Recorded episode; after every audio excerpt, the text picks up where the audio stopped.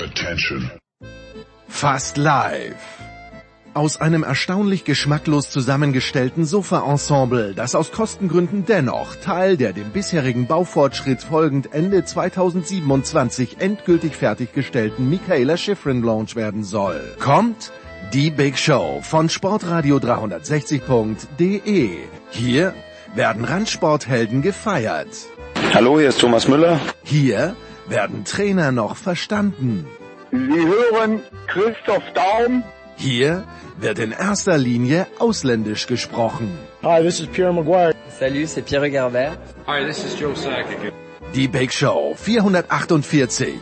Jetzt.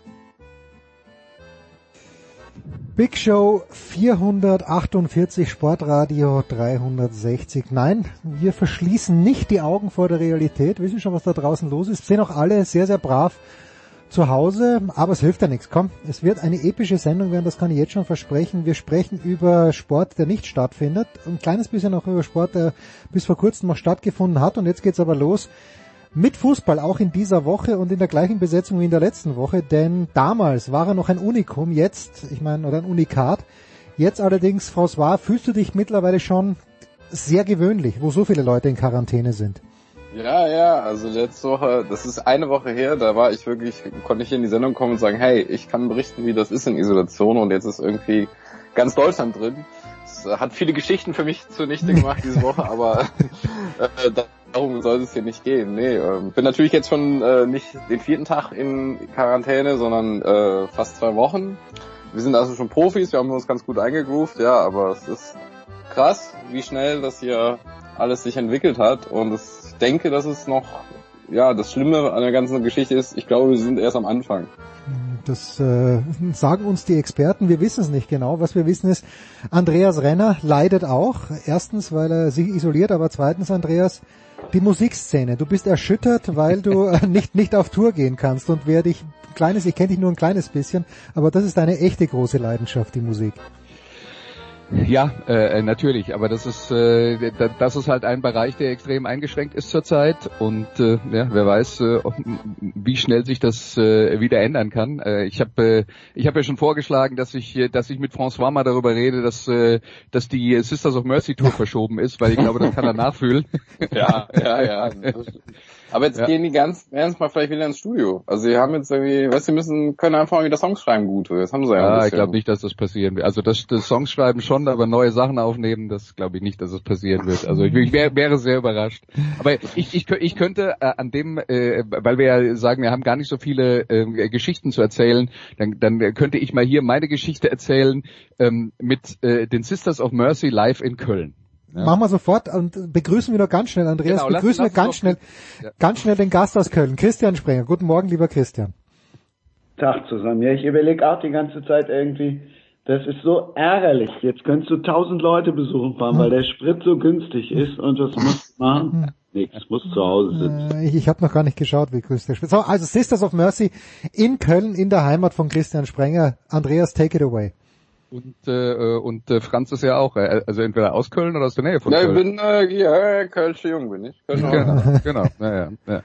naja, also auf jeden Fall, ähm, meine Lebensgefährtin ist in der DDR aufgewachsen, ähm, hatte deswegen nicht die Chance in den 80er Jahren die Sisters of Mercy live zu sehen und äh, wir haben dann irgendwann vor ein paar Jahren äh, mal die Gelegenheit genutzt, als die Sisters of Mercy mal wieder auf Tour waren. Wie gesagt, Platten nehmen sie ja nicht mehr auf seit 25 Jahren oder so ähm, und wollten uns die zusammen angucken. War ein Konzert in Köln, okay, was haben wir gemacht? Wir haben uns äh, Tickets gekauft für Köln. Sie hat sich äh, den Tag freigenommen und äh, wir haben gesagt, okay, wir fahren dann ein bisschen früher nach Köln, schauen uns noch ein paar Sachen an, die in der Stadt sind, Ausstellungen so weiter und so fort, gehen essen, dann gehen wir zum Konzert, dann fahren wir wieder heim. Das war der Plan. Dann sind wir nach Köln gefahren, haben äh, ähm, eine Ausstellung angeguckt und als wir aus der Ausstellung rauskamen, habe ich auf meinem Handy die Nachricht, äh, Konzert wurde leider abgesagt, weil der Sänger eine Halsentzündung hat. Hm. So, und dann haben wir, ja, sie war natürlich total enttäuscht. Wir sind dann zusammen das Essen gegangen und sind dann nach Hause gefahren, früher als erwartet. Und dann wurde die Tour neu angesetzt auf äh, ein halbes Jahr später. Bis dahin sollte ja die Halsentzündung des Sängers eigentlich vorbei sein. Dann haben wir wieder das gleiche Programm gemacht. Wir fahren nach Köln, ähm, haben uns eine Ausstellung mittags angeguckt. Und als wir aus der Raus Ausstellung rauskommen, Nachricht auf dem Handy, Konzert kurzfristig abgesagt von heute Abend. Der Sänger hat immer noch eine Halsentzündung oder wieder. Ja, Andreas, du hast es gejinxt, weil du in die Ausstellung gegangen bist. Dann sind wir abends, äh, ja, dann sind wir halt zusammen was essen gegangen und sind wieder nach Hause gefahren und meine Freundin war natürlich total frustriert, weil sie sich so super drauf gefreut hatte, die Band endlich mal live zu sehen. Wir sind also zweimal wegen den Sisters of Mercy umsonst nach Köln gefahren, weil das Konzert am gleichen Nachmittag zwei Stunden vorher abgesagt wurde und hätten sie es am Tag vorher abgesagt, wären wir natürlich gar nicht erst nach Köln gefahren, aber so haben wir naja immerhin den Tourismus in Köln ein bisschen nach vorne ge gebracht. Und wir haben die dann tatsächlich hinterher in Frankfurt live gesehen. Das hat statt. Gott sei Dank. Habt ihr sie ja wirklich gesehen, weil die spielen eigentlich sonst nur vor Nebelwänden. Also ähm, Ja, ja, das doch, doch. Also äh, nicht, es ist nicht mehr so schlimm mit den Nebelwänden wie in, wie in den 80ern. In den 80ern hat man, da hätten auch äh, äh, Schaufensterpuppen da stehen können, aber inzwischen. um das Thema abzuschließen, Andreas, jetzt kann ich ja sagen, ich, ich komme ja ursprünglich auch aus der Musikbranche. Äh, Halsentzündung ist ein Synonym für zu wenig Kartenverkauf. nee, aber also jetzt, jetzt, ja. Glaube Ja, ich in diesem Fall übrigens nicht, weil die Äh, Sisters of Mercy Konzerte sind eigentlich alle Ja, das stimmt. mal Aber ausverkauft. das Palladium war, glaube ich, recht groß. Also so, also zu dem Zeitpunkt, äh, glaube ich, war das auch durchaus ein Faktor. Ich äh, habe das mitgekriegt. Aber lassen wir das mal so stehen. Ja, sie haben auf jeden Fall die komplette Tour hinterher abgesagt, ne? Und äh, das klingt dann nicht nach, ähm, es ging darum, äh, dass man ein Konzert nicht genug Karten verkauft Ja, hat. das waren alle. Das waren Ja, alle okay. damals. Weil die Okay, haben, ja. ja, ja. Christian, äh, Christian, äh, Halsentzündung hin oder her, aber das, was Andreas gerade beschrieben hat, das kann man sich ja leider auch für für die Bundesliga vorstellen, äh, diese Salamitaktik, dass man die Leute dann immer ein kleines bisschen anfixt, um dann zwei Stunden vor Spielbeginn zu sagen, doch nicht, oder? Im Moment ist ja alles vorstellbar. Ich, da ist ja die Bundesliga, stellen wir, stellen wir, stellen wir die mal hinten an. Also da ist ja, da ist ja alles vorstellbar. Gestern haben alle oder jaulen ja auch alle auf, warum Angela Merkel jetzt nicht die Ausgangssperre verhängt hat. Ich sage immer, dass die, die am meisten jaulen, sind die, die noch vor vier Wochen Karneval gefeiert haben. Äh, Im Moment ist ja, du kannst ja gar nichts sagen. Du guckst ja 20 verschiedene Virologen und hast Minimum 18 verschiedene Meinungen. Außer, dass sie sich alle in einem einig sind, dass keiner weiß, wie lange das alles dauert. Ja, Und das, das wird ein großes Problem. Ich meine, wir haben ja jetzt diese Woche die Verschiebung der EM, äh, ist ja jetzt durch auf das nächste Jahr, was ja eine gute Entscheidung ist, aber ich finde es schon krass, wie die Bundesliga so tut, als wäre hier alles in drei, vier Wochen so, dass man auch Geisterspiele wieder spielen könnte. Also so, wenn man sich die Expertenmeinungen so anhört und, und die Kurven ansieht und auch sieht, wie viele Sportler immer mehr irgendwoher Corona äh, ja, Infektionen haben. Ich meine, es muss ja nur der Fall sein, dass jetzt in nächster Zeit weitere Sportler aus Bundesligamannschaften sich infizieren.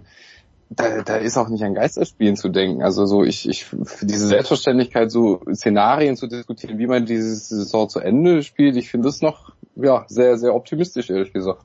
Ja gut, das, das müssen sie ja machen. Sie können jetzt ja nicht sagen, so, äh, wir warten jetzt mal drei oder vier oder fünf Monate ab, sondern haben jetzt ja zwar nur diesen einen Spieltag ausgesetzt, aber in der Liga glaubt auch kein Mensch im Ernst, dass vor, vor Mai, dass es da irgendwie wieder weitergeht. Ja. ja, wir haben halt den 30.06. als Stichtag für die ganzen Verträge. Das ist halt so, ja, also so, das könnte der Tag sein, der dazu führt, dass die so doch abgebrochen wird, sollte man jemals wieder Aber- anfangen, weil äh, Also Ja. ich kann mir nicht vorstellen, dass man dafür keine Lösung findet. Ja. Also die, die diese, dass die Verträge 30.06. auslaufen. Ja. Ich kann mir nicht vorstellen, ja, dass man glaub, dafür das keine Lösung findet. das könnte Äh, schon das ist- ein das ist- juristisches Problem werden. Auch für, wenn du siehst, so in europäischen Ausländern, was da machen die Italiener sind da flexibel. Ich meine, deutsche Gerichte, deutsche Gesetze sind ja äh, ja sehr papiertreu und und Sponsorenverträge hängen da ja auch mit zusammen. Also es ist ja nicht nur, dass es um ein paar Arbeitsverträge geht. Es geht ja dann auch um Das ist, das ist auch nicht der Punkt, den ich meine. Es geht darum, dass äh, wenn, wenn in der in der Fußballszene, wenn es wirklich so sein sollte, dass äh, europaweit die Ligen, sagen wir mal, zu Ende gespielt werden in einem gestrafften Programm im Juni und im Juli, weil das die frühesten Termine sind, zu denen man ernsthaft Geisterspiele ausrichten kann. Ja, das ist ja jetzt so das Konstrukt, das so ein bisschen im Raum steht. Also wenn wenn man das machen würde, äh, könnte ich mir schon vorstellen, dass man in einem äh, in einem Produkt der europäischen Solidarität dafür sorgt, weil alle Pro Vereine das gleiche Problem haben, dass man sagt, hey, ähm, wir äh, lassen die Verträge weiterlaufen äh, für einen Monat und äh, schieben alles einen Monat nach hinten und selbst wenn das nicht juristisch belastbar ist, dann werden wahrscheinlich trotzdem äh, die die Spieler äh, für ihre äh, Vereine auslaufen, äh, äh, auflaufen, wenn wenn sie nicht schon aktiv von jemand anders abgeworben werden. Und wenn das halt keiner macht, dann funktioniert das System und dann würde man das vielleicht hinkriegen. Ähm, ganz abgesehen davon, wenn dann halt wirklich zwei Typen dann kommen und sagen, äh, okay, mein Vertrag läuft jetzt auf, sie spielen nicht mehr für euch äh, unter einem verlängerten Vertrag zu gleichen Bedingungen für vier weitere Wochen, du dann äh, ja, dann ist er halt nicht mit dabei.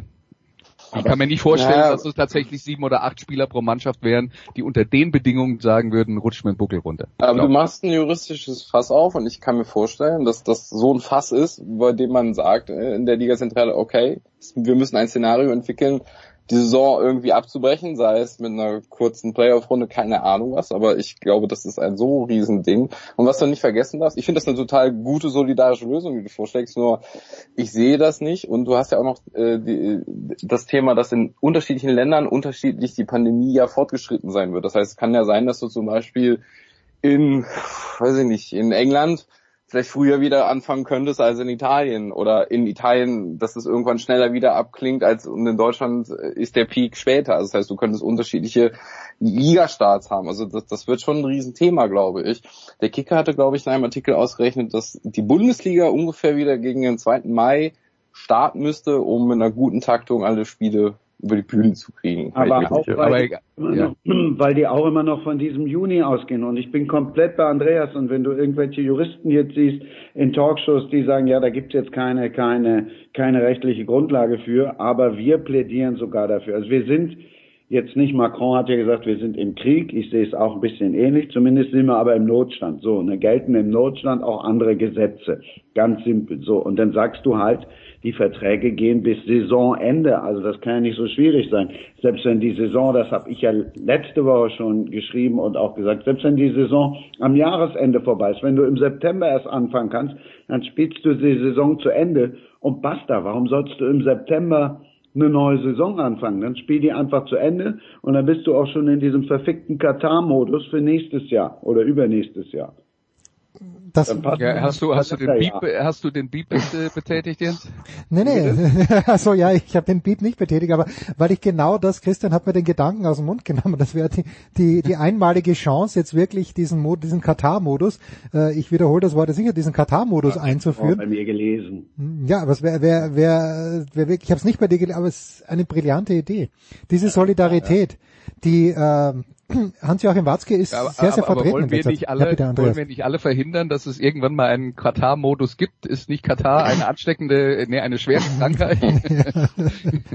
das sowieso, ich weiß gar nicht. Ja, aber nein, ich will ja nur darauf hinaus, dass ja wirklich, warum willst du im September irgendwie was Neues anfangen? Das wäre ja nein. auch albern. Also wir, wir müssen halt jetzt mal... Zu Ende bringen, im September zu Ende bringen und äh, bis Jahresende und startest dann halt äh, mit einem Jahreskalender. Also ich da sind im Moment sind so viele verschiedene Lösungen gefragt. Von mir aus, ja klar, ich meine, so, so geht's uns allen. Von, von uns aus könnte es am liebsten äh, nächste Woche oder übernächste Woche losgehen, weil ähm, der Vermieter sagt auch nicht, ja, wir warten jetzt mal vier oder fünf oder sechs oder sieben Monate. Hm? Ist auch klar. Ja. Aber ähm, ich, ich meine, bei, dem, bei diesem ganzen Konstrukt, äh, man, man kann immer leicht sagen, wir müssen die Saison abbrechen und wir, wir ähm, führen die Spiele nicht mehr aus. Äh, so sehr sich die Leute dann äh, darüber aufgeregt haben, was Karl-Heinz Rummenigge und äh, Joachim Watzke gesagt haben, man darf wirklich nicht vergessen, dass ähm, dass äh, noch zwei Raten Fernsehgeld ausstehen und das ist existenziell für ganz viele Fußballvereine. Das heißt, die Saison überhaupt nicht zu spielen, wäre ungefähr die letzte realistische Lösung für die Fußball-Bundesliga und dann müsste man aber einen richtig guten Notfallplan haben, weil dann werden ganz viele Vereine äh, nicht in der Lage sein, ihre Rechnungen zu bezahlen. Du, ich finde ja alles, was ihr sagt, total gut und logisch und solidarisch. Ich glaube nur, am Ende kann es sein, dass es leichter ist zu sagen, wir machen irgendwie einen Strich unter die Saison, äh, was die DFL für sich entscheiden muss, anstatt dass du ein juristisches Fach Fass aufmachst, irgendwie was was ganz Europa betrifft. Also es, es, es, es werden ja alle Szenarien auch bei der DFL durchgequatscht.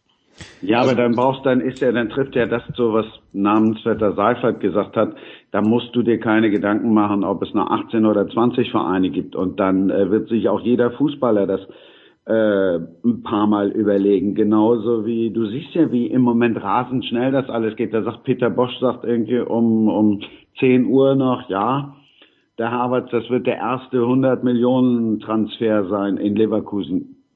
Denn mir jetzt einen Verein im Moment, der, äh, der 40 Millionen ausgibt. Welche Transfers Gedanken macht, geschweige, das wird ja alles zusammenbrechen. Ja, und das wird ja, nee, absolut. Ich bin ja auch äh, völlig bei euch. Ich, ich versuche ja nur, ich, das, ich will auch auf keinen Fall, dass die Saison abgebrochen wird. Ich finde das sportlich wäre das super unfair und auch sehr, sehr kompliziert.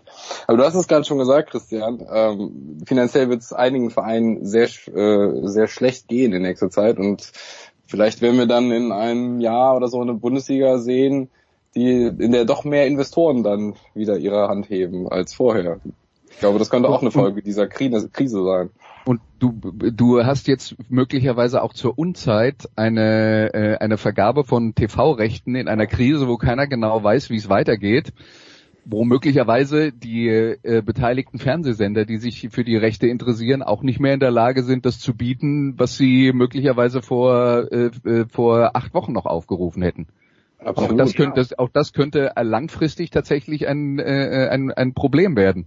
Also wir ja. reden ja immer davon, dass die Fußball-Bundesliga damit rechnet, dass die, äh, dass die Entwicklung am Fernsehmarkt so ist, dass sie immer wieder mehr und mehr und mehr Geld bekommen. Äh, das könnte jetzt schon sein, dass das ein ernsthaftes Problem wird, einfach weil es schlicht und einfach in der derzeitigen Lage nicht möglich ist. Streich Absolut. Den Konjunk streich den Konjunktiv, das wird auf jeden Fall ein Problem. Guck dir nur unser heißgeliebteste Sohn an. Ja, was machen die im Moment? Freunde von uns sagen, jo, wir gucken jetzt rauf und runter die FC-Doku. Ja, aber das ist es dann auch. Das einzige Frische, was da, was da im Moment läuft. Die haben nichts. So, das heißt, die generieren keine Einnahmen. Gestern habe ich gesehen, äh, da hatte einer von Sky was gepostet, dass Sky bei den Gaststätten, und da reden wir über Millionen Einnahmen, den Gaststätten jetzt erst einmal ähm, die Zahlungen erlässt. Klar, können wir jetzt, also können sie wahrscheinlich schon, sind wir wieder bei den Juristen, aber äh, da fehlen ja Millionen Einnahmen, wo sollen die Gelder herkommen? Und zurück zu den Investoren, äh, da muss ja jeder nur mal in sein eigenes Depot gucken, sobald er, eins, sobald er eins hat, oder einfach mal einen Fernseher anmachen, an DAX gucken. Also ich weiß jetzt nicht, wie viele Investoren es jetzt gibt, die sagen, boah geil, ich kaufe mir jetzt mal eben äh, den SC Paderborn oder Fortuna Düsseldorf. Die haben doch auch alle im Moment kein Geld. Ja, aber es war noch nie günstiger, weil die Lage war noch nie besser, um in die Bundesliga reinzukommen. Denn für Leute, die das eh nur so als Hobby sehen mit ihrem äh, Kleingeld, die gibt es ja auch. Es gibt ja nicht nur die, die, äh, ich weiß ja nicht, die, die 18, die Ismails und so, also, also ich, es sind Szenarien, absolut. Und was du mit den TV, was ihr mit den TV-Geldern gesagt habt, absolut. Das wird ein Riesenproblem. Auch sind Geisterspiele kein attraktiv zu vermarktendes Produkt.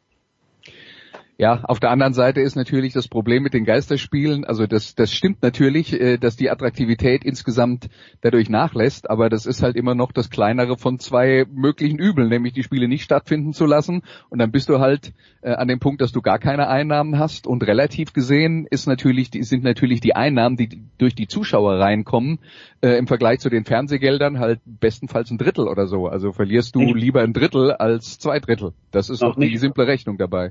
Freddy Röckenhaus hat es doch letzte Woche so schön äh, geschrieben am Samstag in der SZ. Wir reden über 80 Millionen pro Spieltag und Borussia Dortmund hätte bei fünf ausbleibenden Heimspielen 15 Millionen Verlust. Der erste FC Köln hätte 5 Millionen Verlust bei, bei fünf ausfallenden Heimspieleinnahmen.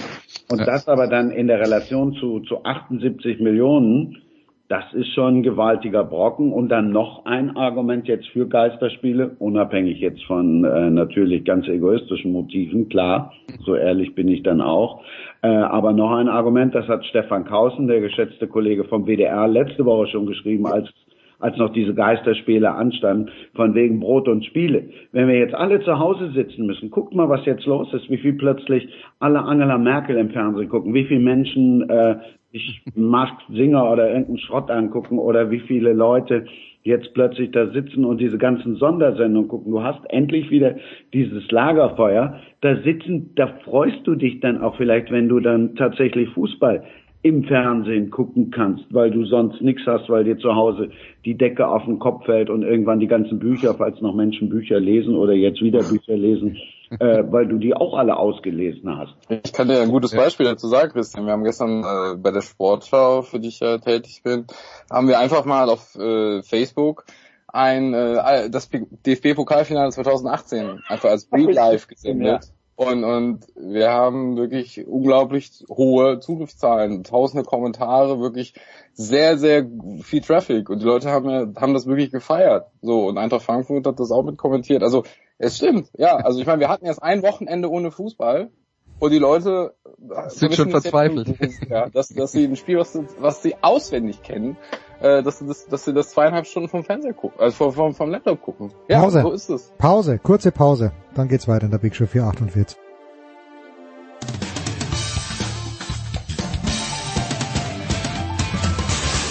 Hallo, hier ist Marc Girardelli und ihr hört Sportradio 360.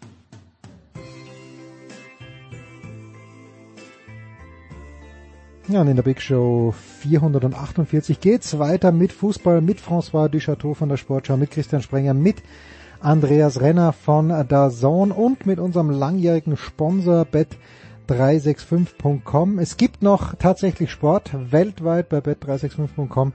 Könnt ihr darauf wetten bei 0 zu 0. Sollte denn ein Fußballspiel in Russland, in der Türkei, wo auch immer 0 zu 0 ausgehen, dann bekommt ihr das Geld zurück.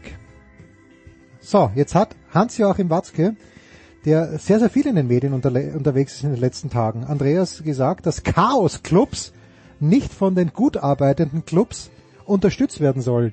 Mir fällt jetzt, mm. mir fällt jetzt äh, mit Ausnahme des glorreichen, bald wieder Zweitligisten TSV 1860 München, die dem Herrn Ismail, glaube ich, mittlerweile 70 Millionen Euro gestohlen haben, eigentlich kein Chaos-Club ein. Wen kann er nur gemeint haben, Andreas, oder habe ich da was überlesen? Du, äh, also ich weiß nicht, ob äh, Herr Watzke sich noch daran erinnert, dass Borussia Dortmund äh, auch mal äh, auf die Solidarität der anderen äh, Fußball-Bundesligisten angewiesen war, weil die auch kurz vorm Exitus standen. Und das ist jetzt noch, also ich meine, ver man vergisst, genau. vergisst immer schnell, ja, aber so lange ist das noch nicht her. Ja? Also ähm, naja, ich weiß nicht, ob ich, was ich da jetzt da ernsthaft dazu sagen soll. Ähm, man, man, man kann natürlich, man kann natürlich äh, im, im äh, Profifußball äh, immer wieder Vereine äh, finden, deren Geschäftsbegan, na, Gebaren man nicht verstehen kann und wo man die Hände über dem Kopf äh, zusammenschlägt, aber ja, äh, ich, ich fürchte, davon gibt es zu viele, als, als dass man da sagen könnte, wir sortieren ein oder zwei aus, bei denen es eh gut wäre, wenn wir die mal loswerden. Aber zwei Sachen dazu. Ähm, Karl-Heinz Rummenigge der jetzt nun wirklich nicht zu meinen absoluten Lieblingsmenschen gehört, sagt die Wahrheit und kriegt sie wirklich auf die Nuss bis zum geht nicht mehr. Watzke, der ist Vorsitzender einer Börsen AG, soll der sagen, ja, wir spenden die ganze Kohle, die wir haben, spenden wir jetzt irgendwelchen anderen Vereinen, die schlechter gewirtschaftet haben? Das kann er ja nicht allen Ernstes machen. Das kann er nun wirklich nicht machen. Der ist Vorsitzender einer Börsen AG. Also insofern, wenn der jetzt Vorsitzender äh, des DFB.ev. wäre oder Borussia Dortmund E.V. Dann kann er es machen. Aber so finde ich, da muss man dann auch so ehrlich sein. Und auch da komme ich jetzt nochmal auf Herrn Seifert und diese beeindruckende Pressekonferenz zurück. Wir reden über Profifußball. So. Und da geht's halt nun mal um, äh, um Geld. Wenn mich jetzt einer fragt, äh, sag mal, kannst du nicht auch? Da sage ich, du, sorry, aber nee, kann ich jetzt nicht, weil äh, warum soll ich dir von meinem Sparbuch, was hier noch liegt, und was seit Jahren nicht mehr wird, mal abgesehen davon, äh, warum soll ich dir davon was abgeben? Spar doch selber. Jetzt seid ihr baff, oder? Ja, unwiderspro unwidersprochen. Ich hätte echt gedacht, dein Sparbuch wäre anders. ja, und ich glaube, natürlich ist es, ist, äh, wir sprechen hier über die Fußballspieler, von denen alle sehr, sehr viel mehr verdienen als wir hier. Davon gehe ich mal aus. Äh, bei François weiß ich es nicht, weil die Sportschau bezahlt bekanntermaßen gut. Aber es hängt da noch ein unfassbarer unfassbare Menge an Menschen dran, François, die, wenn der FC Bayern München 2000 Mitarbeiter hat, habe ich irgendwo gelesen, äh, das wird bei, bei anderen großen Vereinen natürlich ein bisschen weniger sein. Aber um diese Menschen geht es ja auch hauptsächlich. Und deshalb das Argument, naja, es ist nur Volksbelustigung, das, das kann man nur bis zum gewissen Grad gelten lassen, oder François? Absolut. Seifert hat es ja auch gesagt, es sind glaube ich 56.000 äh, Menschen, die berufstätig mit der Bundesliga äh, connected sind. Das ist von, äh, von, von Stadionordner, natürlich auch bis zu Medienleuten. Das ist, ist schon eine, das ist schon eine Riesenbranche und, und die Profifußballer sind nur die Spitze des Eisberges. Ja, Solidaritätsaktionen kann man sich durchaus jetzt wünschen in der Zeit. Wir haben jetzt in Amerika den Fall, dass, dass da einige Spieler sagen, ich, sie verzichten auf ein Monatsgehalt äh, und, und, und füttern so die Belegschaft durch oder, oder ähm, Club-Eigentümer. Ich glaube, Abramovic in Chelsea hat, glaube ich, auch den Mitarbeitern äh, für die nächsten zwei Monate auf jeden Fall die Bezahlung zugesichert und so. Also solche, auf solche Aktionen werden wir auch ähm, ja, die, die wären auch schön, wenn man so mehr in der Bundesliga sieht. Darf ich kurz? Sehr, sehr viele, ja? Wir haben ja gestern mit angefangen, der DFB und die Nationalmannschaft und der eine oder andere Bundesligaspieler und ich bin da komplett bei Horst Held. Ich finde dann, so toll er auch gerade seinen Job macht und so viel Hüte ich auch gerade vor Herrn Söder ziehe, aber das ist dann Populismus zu sagen, die Fußballer müssten was tun. Ich bin mir sicher, dass alle Profifußballer mehr tun, als wir jemals denken können. Und mir also ich ärgere mich mehr über irgendwelche CEOs, die 30, 40 Millionen im Jahr kriegen. Die kriegen noch das Achtfache von den Fußballern. Oder diese Grubes oder diese Wintercons, die uns jahrelang beschissen haben. Oh, sorry, ich reg mich da echt auf. Die uns betrogen haben. Die kassieren Millionengehälter für nichts und dafür, dass sie das Bahnsystem zugrunde gerichtet haben, dafür, dass sie VW zugrunde gerichtet haben. Und die greift keiner an, von denen will keiner Geld, da sollte, den solltest du es sogar wegnehmen. Sorry. So. Da bin ich absolut bei dir, Christian. Absolut. Also, du hast ja völlig recht und du hast halt auch. Wir brauchen jetzt nicht irgendwie nach drei Tagen schon Populismus und sagen irgendwie die Gutverdiener müssen das, das, das machen oder die Profifußballer. Äh, ich glaube, es gibt da auch Maß und Mitte. Also ich glaube, das muss man auch nicht irgendwie. Ich fand es auch schon sehr früh mit diesen populistischen Forderungen von Söder, der ansonsten finde ich einen recht souveränen Eindruck macht. Das wird euer nächster Bundeskanzler sein äh, François, nicht deiner, aber äh, der von Andreas und der von Christian. So schaut's nämlich aus. Ich sehe es ganz deutlich in meiner Glaskugel. Also er hat auf jeden Fall Pluspunkte gesammelt in ja. Zeit. Also wenn der sogar, also sehr viele auch auf Twitter und in Social Media feiern den ab. Ich meine, ja. Nein, aber ich, ich glaube einfach so in den Verein selbst muss man einfach in kleinen Kreisen und das muss man auch nicht immer alles an die große Glocke hängen, irgendwie schauen, wie, wie schaffen wir das irgendwie, dass, dass, dass alle Mitarbeiter im Verein irgendwie über die kommen. Und das muss ja nicht immer mit großen Spendengalas sein, sondern da gibt's ja auch vernünftige Lösungen und solidarische Aktionen. Ja, und man darf halt auch bei der ganzen Geschichte, wenn wir jetzt über Profifußball reden, im äh, ganz allgemein, ne, man darf nicht vergessen, Profifußball gibt es bis runter in die äh, fünften Ligen und äh, wir reden natürlich dann aber auch spätestens ab Liga 3 von Profis und in Liga 2 wird es auch teilweise schon dünn von Profis, die, äh, die nicht Millionen Einnahmen haben und die äh, genauso auf regelmäßige Gehaltseingänge angewiesen sind wie, äh, wie alle anderen von uns. Und äh, die Wahrheit ist, äh, es gibt natürlich ein paar extrem hochbezahlte äh, Fußballspieler, aber die findet man dann halt in der ersten Liga und unten drunter wird's halt schon dünn. Und das muss man sich auch immer wieder äh, vor Augen führen bei der äh, ganzen Angelegenheit, dass es also ja, dass, dass, die, dass nicht jeder Profifußballer äh, Millionen scheffelt und, äh, und tatsächlich in der Lage wäre, äh, andere Menschen zu unterstützen. Wir haben jetzt letzte Woche ja ähm, auch angesprochen, dass was jetzt eingetreten ist, dass eben die Europameisterschaft auf das kommende Jahr verschoben wurde. Andreas, wenn ich mich richtig erinnere, hattest du eingewarnt, dass diese Termine von der FIFA blockiert sind. Jetzt hat man sich wohl geeinigt. Darf man dann endlich mal was Gutes über die FIFA sagen? Oder hat die UEFA mit dem Herrn Schäferin, den ich jetzt gar nicht mal so verkehrt finde, da einfach Tatsachen geschaffen, so wie übrigens auch der französische Tennisverband, nach denen sich alle richten müssen? Also ich glaube, es ist jetzt schon allen klar, dass man in der derzeitigen Situation ähm, Lösungen finden muss. Ja, darum geht's.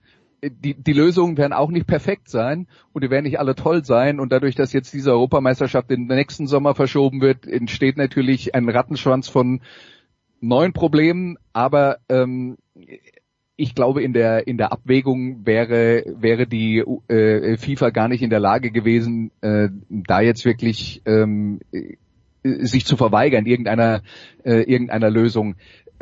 Insgesamt gilt natürlich, FIFA und UEFA versuchen sich ja gegenseitig so ein bisschen die Wettbewerbe äh, wegzunehmen. Vielleicht ist das jetzt auch ein Punkt, wo da ein bisschen Vernunft einkehrt und man vielleicht das ein oder andere Projekt erstmal auf die äh, auf die Wartebank schiebt. Aber ähm, ja, also ich sind wir mal ganz ehrlich, wenn wir versuchen, bei der FIFA und bei der UEFA die, die Guten und die Bösen zu finden, das wäre, glaube ich, ziemlich naiv. Ich warte auf Widerspruch von François. Ich dachte, die UEFA sind mittlerweile die Guten, seit äh, der Herr Schäferin ins Amt gekommen ist, François. Naja, es wird auf jeden Fall zu einer Situation führen, wo, ich meine, Infantino ist ziemlich groß auf die UEFA zugegangen, hat gesagt, okay, also er wird äh, da auf die zugehen und sagen, okay, ihr braucht den 2021 Termin im Sommer.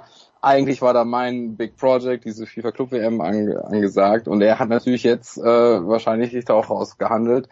Äh, Eingeständnisse in seine Richtung. Das könnte zum Beispiel bedeuten, dass das, ich weiß nicht, wann die stattfinden soll, 20 im Winter, 2021 im Winter, dass dann die Clubs dann noch im Dezember während der Saison die, äh, die, die, die Spiele abstellen müssen, wer weiß. Also ich glaube schon, dass das nicht einfach nur Goodwill ist und schon gar nicht von Infantino, aber äh, das, das, da wird das stellt dem doch mal kein Goodwill, das ist reine Berechnung. Er hat für diese Ja. komische, ich bin ich doch. Gewürzt, tut mir leid, aber der hat für diese komische Kack-Club-WM hat er noch nicht einen Sponsor. So, dann kommt jetzt mal mit irgendwem um die Ecke und sagt, boah geil, ich habe da eine Club-WM, 24 Vereinsmannschaften, die sollen alle in China spielen und in Wuhan, da ist ja Eröffnungsspiel.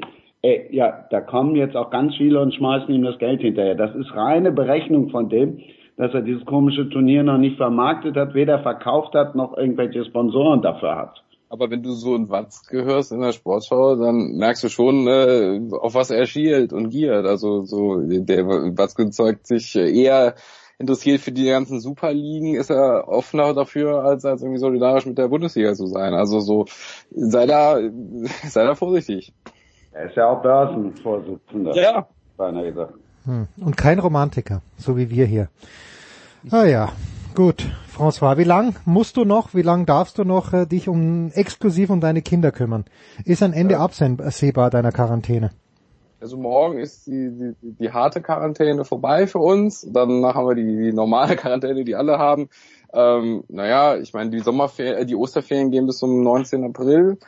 Äh, ich, ich, wir halten es eigentlich ganz gut hier zu Hause aus zusammen. Äh, ich habe viel Zeit, meinem Sohn was beizubringen. Äh, er kann jetzt auch schon fast alle FC-Spieler, also auch Iri Sibue kann er schon schreiben. Das ist, äh, ich hab's geschafft. ja, ich hab's geschafft.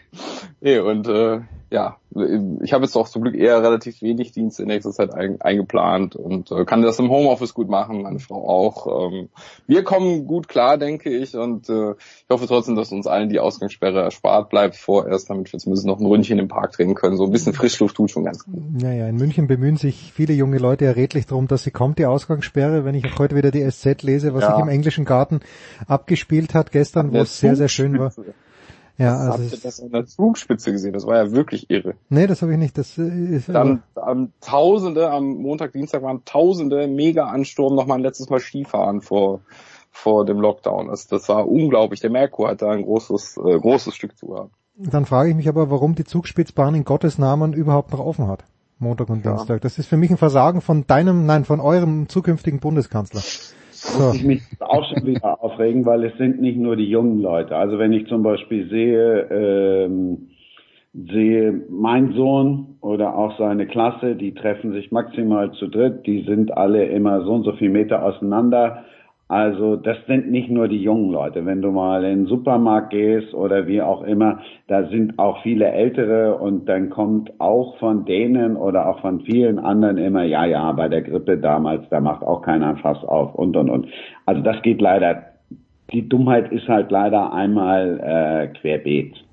Ja. Und ihr wisst ja auch schon, warum alle so viel Klopapierrollen sammeln. Ich habe es noch nicht ganz verstanden, aber gestern auch zwölf Packungen gekauft, nur um sicher zu gehen. Tja.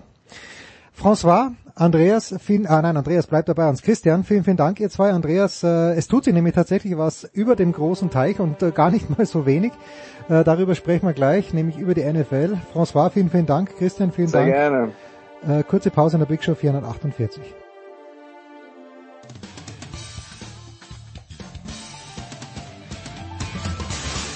Ja, mein Name ist Achim Bayerlot. Sie hören Sportradio 360. So, die Big Show 448 geht weiter mit tatsächlich sportrelevanten Themen, denn die Free Agency in der NFL hat begonnen und Andreas Renner ist dabei geblieben, dazugekommen von GFL TV und Radio Nicolas Martin. Servus Nicolas. Hallo. Und dann natürlich die Legende, der ich weiß gar nicht, der, der, der beste Lektor für Foot Footballbücher, vor allen Dingen, wenn sie Jürgen Schmieder geschrieben hat, das ist Günther Zapf. Guten Morgen, Günther einzige und damit beste. Guten Morgen. ja, ich habe ich hab, ich hab auch lektiert, aber bei mir war er nicht, nicht ganz happy du, mit du meinem, hast zu viel genörgelt, oder? Ja, mit meinem Feedback. Ja, ich bin mir sicher, Günther hat auch ein oder zwei kleine Fehler gefunden, aber die wird er dann in seiner charmanten Art, während ich natürlich mit dem großen Hammer ausgefahren bin. Nicola, Free Agency hat begonnen. Ich habe ein bisschen was mitbekommen, aber nicht annähernd so viel wie ihr drei. Take it away, ich lausche ergriffen. Ja, die Free Agency ist im Augenblick auch die Kunst, Sachen zu bekannt zu geben als Club, obwohl man noch gar nicht darf, aber man zitiert dann einfach Medien, die berichten, dass man als Club jemanden verpflichtet hat. Ist gerade lustig, was die NFL-Teams treiben. Ja, natürlich die Hauptnachricht ist, was macht Tom Brady? Tom Brady hat äh, am Montag veröffentlicht, er möchte nicht, also er verabschiedet sich aus Foxborough-Boston und landet jetzt Andreas, da sind sich alle Medien einig, auch wenn es noch nicht offiziell verlautbart wurde, bei den Tampa Bay Buccaneers. Die Buccaneers, die seit 2007 äh, nicht mehr in den Playoffs waren, die seit dem Super Bowl Sieg auch kein Playoffs-Spiel mehr gewonnen haben. Jetzt kommt der goldene Junge. Ähm, und natürlich die Frage, passt das erstmal überhaupt äh, von, äh, von der Art her? Wir wissen ja, Bruce Arians ist ein, ist ein Offense meint, dass auch gerne für den ganz großen Wurf geht, hat der Brady den Arm noch dafür? Also ich glaube, das ist nicht das Problem bei Tom Brady. Ich glaube, Tom Brady ist tatsächlich ein Quarterback, der in jedem äh, Angriffssystem funktionieren kann und auch jetzt noch funktionieren kann, bei dem es nicht darauf ankommt, dass er sonderlich mobil ist. Äh, und zu mobil gehört auch ähm, äh, bei irgendwelchen Läufen auf die Außenseite äh, einen Handoff äh, ziemlich weit auf der Seite zu machen. Auch das äh, wäre möglicherweise kompliziert. Aber äh, alles, was in der Pocket stattfindet, ich glaube, da muss man ehrlicherweise sagen, dass man da bei Brady noch nicht den ganz großen äh, Verfall gesehen hat der Qualität. Ähm, ich glaube auch nicht, dass die Wurfkraft ähm, eingeschränkt ist, wie das zum Beispiel bei einem Peyton Manning war, nachdem er diese Nackenoperation hatte. Äh, aber klar ist natürlich auch, ähm, er ist in einem Alter, wo sowas ganz schnell gehen kann. Äh, da da gibt's keine Garantien, aber wenn man auf der Basis von der letzten Saison ähm, äh, Prognosen für die Zukunft macht und was anderes kann man ja nicht tun, äh, dann muss man oder kann man schon sagen, dass äh, das, was Tampa Bay will, nämlich attackieren, ist jetzt nicht unbedingt das, was Brady in New England sehr häufig gemacht hat, aber Brady hat tatsächlich in New England sehr viele unterschiedliche ähm, äh, Systeme oder Varianten gespielt, bei denen mal mehr oder weniger gefragt war, kurze oder lange Pässe zu werfen, je nachdem, wie das Spielermaterial um ihn herum war. Äh, also da sehe ich äh, kein ernsthaftes Problem. Und Günther mit dem Spielermaterial um ihn herum, wer Mike Evans als Receiver hat, Chris Godwin, O.J. Howard als Titan, Cameron Braid ist auch noch dabei und gerüchteweise möchte Tom Brady ja, sofern es sich juristisch regeln lässt, auch noch Antonio Brown mitbringen, dann muss man sich wahrscheinlich um die Qualität des Receiving Calls keine Sorgen machen. Ne? Äh, denke auch nicht. Vor allem, wenn man, wenn man dran denkt, was Tom Brady ja mit seinen Receivern immer arbeitet und wie er die genau dahin bringt, wo er sie haben will, muss man schauen, mit wem er am, am schnellsten das Verhältnis aufbaut. Also der, der Julian Edelman der Tampa Bay Buccaneers wird, aber der bringt natürlich das ganze Team nach oben und es erinnert so ein bisschen eben von der Aufstellung mit den beiden Tight Ends äh, schon an große Zeiten auch, die er in New England hatte. Und für die, für die Tight End Pässe reicht sein Arm allemal noch aus und dann eben mit Evans immer mal wieder tief. Also das, das sieht rein auf dem Papier schon sehr, sehr gut aus. Die Frage ist, äh, wie, wie schnell sich Brady an die Terminologie ja auch gewöhnt und, und wie automatisch das dann bei ihm sitzt und natürlich auch bei den Mitspielern. Aber prinzipiell äh, Andreas hat es ja schon gesagt, hat äh, Brady in seinen 20 Jahren, glaube ich, wirklich äh, übertrieben ausgedrückt, jedes Angriffssystem schon mal ausgeführt, weil das ja die große Stärke von, von New England immer war, mit den Leuten, die man gerade hat, das auszuführen, was am besten funktioniert. Ja, okay. ganz genau. Oh, aber es, ähm, es ist halt bei dieser äh, bei, bei dieser ganzen Geschichte, man darf halt nicht vergessen, äh, wir reden von jemandem, der am Alter spielt, äh, in dem vorher noch keiner gespielt hat. Und äh, für Tampa gilt dann halt auch, wir reden hier von einem Fenster von maximal zwei Jahren und man sollte sollte sich auch Gedanken darüber machen, was danach kommen soll. Ja, aber, aber es funktioniert und, ja. Ich meine, die, ja. sie verkaufen Tickets wie blöd jetzt und, und. Ja, also an der Front ist es natürlich eine, eine, eine gute Entscheidung und gerade Tampa hatte ja nach den ganzen äh, dürren Jahren äh, da auch äh, äh, Schwierigkeiten. Wo ich dann sehr gespannt bin, ist, man hat ja Geschichten gehört, dass Brady ähm, ein Mitspracherecht, was die äh, Offense angeht, eingefordert hat. Es ist jetzt, äh, die, die haben mit Byron Leftwich einen Offensive Coordinator, der noch nicht so lange als Playcaller in der Liga ist, der auch noch nicht unum, der auch nicht unumstritten in der Liga ist. Äh, da kommt jetzt dann der vielleicht größte Quarterback aller Zeiten, wie dieses Verhältnis untereinander funktioniert. Ähm, das wird halt sehr wichtig sein, dass Brady da ähm, ja auch das, das richtige Maß findet, sich selbst einzubringen, sagen wir es mal so. Byron Leftwich, der aber enorm viel Rückendeckung von seinem Headcoach Bruce Arians bekommt. Von daher schauen wir mal, wie das wird. Ja, die Frage ist natürlich, wie geht's jetzt in New England weiter? Wir müssen uns alle umgewöhnen, dass der Starting Quarterback dort nicht mehr Tom Brady heißt. Äh, Im Augenblick wäre die natürliche, also vom Roster her, die natürliche Nummer eins dann Jared Stittem, äh, Günther. Ähm, es sind ein paar Quarterbacks höchstwahrscheinlich auf dem Markt. Äh, Cam Newton wäre dann Beispiel. Ähm, ja, unter Umständen der, der, der, der aktuelle Tampa Quarterback äh, Jameis Winston. Äh, was meinst du, wie werden die es angehen? Das, das ist die große spannende Frage. Da hört man ja überhaupt nichts, was ja auch äh, Jacoby Brissett vielleicht auch über den von den Colts. Ja, Andy Dalton äh, würde ich noch äh, in die ja. Liste aufnehmen, der äh, meiner Ansicht nach vielleicht vom System her am besten passt. Das ist so ein, so ein äh, System-Quarterback, den, den äh, Belichick vielleicht dahin bringt, wenn er es noch drauf hat aber den sehe ich momentan, jetzt wenn ich die Liste durchgehe, die theoretisch verfügbar sind am ehesten. Oder er, er geht einen ganz anderen Weg und geht tatsächlich mit Cam Newton auf, dass der nochmal so ein bisschen äh, was in den Beinen hat und in den Schultern, dass er sich nochmal durchsetzen kann. Aber das, das wird natürlich jetzt die, die nächste spannende Frage wenn denn alles so kommt. Also wir hatten ja schon andere Geschichten aus New England, wo Head Coaches schon bei anderen Teams vorgestellt wurden und, und dann plötzlich doch wieder bei New England waren. Also solange der Vertrag nicht unterschrieben ist, äh, erlaubt mir noch eine kleine äh, äh kleine Warnung, ob es denn tatsächlich so kommt oder ob sie uns am Ende wieder alle an der Nase rumführen. Ja. Aber also Nicola hat ja jetzt schön die ganzen Namen aufgezählt, die dann da auch in der Diskussion sind. Ich würde jetzt halt bei Cam Newton insofern ein, äh, ein Ausrufezeichen dahinter setzen, weil das aus meiner Sicht, wenn man eine innere Logik bei den Patriots sieht, die sagen, wir haben hier äh, etwas etabliert über die letzten äh, 20 Jahre äh, als eine Art Offense. Cam Newton würde den großen Umbau davon bedeuten, weil Cam Newton genau das, was Brady nicht war. Die größte Gefahr bei äh, Newton geht eigentlich äh, von, äh, von seiner Lauffähigkeit aus. Das ist etwas, worauf die Patriots in den letzten Jahren nie gesetzt haben. Das heißt, wenn man ein möglichst äh, fließenden Übergang haben will, wäre tatsächlich sowas, und das hat Günther ja auch gesagt, wie Andy Dalton, äh, der dann vielleicht kommt und äh, sich mit Jared Sittem um den äh, Starterposten streitet und der bessere spielt dann eben, äh, wäre das eine eine vernünftige Lösung. Für, vielleicht äh, sagt man auch, wir sind mit Stidham so zufrieden, das kann ja keiner von uns sagen. Er hat ja letzte Saison praktisch gar nicht gespielt.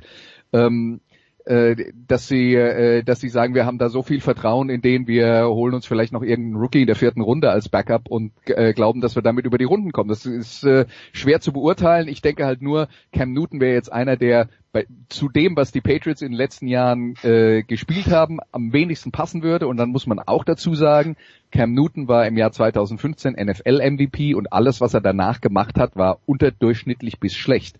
Und ich weiß nicht, woher der Optimismus kommt, dass der alte Cam auf einmal wieder auftaucht. Ich glaube das nicht. Vor allen Dingen, er war viel verletzt.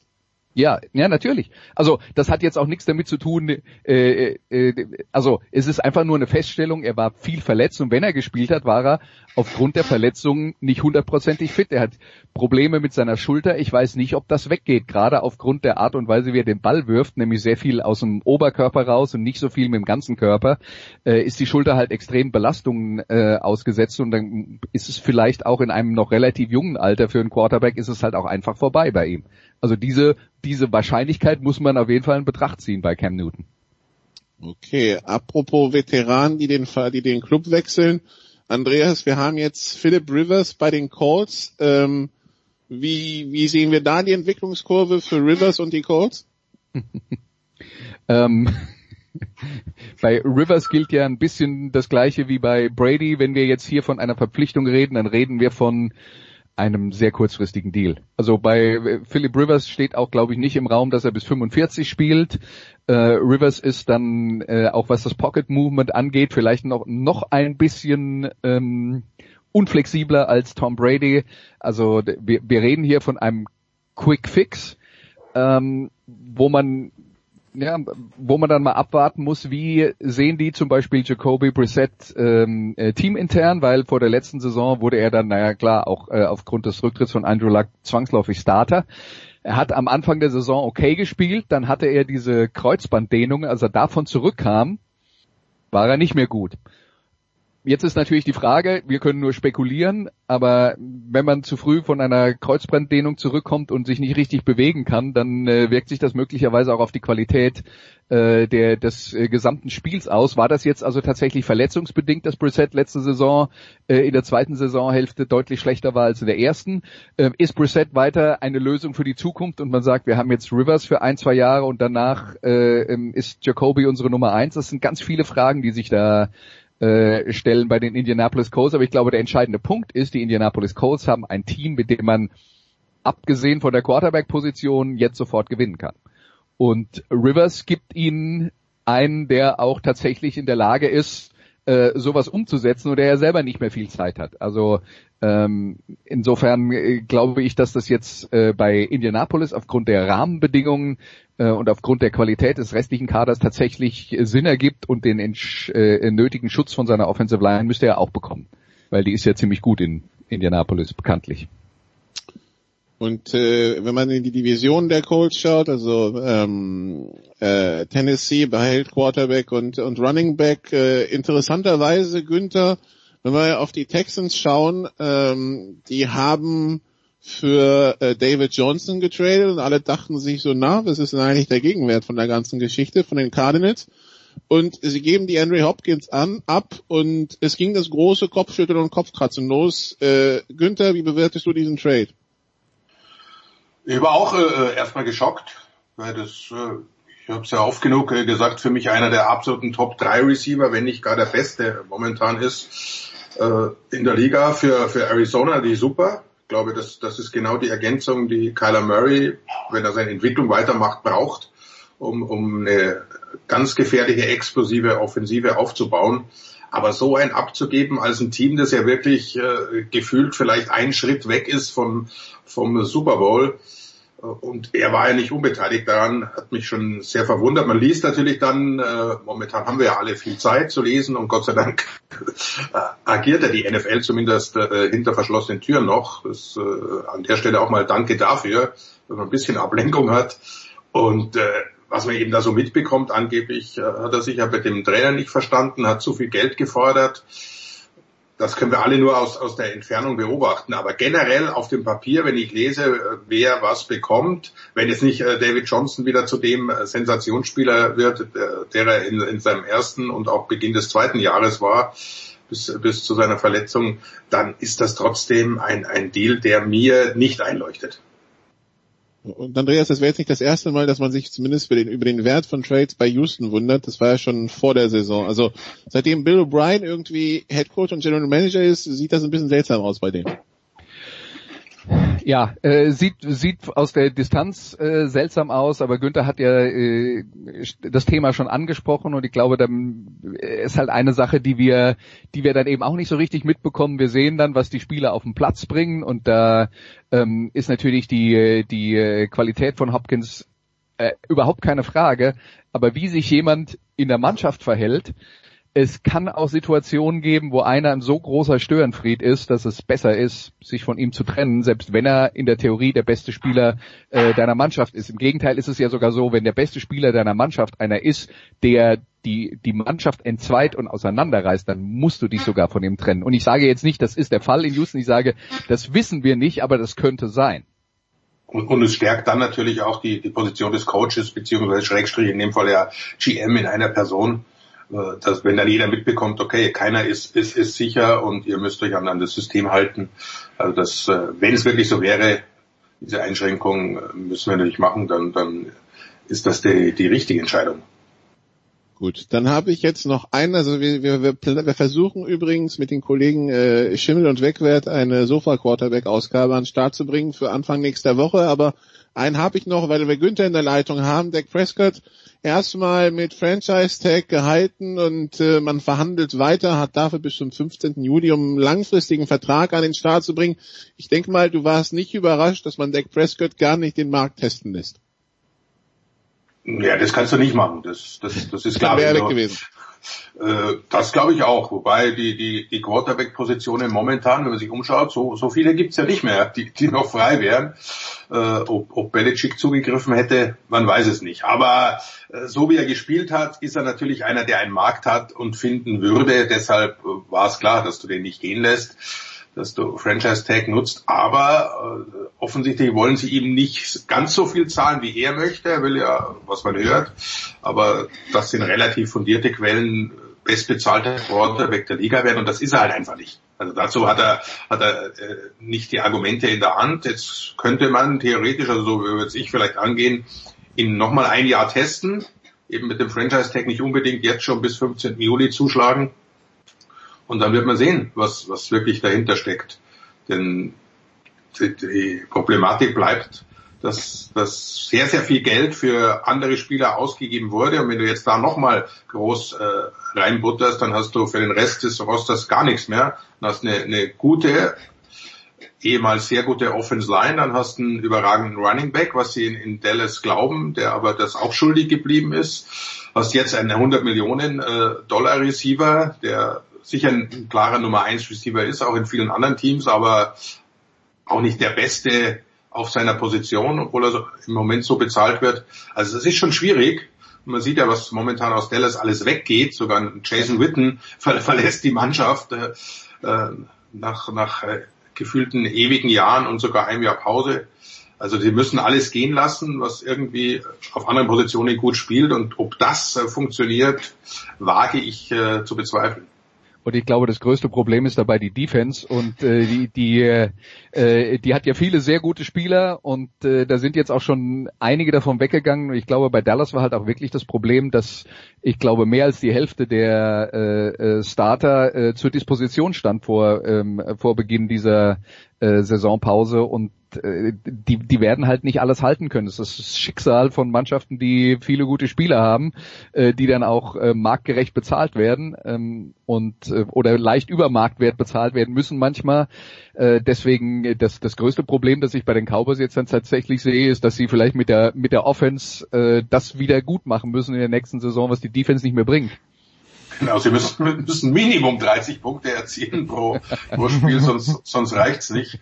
Aber das ist halt auch so, so, so eine alte Dallas-Geschichte oder, oder, oder äh, ja, in den letzten 30 Jahren man versucht, äh, die eigenen Spieler zu halten, im Gegensatz vielleicht zu, zu Belichick, dem es immer völlig egal war und der alles in die Wüste geschickt hat, was nicht mehr ganz in den äh, finanziellen und, und spielerischen Rahmen gepasst hat, ist bei Dallas das Gegenteil. Die versuchen mit aller Gewalt jeden zu halten, der irgendwann mal einigermaßen gut gespielt hat. Und da gehen sie oft überteuerte Verträge ein und irgendwo mit dem Salary Cap natürlich, ich meine, äh, das klingt immer so toll, größte Franchise und, und fünfeinhalb Milliarden oder jetzt sechs Milliarden wert, aber die kann Jerry Jones ja nicht einfach ausstreuen und die Spieler ausgeben bis Male. Also äh, bräuchte er vielleicht doch mal irgendeinen, der sich um das Salary Cap bemüht und ihm erklärt, wie das äh, funktioniert. Und wenn ein Spieler noch so sehr liebt, äh, wenn er überbezahlt ist, dann wird das dem Team nicht gut tun zwei Sachen, die ich heute gelernt habe, bisher in dieser Big Show 448. A, Jason Witten spielt immer noch Fußball und ich wollte es vorhin im Fußball, Football und im Fußballteil wollte ich es nicht sagen, aber ich wusste wirklich nicht, dass Roman Abramovic noch Besitzer von Chelsea ist. Nur hier bei Sportradio 360. Also Nikola bemüht sich um die Kollegen Wegwerf und äh, Wegwert und Schimmel. Günther, vielen, vielen Dank. Andreas, vielen, vielen Dank. Nikola, dir vielen Dank. Kurze Pause, dann geht's weiter in der Big Show 448.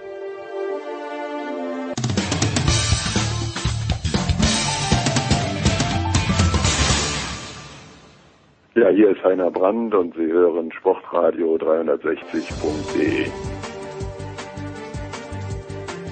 Sportradio 360, die Big Show 448. Äh, einer unserer Stammgäste hat in dieser Woche wieder Zeit. Das ist von der Süddeutschen Zeitung Johannes Knut. Knut, Servus Johannes.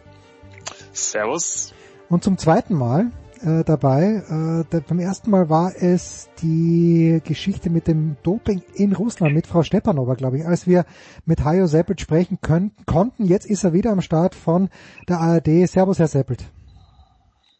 Guten Tag. Vorgangene Woche, Herr Seppelt, haben wir mit dem Thomas Hahn gesprochen, der sitzt in Tokio und äh, da hat es ja noch überhaupt nicht eskaliert bei uns hier. Aber auch der Thomas hat gemeint, na, das kann er sich nur unter ganz größten Verrenkungen vorstellen, dass die Olympischen Sommerspiele 2020 in Tokio stattfinden. Jetzt gibt's aber einen deutschen Präsidenten des Internationalen Olympischen Komitees, Thomas Bach nämlich, der so tut, als ob nichts wäre. Herr Seppelt, was ist Ihre Theorie? Wieso tut er so, als ob nichts wäre? Mich dünkt er, dass Thomas Bach kein dummer Mensch ist. Er ist sicherlich kein dummer Mensch. Die Frage ist nur, wie viel Gewissen er in sich trägt. Und diese Frage muss man bei Herrn Bach nicht nur einmal jetzt stellen, die musste man auch schon vorher gelegentlich stellen. Ich muss das mal mit so harten Worten sagen. Es ist unverantwortlich, es ist unglaublich, was das Internationale Olympische Komitee mit Bach an der Spitze da momentan anstellt. Und sollte er nicht schnell die Reißleine ziehen, das ist meine Prognose, dann wird das Vermächtnis von Thomas Bach das sein, dass er dazu beigetragen hat, dass dieses Virus sich weiter verbreiten konnte. Es ist unglaublich beispielsweise, dass er es äh, zugelassen hat, dass noch am Wochenende in London ähm, ein olympisches Boxing, also ein Qualification Tournament stattgefunden hat, äh, das nach drei Tagen dann abgebrochen worden ist und dort hunderte von Boxern aus vielen Ländern quasi im Vollkontakt aufeinander losgegangen sind. Mir fehlen und ja vor Publikum auch noch. Und das noch vor Publikum, genau. Ähm, irgendwann aber dann wohl nicht mehr. Wie dem auch sei, ja. es ist unglaublich, was da läuft. Und, ähm, ähm, und Bach trägt dazu bei, durch seine Politik des Beschwichtigens, des, ähm, ähm, des Festhaltens an einem Projekt, das für ihn sicherlich von größter Bedeutung ist, ähm, dass dieses Virus möglicherweise sich weiter verbreiten kann. Das ist zumindest die, die Möglichkeit, die jetzt im Raum steht, wenn er so weitermacht. Ich bin aber sicher, dass äh, der Druck vieler Athleten aus der ganzen Welt in den nächsten Tagen noch so massiv zunehmen wird, dass er irgendwann die Reißleine ziehen muss. Ich prognostiziere, das wird in den nächsten ein bis zwei Wochen passieren. Es ist aus meiner Sicht komplett unvorstellbar, überhaupt nicht darstellbar, damit bis zum Mai zu warten. Äh, und das wird das IOC irgendwann auch merken, glaube ich. Ähm, aber wir wissen ja von Thomas Bach, dass er in bestimmten Positionen, ähm, nach meinem Eindruck zumindest, ähm, äh, immer felsenfest bei seinem Standpunkt bleibt, komme was da wolle. Ob er immer die äh, klügsten Berater hat oder ob es Leute gibt äh, um ihn herum, die immer nur eifrig nicken, wenn er was sagt, darüber müsste man mal diskutieren. Johannes, der interessante Vorschlag, nachdem hier viele Qualifikationen ausgefallen sind von Thomas Bach, dann auch noch mehr Leute nach Tokio zu schicken. Das fand ich dann irgendwie so das kleine Sahnehäubchen auf der, auf der ganzen Geschichte, oder? Ja, das ist, äh, es, es zeigt irgendwie auch so eine diese totale Entrücktheit dieses dieses äh, äh, Ringezirkels. Ich glaube, man kann sich das von außen wirklich nicht vorstellen, wenn du ständig ähm, äh, in diesem äh, Fünf-Sterne-Club, nicht nur fünf Ringe, sondern auch Fünf-Sterne-Club, immer exklusiv, immer mit Weltchefs, mit Präsidenten, ähm, tête-à-tête und immer die tollsten Hotels und immer hier und dort. Ähm, ähm, unterwegs, dann, dann verlierst du irgendwann äh, die, die, den Bezug zur Realität. Es gibt auch äh, Helmut Diegel, der hat uns das auch mal gesagt, ähm, der, der ja eigentlich auch ähm, sehr, mal als sehr integrer Sportprofessor in Tübingen angefangen hat und am Ende sich dann ja auch äh, von uns fragen lassen musste, wie es eigentlich zu gewissen Zahlungen von ihnen an, an Lamine Diak äh, gekommen ist, aber das ist eine ganz andere Geschichte. Jedenfalls, der hat auch relativ freimütig gesagt, man, man gewöhnt sich irgendwann so, so an diesen an diese, an diese Belletage, äh, irgendwann fällt einem gar nicht mehr auf, wie, wie borniert man da eigentlich agiert. Und ich habe schon das Gefühl, dass, äh, oder ich habe nicht das Gefühl, ich glaube, das sehen ja alle, dass, dass ähm, man hat das Gefühl, alles hat irgendwie so aus, aus IOC-Perspektive im Dienst dieser Spiele zu stehen. Und dass da so ein Virus stattfindet, das ist auch nur ein weiteres Hindernis, dass man quasi wie so ein Sportler aus dem Weg räumen kann. Aber das, das geht eben nicht. Ja, das ist und das hat ja auch die äh, kanadische Athletenvertreterin äh, heute ganz gut gesagt. Es ist größer. Ein Virus ist größer als Olympische Spiele, mhm. als der Sport. Und das sagen ja auch alle. Jeder Sportführer, ähm, jeder Sportlet, den du gerade fragst, sagt, äh, es gibt gerade wichtigere Dinge. Und das IOC sagt so ungefähr, es gibt nur die Olympischen Spiele jetzt mal sinngemäß und, und alles andere hat sich danach gefälligst zu richten, auch so ein blödes äh, Virus. Äh. Und ähm, das, das Problem ist ja auch gar nicht, und ich glaube, das ist ja auch, weshalb gerade so viele Athleten äh, immer saurer werden, dass das IOC auf Zeit spielt. Das ist ja irgendwo auch ihr gutes Recht, dass sie ihren Zeitraum ausdehnen. Das macht ja gerade jeder Veranstalter. Das Problem ist vielmehr, und das hat ja auch äh, Hajo Seppel schon angesprochen, diese unfassbare Betonköpfigkeit, mit der man überhaupt keine Alter Millimeter Alternative zulässt, zumindest nicht öffentlich. Ich meine, die wären ja doof, wenn sie intern das ähm, auch so diskutieren würden, aber öffentlich wird daran komplett festgehalten und deswegen sagen die Athleten, Moment mal, was, was soll jetzt gehen?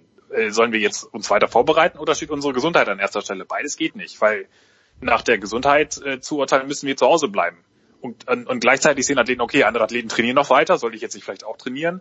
Soll ich ja vielleicht die, die, die Vorschriften meiner Gesundheitsbehörde äh, mich widersetzen? Also das, das, äh, ähm, das, das führt zu so einer totalen Verunsicherung und zeigt auch, dass jetzt eigentlich nicht die Zeit ist für Taktieren, sondern eigentlich, weil sie ja auch äh, das IOC in seiner Mitteilung gesagt hat, es ist keine Zeit für drastische Entscheidungen. Hm. Ich fürchte, es ist jetzt doch zumindest so ein bisschen drastische Entscheidungen muss man doch treffen im, im Angesicht von drastischen Entwicklungen und das ist irgendwie noch nicht angekommen und ähm, aber äh, äh das ist schon so, glaube ich auch, dass ähm, ähm, das hat ja auch äh, Jens Weinreich im, im Spiegelartikel an, angedeutet, er sprach ja auch von Spitznamen wie Diktator und Sonnenkönig, die über Herrn Bach äh, zirkulieren. Ob das so ist, weiß ich nicht, aber ähm, Kann ich bestätigen, habe ich auch alles gehört. Also das ist natürlich schon, wenn du natürlich in so einer Kommandostruktur operieren würdest, dann glaube ich, erklärt das schon vieles. Ja, Jens, ja. Jens Weinreich. Ich glaube, dass, ja. dass, dass ja, vielleicht habe ich einhaken, der ähm, äh, es ist unglaublich. Äh, äh, man kann ja nur eines sagen momentan, er hört auf viele, offensichtlich hörte aber nicht auf Athletenbedenken. Ähm, also diesen Eindruck muss man zumindest gewinnen. Und wenn man weiß, dass die gesamte Weltpolitik, bis auf äh, wenige Verirrte wie Herrn Bolsonaro in Brasilien beispielsweise oder bis vor nicht allzu ähm, langer Zeit ja auch noch, jetzt kommt ein leichter Umschwenk, weil es wohl gemerkt hat, Donald Trump in den USA, äh, die gesamte Politik weltweit ist, ist, äh, ist auf Kurs, äh, offensichtlich ähm, dieses Virus irgendwie in den Griff zu bekommen. Und der Einzige, der Einzige, mhm. der in einer Weltorganisation sitzt und der sagt, warten wir mal ab, ist Thomas Bach. Das muss man sich mal vorstellen. Und das ist so unglaublich.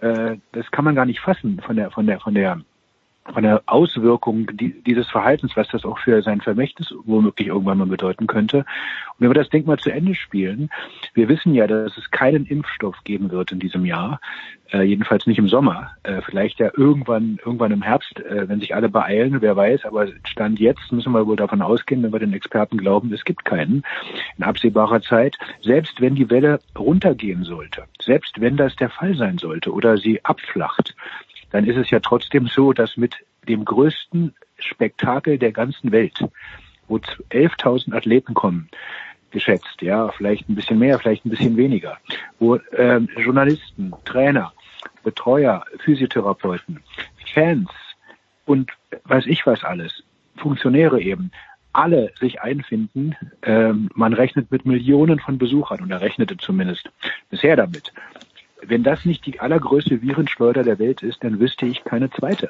Hm. Also das heißt, so selbst wenn die Kurve runtergehen würde, dann würde sie dort womöglich wieder hochgehen. Und wer hätte es zu verantworten? Thomas Bach.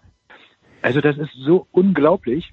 Auch nur ein einziger Krankheitsfall und da stellen wir uns mal vor, die sogenannte Risikogruppe von Leuten, die über 70 oder über 80 sind. Soweit ich weiß, soll es ja IOC-Mitglieder geben, die schon ein bisschen älter sind. Jetzt stelle man sich mal vor, dass während der Olympischen Spiele plötzlich einer von denen krank wird, auf Corona getestet wird. Was heißt das?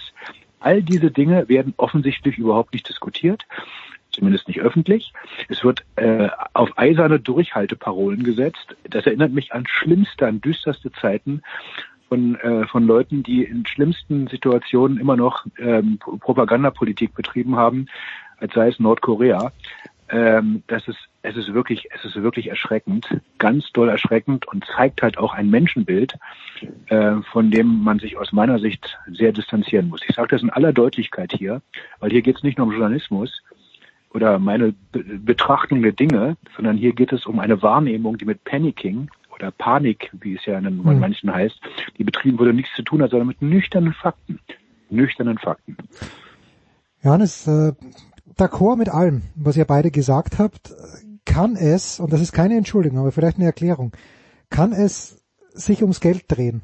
Bei dieser ganzen Geschichte. Kann, nein, kann, nein, nein, aber wirklich kann es sein, dass äh, die Absage nicht vom IOC kommen darf, sondern von der japanischen Regierung kommen muss, weil sonst die Versicherung nicht zahlt. Das ist das Einzige, was ich mir vorstellen kann. Entweder, und ich bin ja schon ganz auf eurer Seite, Thomas Bach hat einfach kein Gewissen, aber ich kann es mir wirklich nur so erklären, dass, äh, dass, dass die Sponsoren dann komplett abspringen, dass da so viel Kohle verloren geht, wenn das IOC es absagt. Weil ich habe keine andere Erklärung.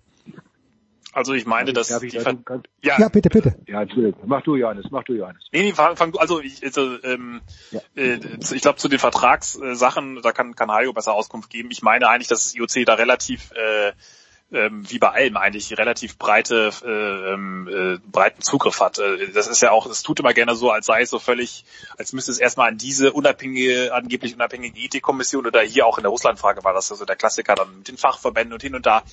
Ohne das, ohne das IOC läuft gar nichts. Und wenn das IOC gewisse Einfluss geltend machen will, dann kann es das im Grunde auch. Wie das jetzt genau mit den Verträgen re- geregelt ist, da kann Hajo gleich noch noch mal zu was sagen, aber ich bin mir eigentlich ziemlich sicher, dass sie da auch äh, das, da gibt es einen expliziten Passus auch dazu. Sie können da schon relativ äh, proaktiv auch ähm, äh, tätig werden und und äh, wenn sie es könnten, äh, hätten sie es, also sie hätten es eigentlich auch schon längst tun können, äh, wenn wäre zumindest, zumindest mein Wissensstand und ähm, ja, natürlich. Es ist, ist äh, natürlich auch das Problem, dass einfach so ein Mega-Event kannst du natürlich äh, noch schwerer verschieben als als eine Fußball-EM, die dezentral in, in Europa stattfindet, als als eine Tour de, Tour de France, äh, die jedes Jahr stattfindet, als viele andere Sachen, die äh, an ein, zwei, äh, zwei Wochen gebunden sind, aber mit natürlich viel weniger log- logistischem Aufwand auch betrieben werden und äh, und vor allen Dingen kann man auch nicht einfach das so ins nächste Jahr verlegen, weil es gibt zum Beispiel kein Athletendorf dann mehr. Das, das soll ja dann weitervermietet werden gleich. Das kannst du ja schlecht Hm. in Tokio äh, ein Jahr stehen äh, lassen. Also ist schon klar, dass es eine riesige Entscheidung ist, aber es ist eigentlich auch jedem klar, dass das Problem, und das hat ja auch schon gesagt, wenn es in, selbst wenn es sich in vier Monaten wundersamerweise wandeln sollte, die ganze Grundlage, werden ja jetzt geschaffen, durchs Dopingkontrollsystem, das gerade runtergefahren wird. Das ist äh, also das durch die Trainingsmöglichkeiten. Presche mal nicht vor, bitte Johannes, weil das wäre dann meine nächste Frage gewesen, was das, was diese Geschichte äh, mit, mit der Doping-Aufmerksamkeit der Weltöffentlichkeit macht. Aber nur weiter, Johannes. Ja, bitte. das ist, es ist ja, es ist ja eigentlich, ist ja völlig klar. Also du, selbst wenn, wenn dort, äh, wenn wir in vier Jahren, äh, in vier Monaten durch wundersame Weise sagen, okay, wir können jetzt in Tokio alle zusammenkommen, so Journalisten, Fans, äh, Athleten, ähm, Zuschauer und und alle Beteiligten, dann dann du hättest völlig ungleichmäßig qualifizierte, willkürlich ausgewählte Athleten oft.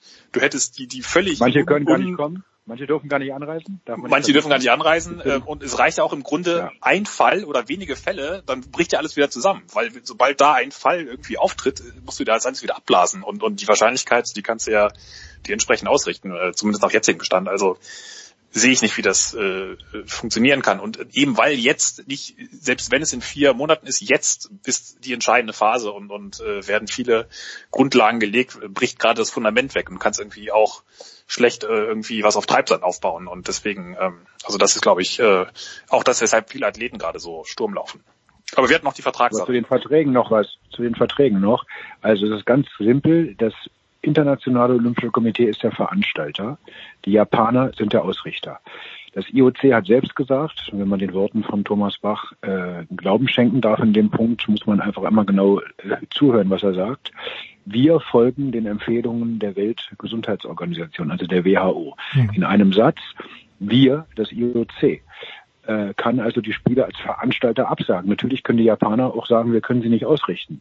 Es gibt ja die sogenannten bedingten äh, Kosten und die nicht Olympia-bedingten Kosten angeblich. Das ist ja mal die schöne Lesart des IOC, wie man halt auseinander ähm, dividiert, was äh, Kosten der Infrastruktur, die angeblich mit Olympia nichts zu tun hätten und die reine Ausrichtung betreffen. Äh, das IOC ist versichert, äh, wenn man den Worten von äh, Richard Pound beispielsweise glauben darf, dem ähm, IOC-Doyen, früher Präsident der Welt-Anti-Doping-Agentur, dann würde das IOC selbst einen Ausfall oder eine Verlegung der Spiele wohl verkraften finanziell.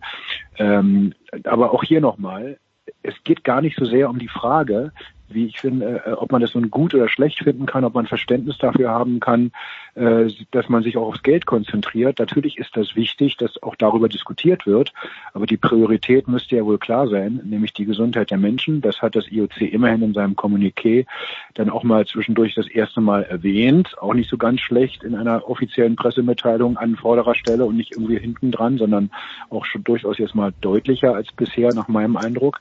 Aber ähm, ähm, es geht aus meiner Sicht äh, äh, vor allem um das Wording. Es geht um das mhm. Auftreten von Bach. Es geht um das, den Auftritt von Bach in den Tagesthemen.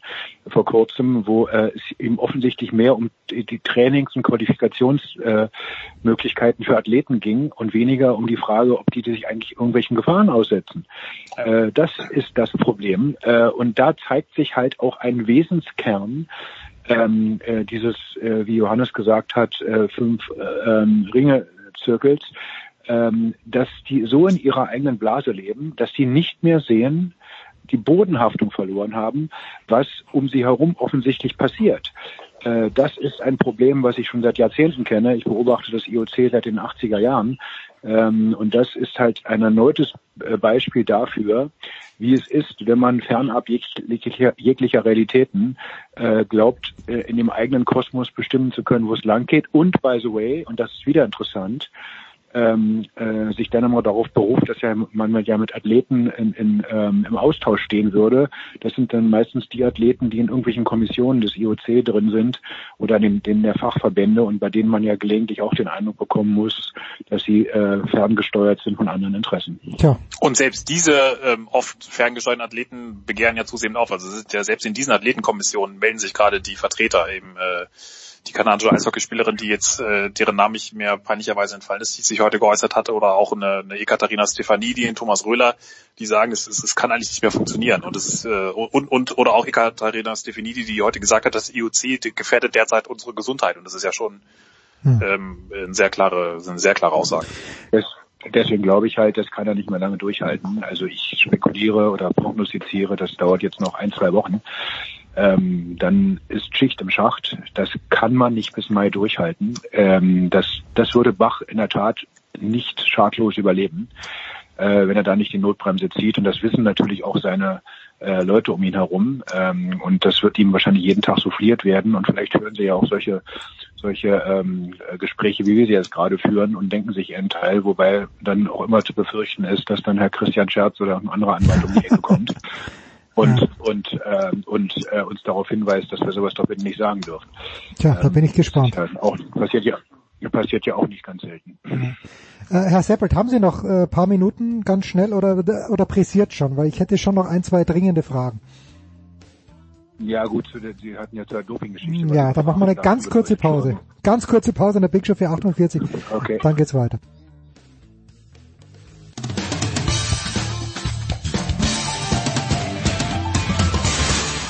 Hey, hier ist Sven Sören Christoffersen und ihr hört Sportradio 360. Ja, äh, weil es gerade so gut läuft. Nicht beim IOC und nicht bei Thomas Bach, aber hier in der Runde mit Johannes Knut und mit Hajo Seppel legen wir noch ganz schnell ein paar Minuten drauf. Es hat vor wenigen Wochen, Herr Seppel, dieses bahnbrechende Urteil gegeben vom CAS, nämlich die Dopingsperre gegen Sun Yang. Ich habe nicht gedacht, dass wir jetzt grundsätzlich auf einem guten Weg sind, aber vielleicht war das dann schon ein kleines Zeichen. Aber diese ganze Gemengelage im Moment, äh, wird dem Doping jetzt in dieser Phase überhaupt noch Aufmerksamkeit geschenkt in der Sportwelt Ihres Wissens nach? Ja, ich bin aus der AD-Doping-Redaktion und wir machen ja äh, regelmäßig Beiträge und auch bei uns in der äh, Redaktion oder in unserer kleinen Einheit äh, ist natürlich momentan klar, dass ähm, das auch uns vor ähm, ja, ungeahnte ähm, äh, Herausforderungen stellt, äh, weil uns plötzlich klar wird, äh, wenn ich ehrlich bin, dass, dass äh, wir unsere Berichterstattung momentan nicht so weiterlaufen können lassen wie bisher. Weil, wenn wir ganz ehrlich sind, ähm, es ist jetzt momentan nicht die Frage, ob es jetzt ähm, ein Level Playing Field, also eine Chancengleichheit bei den Olympischen Spielen geben wird, sondern wir reden alle über die Frage der Gesundheit der Athleten. Und insofern ähm, äh, spielen solche Dinge momentan in der Tat, ich finde, auch zu Recht eine untergeordnete Rolle. Gleichwohl ähm, muss man natürlich darauf aufmerksam machen und ähm, Johannes hat es ja auch schon angedeutet, ähm, äh, das Dopingkontrollsystem wird natürlich jetzt weltweit quasi ich behaupte mal, zusammenbrechen oder in großen Teilen zumindest nicht mehr funktionieren. Wie soll es auch? Ähm, äh, dafür kann aber nun das Dopingkontrollsystem nichts, denn dafür gibt es nun halt auch wichtigere Dinge, über die wir jetzt sprechen und da verblasst so manches. Hm. Johannes, äh, der Name Dick Pound ist gefallen. Ich bin mir nicht, ich werde nicht schlau aus ihm. Also mich dünkt, wenn ich so auch äh, von deinem Kollegen Thomas Kistner und von Jens Weinreich äh, so lese, dann dünkt mich, dass es einer von den Guten ist. Bin mir aber nicht ganz sicher. Wo, wo steht Dick Pound? Ja, also man muss da zwei Schienen sehen. Das erste ist mal äh, die, die Entwicklung in den vergangenen Jahren. Da sieht man äh, nicht nur bei ihm, sondern auch zum Beispiel bei einem Gianfranco Caspar, äh, dem FIS-Präsidenten, der ja auch bis vor kurzem noch fabuliert hat, dass er sich ja eigentlich am liebsten in Diktaturen seine, seine Winterwettkämpfe ausrichtet, weil man da so schön die Bauvorhaben und alle anderen hm. Vorhaben durchpeitschen kann. Das war natürlich dann alles ironisch gemeint. Ja, Nein, das war ja gar nicht richtig wiedergegeben worden. Natürlich hat das doch so gemacht. Also das ist, man, man merkt da manchmal so äh, mit dem Alter, äh, ohne da jetzt irgendwelche biologischen äh, oder men mentalen, psychologischen äh, Prozesse äh, geltend zu machen, in die ich mich sowieso nicht äh, fachlich auskenne, aber da ist doch so eine gewisse, äh, waren so ein paar Wortmeldungen zuletzt, wo man so dachte, hm, okay, aber grundsätzlich ist es ja so, ähm, selbst bei denen, die intern immer viel kritisieren und Kaspar und Paun sind eigentlich ganz gute Beispiele, die haben immer viel ähm, dann doch für, für IOC-Verhältnisse, die mir doch alle sehr stromlinienförmig immer ähm, auf, auf eine Entscheidung ausgerichtet ist. Ähm, Thomas Bach nennt das immer gerne Unity in, Divers in, in Diversity, also diese viel beschworene Einheit, dass alle Organe, ähm, alle Fachverbände möglichst alle auf dem gleichen Kurs eingeschränkt sind, ähm, äh, was wir eigentlich in der Demokratie eigentlich ja nicht so gut finden, weil man dann viele verschiedene äh, Prozesse haben will. Das, das kennt man da ja eher nicht so. Aber letztlich ist es immer so, egal wie sehr sie sich vor Schienbein treten, egal wie wer irgendwie Kritik übt, am Ende zählt nur die Bewegung. Mhm. Die Familie, sie nennen sich auch gerne mal Familie. Das ist ja kein Wortbegriff, den ich wähle, das, der fällt ja auch so gerne mal. Fühlt man sich dann auch schnell an andere äh, Organisationen gerne mal erinnert, aber äh, das ist ein anderes Thema es, es wird keiner, wenn es hart auf hart kommt, werden die Reihen wieder geschlossen. Da gab es ganz wenige Ausnahmefälle und das ist einfach das Grundproblem. Wenn auch wenn eine Organisation so unfassbar hierarchisch strukturiert ist, dann ähm, äh, ist das einfach äh, ist das System immanent und daran wird, wird immer äh, das System kranken. Ich, ich dachte mal so rund um Rio, das war ein ganz gutes Beispiel da ist es ja doch mal so ein bisschen gebröckelt auch um diese russische, ähm, um den russischen Dopingskandal. Da haben sich dann auch mal Athletenvertreter wie Claudia Bokel oder Becky Scott mal sehr offensiv nach vorne ge getraut. Aber man sieht ja, was damit passiert. Claudia Bokel ist abgetreten, Becky Scott wurde ja mehr oder weniger aus der WADA rausgemobbt. Also das ist, ähm, das System schlägt dann doch immer wieder zurück und stellt seine Interessen über, wie diese eigentlich geht, die Athleten und, und die Integrität.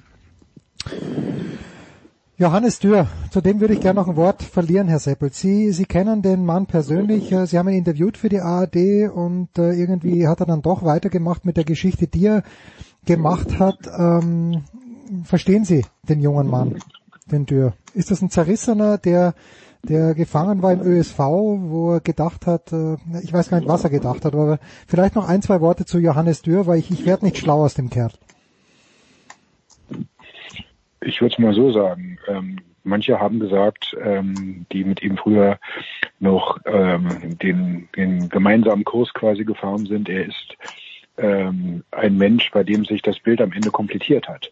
Hm. Dass nämlich Doping ohne Lüge nicht geht. Doping hat immer damit zu tun, dass man anderen Leuten gegenüber die Unwahrheit erzählt, sonst würde es nicht funktionieren.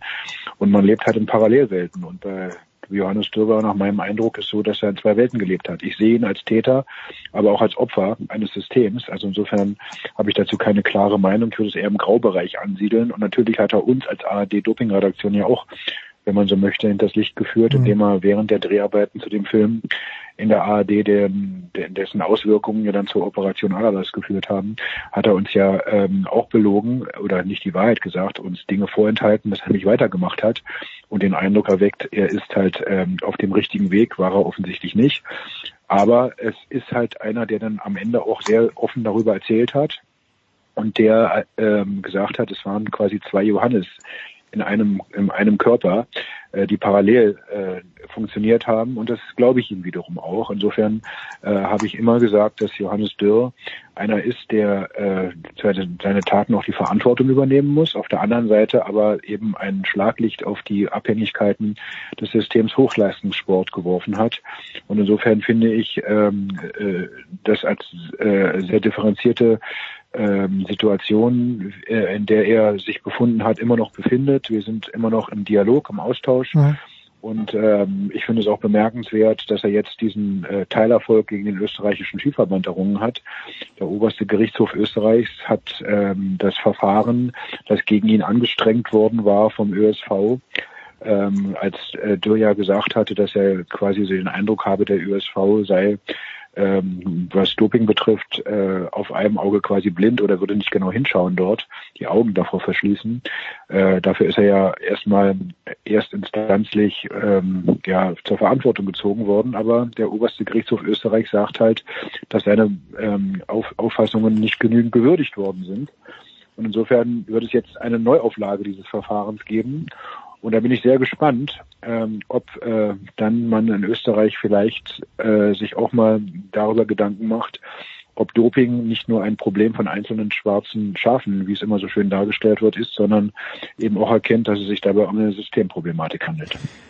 Abschließende Frage an beide. Ich fange wieder mit Ihnen an, Herr Seppelt, aber ich komme aus Österreich und äh, ich kenne, glaube ich, einen Journalisten, das ist der Philipp Bauer vom Standard, äh, wo ich mir denke, okay, an den könnte sich jemand wie der Dürr wenden. Haben Sie da für sich als, als Journalist aus Deutschland, und Johannes, die Frage dann gleich an dich auch, aber habt ihr als Journalisten aus Deutschland den Eindruck gehabt, dass es einfacher ist, sich äh, als Johannes Dürr äh, einem deutschen Journalisten zu öffnen, Herr Seppelt, weil bei uns es gibt keine, es gibt den Standard und dann sind wir mit kritischer Presse auch schon fertig. Die Kronenzeitung ist Sponsor des ÖSV, was überhaupt nicht geht in meinen Augen. Wie, wie können Sie dieser Theorie was abgewinnen? Ich würde es mal so sagen, es gibt noch einen Kollegen, der mir einfällt, das ist der Johann Skocek.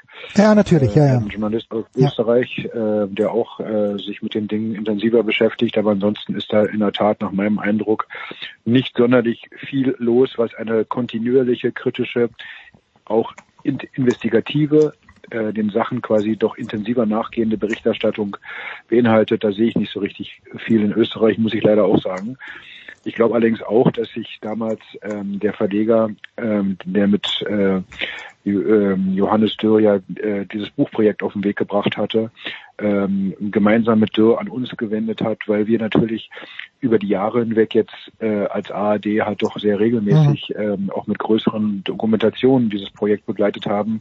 Also wenn wir jetzt nicht aus Deutschland gekommen wären, sondern wenn wir halt in Frankreich oder in Belgien oder in, in der Schweiz oder auch in Österreich zu Hause wären, dann wäre auch dahin gegangen. Also ich glaube, es hat jetzt nichts mit Deutschland zu tun, sondern einfach nur mit der Tatsache, dass wir uns halt doch sehr regelmäßig äh, mit Systemfragen des, des Dopings und des Sports beschäftigt haben. Ja, Johannes, abschließend, du, du, du hast noch nicht überstanden, du bleibst dann noch zum Radsport und zum äh, alpinen Skisport dabei, aber du hast ja auch Bekanntschaft gemacht äh, mit äh, Rechtsanwälten, die dann die Interessen des ÖSV vertreten und das sehr, sehr vehement. Das ist auch eine Eigenart, äh, die, ich, die, die ich nicht schätze an meinen Landsleuten.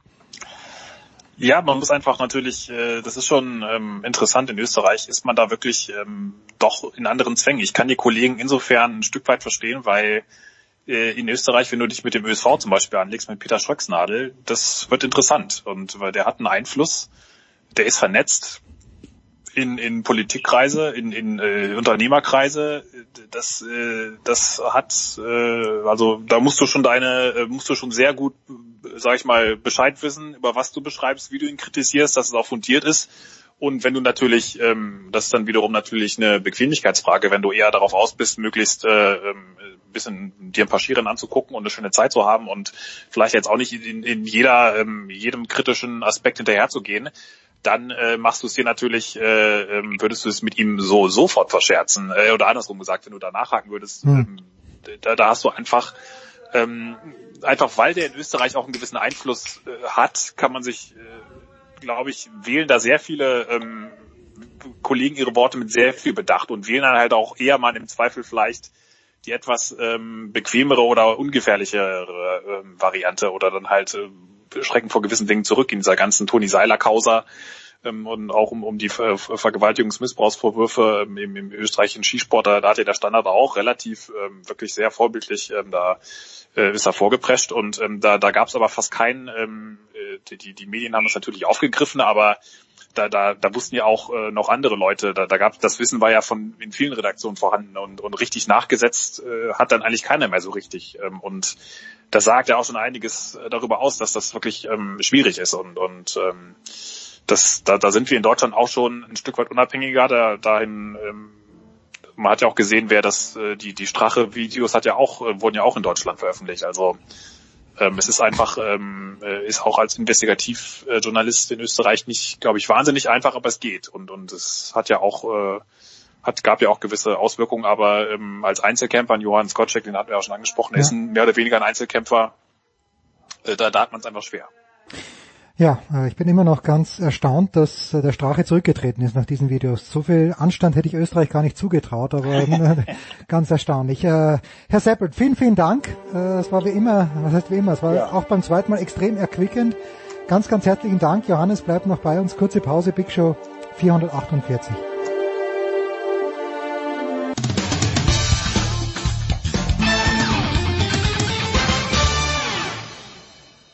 Hallo, hier ist Dirk Nowitzki und ihr hört Sportradio 360.de. Weiter geht's in der Big Show 448. Johannes Knut hat heute die Dauerkarte gebucht. Ich weiß nicht, ob das gut für ihn ist. Das werden wir am Ende herausfinden. Neu dazugekommen ist jetzt für den Radsportteil von radsportnews.com, von Eurosport, aber auch Felix Martis. Servus Felix. Servus, servus. Felix, normalerweise küren wir die German äh, Power Rankings und da ist immer ein Sportler die Nummer eins in der Woche. In dieser Woche haben ganz, ganz wenig Menschen Sport getrieben. Wir hätten natürlich noch äh, die eine oder andere Biathletin dazu nehmen können, aber für mich der, die Nummer eins im Power Ranking in Deutschland, weil sonst nichts passiert ist, Maximilian Schachmann. Zu Recht, Felix, frage ich dich.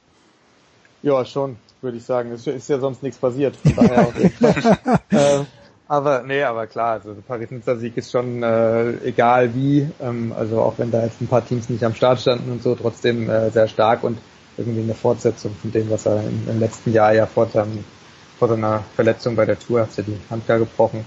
Ähm, ja, Fortsetzung von dem, was er davor gezeigt hat eigentlich. Ein paar Teams nicht am Start, Johannes, aber dennoch, äh, alle Philipp war dabei, äh, Quintana war dabei, das war keine Nasenbohrerveranstaltung, dieses Paris-Nizza. Nee, überhaupt nicht. Man hat das ja auch am letzten Anstieg gesehen. Er hat ja auch echt äh, gut mitgehalten und auch eigentlich das ganze Rennen. Also das, das war ja auch das, was, glaube ich, ihm wichtig war zu zeigen, dass er nicht nur äh, ein Mann jetzt für eine Etappe ist oder äh, für ein paar Etappen, sondern dass er wirklich so eine Rundfahrt auch ein bisschen prägen kann und auch das Team äh, ihm dabei zur Seite stehen kann. Das ist ja auch das, was Bora Hans Grohe, wenn es dann irgendwann mal wieder, äh, wenn irgendwann mal wieder Radsport stattfindet, ja auch das große Ziel des Teams ist, dass man so eine Grand Tour ähm, äh, bisschen ähm, nachhaltiger oder auch besser kontrollieren kann, als es vielleicht in den vergangenen Jahren auch möglich war, auch von den Helfern her. Und das äh, haben sie eigentlich sehr gut hingekriegt, trotz Sturz noch in Absperr, Absperrgitter, auch Ausreißer. Und ähm, ja, es ist, ist natürlich jetzt nicht, dieser letzte Berg war jetzt nicht äh, einer, den man jetzt bei der Tour de France äh, im Hochgebirge fährt und da sind es natürlich auch noch mehrere Tage hintereinander. Also für ein drei ist natürlich jetzt eine einwöchige Rundfahrt, kann man nicht mit einer dreiwöchigen großen Tour vergleichen, aber ist ja schon ähm, ein sehr, sehr großes, ähm, äh, ja, sehr großer Fingerzeig auch, dass, dass seine Entwicklung, die er ja so Richtung Gesamtklassement auch immer mehr vorantreiben wollte, dass es klappt und schade halt, dass es jetzt vor dieser Ungewissheit steht, weil Tokio ähm, wäre natürlich für ihn auch nicht ganz schlecht gewesen. Noch, noch findet statt, äh, ja theoretisch statt, aber ob das in der Praxis so läuft, da habe ich doch mittlerweile große Zweifel bei diesen äh, Klassikern, und das ist ja im Grunde ist eine Rundfahrt, die, glaube ich, Felix, korrigiere mich bitte, nach sieben Etappen abgebrochen wurde. Dennoch, es ist eine Rundfahrt, ähm, die aber eigentlich nie im selben Abend, Atemzug mit den, nicht mal mit der Tour de Suisse genannt wird, oder sehe ich das falsch? Welchen Stellenwert hat Paris-Nizza? Ja, doch, also ich finde eben genau den. Also auf einem Level mit Tour de Suisse, äh, Criterium du Dauphiné, Tirreno Adriatico, das sind so die wichtigsten einwöchigen Rundfahrten, Baskenland vielleicht. Ähm, wird halt nicht ganz so, ist nicht ganz so berühmt im außerhalb des Radsports, weil es halt jetzt nicht, weil es halt im Frühjahr ist mhm. ähm, und weil im Frühjahr für für Außenstehende halt die Klassiker sind und dann im Sommer die großen Rundfahrten und ähm, dann halt die Tour de Suisse als Vorbereitungsrennen für die Tour de France deswegen mehr im Fokus steht schon immer. Aber ähm, genauso wie Dauphiné. Aber aber letztendlich ist Paris-Nizza schon auch ein traditionsreiches wichtiges Rennen, ähm, was auch viele auf dem Weg zu ihrem Toursieg gewonnen haben. Was jetzt allerdings, wie Johannes ja gesagt hat, nicht bedeuten soll, dass Schachmann einer ist, der jetzt in diesem oder nächsten oder übernächsten Jahr ums gelbe Trikot bei der Tour fährt. Das ähm, glaube ich nicht. Egan Bernal, oder? Hat letztes Jahr die Tour gewonnen. Ich, äh, Richtig. Ja, das genau. ist so stark von mir. Aus dem Kopf heraus. Johannes, wer ist dieser Schachmann? Du warst ja auch bei der Tour äh, dabei. Äh, ich habe halt immer an Jan Ulrich, da hat so vieles nicht gestimmt, aber irgendwie hat die Zeit dann doch gestimmt, dass sich die Deutschen aufs Radl geschwungen haben, weil Jan Ulrich da eben wie auch immer seine großen Erfolge gefeiert hat. Ist Maximilian Schachmann eher ein ruhiger Typ? Ich kenne ihn natürlich überhaupt nicht. Er ist ein Typ, der äh, sehr, ja, ruhig, weiß ich nicht, aber auf jeden Fall ist er sehr, sehr offen und direkt, äh, wie es sich für einen Berliner gehört. Ähm, Hm. ähm, gibt da ganz, ganz offen und freimütig äh, Auskunft und ähm, äh, macht auf mich einen, auch einen sehr ausgeglichenen Eindruck, dass man ja auch so zum Beispiel bei Marcel Kittel, wo man jetzt das Gefühl hatte, bei dem man das immer das Gefühl hatte, dass er jetzt sich nicht komplett zu 130 Prozent über Radsport definiert, ähm, was vielleicht auch manchmal bei ihm ähm, dann wiederum äh, vielleicht äh, die, diese letzten paar extra Prozente vielleicht an einer einen oder anderen Stelle auch dann hat vermissen lassen, aber das ist jetzt äh, ähm, ich denke, das ist dann wiederum eine andere Baustelle bei, bei, bei Maximilian Schachmann, der ist, äh, der hat ja auch, ähm, in Berlin ist es ja auch nicht so das typische Radsport Hochgebirgsterrain, Ja, da hat er jetzt ja. auch erstmal ähm, äh, dann erstmal sein Abitur gemacht, hat noch ein bisschen Wirtschaftswissenschaften nebenbei studiert und äh, hat er ja auch dann bei uns, äh, glaube ich, vor einem Jahr gesagt, dass, dass, dass er jetzt, wenn es mit dem Radsport nicht klappen würde, er auch immer noch so ein bisschen andere Sachen äh, machen könnte. Das, da würde für ihn jetzt keine Welt untergehen, was ja auch immer nicht ganz unwichtig ist, dass man jetzt da nicht irgendwie sein gesamtes Leben oder seinen gesamten sozialen Aufstieg oder was auch immer an so einen Sport hängt, sondern auch so ein bisschen reflektiert damit umgehen kann. Und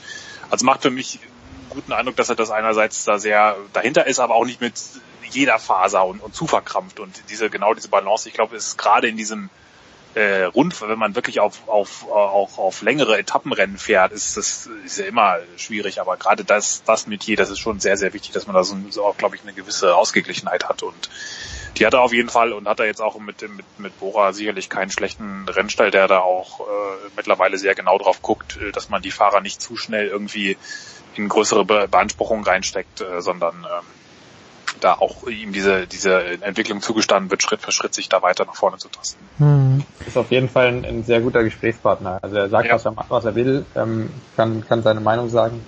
Ähm, kommt aus demselben Management übrigens wie, wie Kittel und äh, Toni Martin und ursprünglich auch Degenkolb. Ist also auch bei, bei Jörg, Jörg Werner. Werner, Genau. Ähm, äh, das, das auf jeden Fall. Und ähm, als er vor, ich glaube, drei Jahre her oder so, habe ich bei der Kalifornien-Rundfahrt mit Brian Holm, Däne von ähm, Quickstep damals, da, als, als Schachmann dort im, im Nachwuchs äh, hochkam quasi, ähm, gesprochen und Brian Holm hat gesagt, er hat noch nie einen jungen Fahrer ähm, gese gesehen oder gehört, besser gesagt, der so genau weiß, was er kann. Mhm. Ähm, also das ist, das ist, äh, ich würde sagen, das beschreibt ihn auch immer noch ziemlich gut. Also er weiß, was er kann und sagt das auch. Und? Ohne jetzt großspurig zu sein. Ja, ja, und äh, was ich natürlich auch von ganz anderem Metier gelernt habe, ich möchte den Namen nicht nennen, aber ein sehr, sehr guter Tennistrainer hat mir mal gesagt, es ist auch ein Vorteil bei Tennisspielern, wenn sie wissen, was sie können und vor allen Dingen, wenn sie wissen, was sie nicht können. Das hilft äh, unheimlich Erfolg zu haben, wenn man sich nicht selbst überschätzt. Jetzt ist Frankreich, Johannes, zu im Grunde genommen. Äh, da ist der Monsieur Macron sehr, sehr, sehr, sehr stringent und sehr, sehr strikt. Vielleicht aus gutem Grunde, kann ich nicht beurteilen. Warum in Gottes Namen ist diese Rundfahrt überhaupt gestartet worden? Oder, oder das, das, das wäre so meine Frage. Ja, es ist, ähm, weil, weil das Geschäft halt natürlich irgendwo dann doch weitergehen muss und ähm, es ist nun mal für, für, das hat ja auch Ralf Denk ähm, oder auch andere verantwortlich im Vorfeld gesagt, es ist nun mal ein wirtschaftlicher Faktor. Äh, Die, die Sponsoren sind nun mal darauf aus, dass, ähm, äh, dass die Logos in, im Fernsehen äh, sind. Es gibt nun mal keine Zuschauereinnahmen wie in der Bundesliga oder ähm, also wenn das der Radsport nehmen würde, dann wäre er, glaube ich, recht reich. Äh, bei den Zuschauermassen würden vielleicht auch nicht so viele kommen, aber äh, also das ist ähm, äh, schon ein wirtschaftlicher Faktor und man hat dann auch gesagt, na gut, Paris-Nizza ist jetzt, nicht so die Zuschauermaßnahme, man kann, man hält sie aus dem Zielbereich und, und aus dem Startbereich fern, dann hält man das Risiko gering. Ähm, ich glaube, man hat an den Äußerungen der Fahrer schon gemerkt, dass sie auch nicht so richtig happy damit waren, weil sie gesagt haben, wir fahren hier durchs ganze Land oder nee, nicht durchs ganze Land, aber wir fahren hier mit einem großen Tross durch und ähm, so richtig äh, ähm, logisch oder so richtig einleuchtend oder verantwortungsbewusst ist das irgendwie auch nicht. Es ist natürlich auch so, dass diese Situation, ich glaube, das, das war bei allen Veranstaltern so, dass sie sich unfassbar dynamisch entwickelt hat ähm, Mhm. und, und äh, was am Anfang äh, des Rennens vielleicht noch als eher geringere Gefahr ähm, angesehen war, hat sich dann doch sehr schnell in Europa ja wahnsinnig, ja, exponentiell nach oben entwickelt. Und wenn wir jetzt vor einer Woche uns unterhalten hätten und gesagt haben, wir sitzen jetzt hier, heute Abend gibt die Bundeskanzlerin eine Ansprache und, und wir stehen hier kurz vor dem, äh, vor der Ausgangssperre, wird wahrscheinlich dann doch nicht kommen, aber das hätten wir auch nicht gedacht. Und, mhm. und also von daher kann ich schon ein bisschen verstehen, aber ich glaube, der Radsport hat natürlich in den kommenden Wochen und auch Monaten schon ein großes Problem, weil er lebt nun mal von dieser Nähe. Das ist äh, äh, kann Felix noch besser erklären als ich, aber ähm, also diese diese Greifbarkeit von Akteuren, das, das merkt man auch schon, wenn man einmal bei der Tour de France war, das ist einfach, die Fans können unfassbar nah ran an die Fahrer, die Fahrer sind auch sehr nahbar und äh, das, das, diese, dieser, das, das macht ganz viel aus von dieser Atmosphäre und auch am Straßenrand und das ist natürlich, wenn man äh, jetzt vor dem Hinterkopf hat, wie dieser Virus sich verbreitet oder eben nicht verbreiten soll, dann erscheint es mir einigermaßen äh, unvorstellbar, heute zumindest, wie im, im Sommer überhaupt da, da Rennen stattfinden können. Ähm, vielleicht ändert sich es auch wieder bald, weil jetzt alle so gut reagieren, aber ähm, ich bin da doch ein bisschen skeptisch. Ja, Felix. Ja, also ich, glaube, ich glaube, wenn Paris-Nizza zwei Tage später im Kalender gestanden hätte, hätte es auch nicht stattgefunden. Ja. Ähm, aber dann haben sie es halt angefangen und dann haben sie es irgendwie versucht durchzuboxen. Ähm, haben das mit den Zuschauern versucht einzuschränken, aber beim Zeitfahren war dann doch relativ viel, also los zum Beispiel.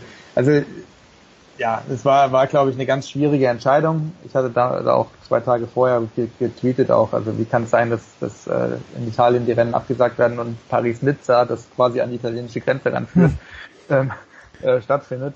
Also ja, es war, war ganz schwierig. Ähm, letztendlich die ASO ist halt, sag mal, der große Macker äh, in Sachen Rennveranstalter und die haben es halt durchgedrückt dann noch, Prudhomme hat noch den blöden Spruch gemacht, dass die Tour de France äh, nur aus zwei Gründen mal nicht stattgefunden hat. Das war der Erste Weltkrieg und der Zweite Weltkrieg. Mhm. Ähm, der, dieser blöde Spruch wird ihm, glaube ich, in den nächsten Wochen, Monaten unter Umständen auch noch ziemlich auf die Füße fallen. Mhm. Also, ja, ich glaube, sie haben einfach die Sache, wie alle in Europa, äh, einfach erstmal ziemlich unterschätzt. Jetzt kam, Felix, am Dienstag die Meldung, dass die French Open sich selbst verschieben in den September, was in Tenniskreisen nicht gut angekommen ist. Äh, der Giro d'Italia hat sich auch selbst verschoben, bis auf weiteres. Und beim Tennis ist dieser Terminkalender unfucking fassbar eng getaktet. Passt eine dreiwöchige Rundfahrt wie der Giro d'Italia irgendwann in den Herbst rein, weil wenn ich mich richtig erinnere, ist dort ja die Vuelta. Naja, also die Vuelta ist, ist Mitte September vorbei, Ende hm. September ist die WM ähm, und man würde dann nach die WM gehen wollen. Ähm, letztendlich ist da ja auch noch nichts äh, in trockenen Tüchern. Lapatier, der UCI-Präsident, hat heute wohl gesagt, ähm, ja, also die Monumente und ein vielleicht abgespeckter Giro mhm. wären vielleicht im März durchführbar. Also vielleicht nicht ganze drei Wochen, sondern vielleicht zwei. Allerdings muss man halt auch überlegen, ähm, im Mai ist schon immer schwierig mit Bergetappen beim Giro d'Italia. Ich weiß nicht, wie es dann im, im mhm. Vielleicht späten Oktober wird, ähm, wenn es dann in die Alpen gehen soll. Also ja, ich, ich sehe, also viele sagen, es wird dann halt viele Sportveranstaltungen und auch viele Radrennen und so weiter parallel geben. Ich kann mir auch vorstellen, dass viele von diesen Ankündigungen der, Veran Ankündigungen der Veranstalter in Sachen, ähm, wir wollen einen Termin noch in diesem Jahr zu nachholen, vielleicht auch was mit Sponsorenthematiken ja, zu tun hat. Also dass man quasi sagt, ja, wir wollen, um zu signalisieren, dass man alles getan hat, in dem Wissen, dass es eigentlich gar nicht funktionieren kann. Bora, Hans Grohe, gerne nennen wir die Sponsoren des deutschen Teams. Johannes, nochmal, ähm, ab wann erwartest du denn, dass hier Unruhe, wenn nicht eh schon Unruhe da ist, auf Seiten der Sponsoren ausbricht? Weil wenn die Dialoge im Fernsehen sehen wollen, aber wenn es wenn es keine Rennen gibt, dann irgendwann wird es mal schwierig.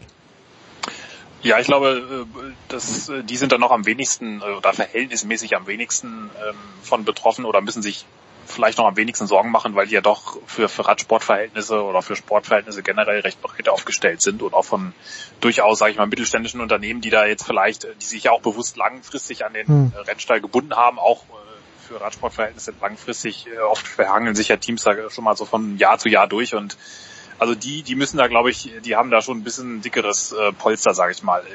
Das, das, das heißt nicht, dass es nicht doch irgendwann mal kritisch wird, weil es ist natürlich gerade völlig offen und, und dann denke ich da, äh, irgendwann wird jeder Sponsor da ein bisschen nervös, aber ich würde jetzt nicht sagen, dass denen da sofort schon äh, irgendwie das Fundament wegzubrechen droht und äh, die Verträge sind ja eigentlich auch abgesichert, da gibt es ja auch Bürgschaften und alles, also das, das ist glaube ich halbwegs sicher. Es wird eher schon so ein bisschen schwierig bei Teams, die nur von, von wenigen oder noch wenigeren äh, Einzelgönnern abhängen, das gab es ja oft auch und gibt es ja teilweise immer noch so ein bisschen, das, das könnte ich mir schon eher vorstellen, aber ähm, letztlich gut, ob das ist jetzt anders als im Fußball, wo man sagen kann, okay, bis da und da gab es diesen Fernsehvertrag, bis da muss wird gezahlt werden und wenn wir bis da die Kohle nicht haben, gibt es ein Problem. Ich glaube, das ist im Radsport schon ein bisschen anders, ähm, aber ähm, wann genau die da nervös werden und wie das genau gerade ist, weiß ich nicht. Dass Felix, der da oft ein bisschen näher dran ist, sage ich mal, im Peloton, der, der kann das vielleicht schon ein bisschen aktueller einschätzen.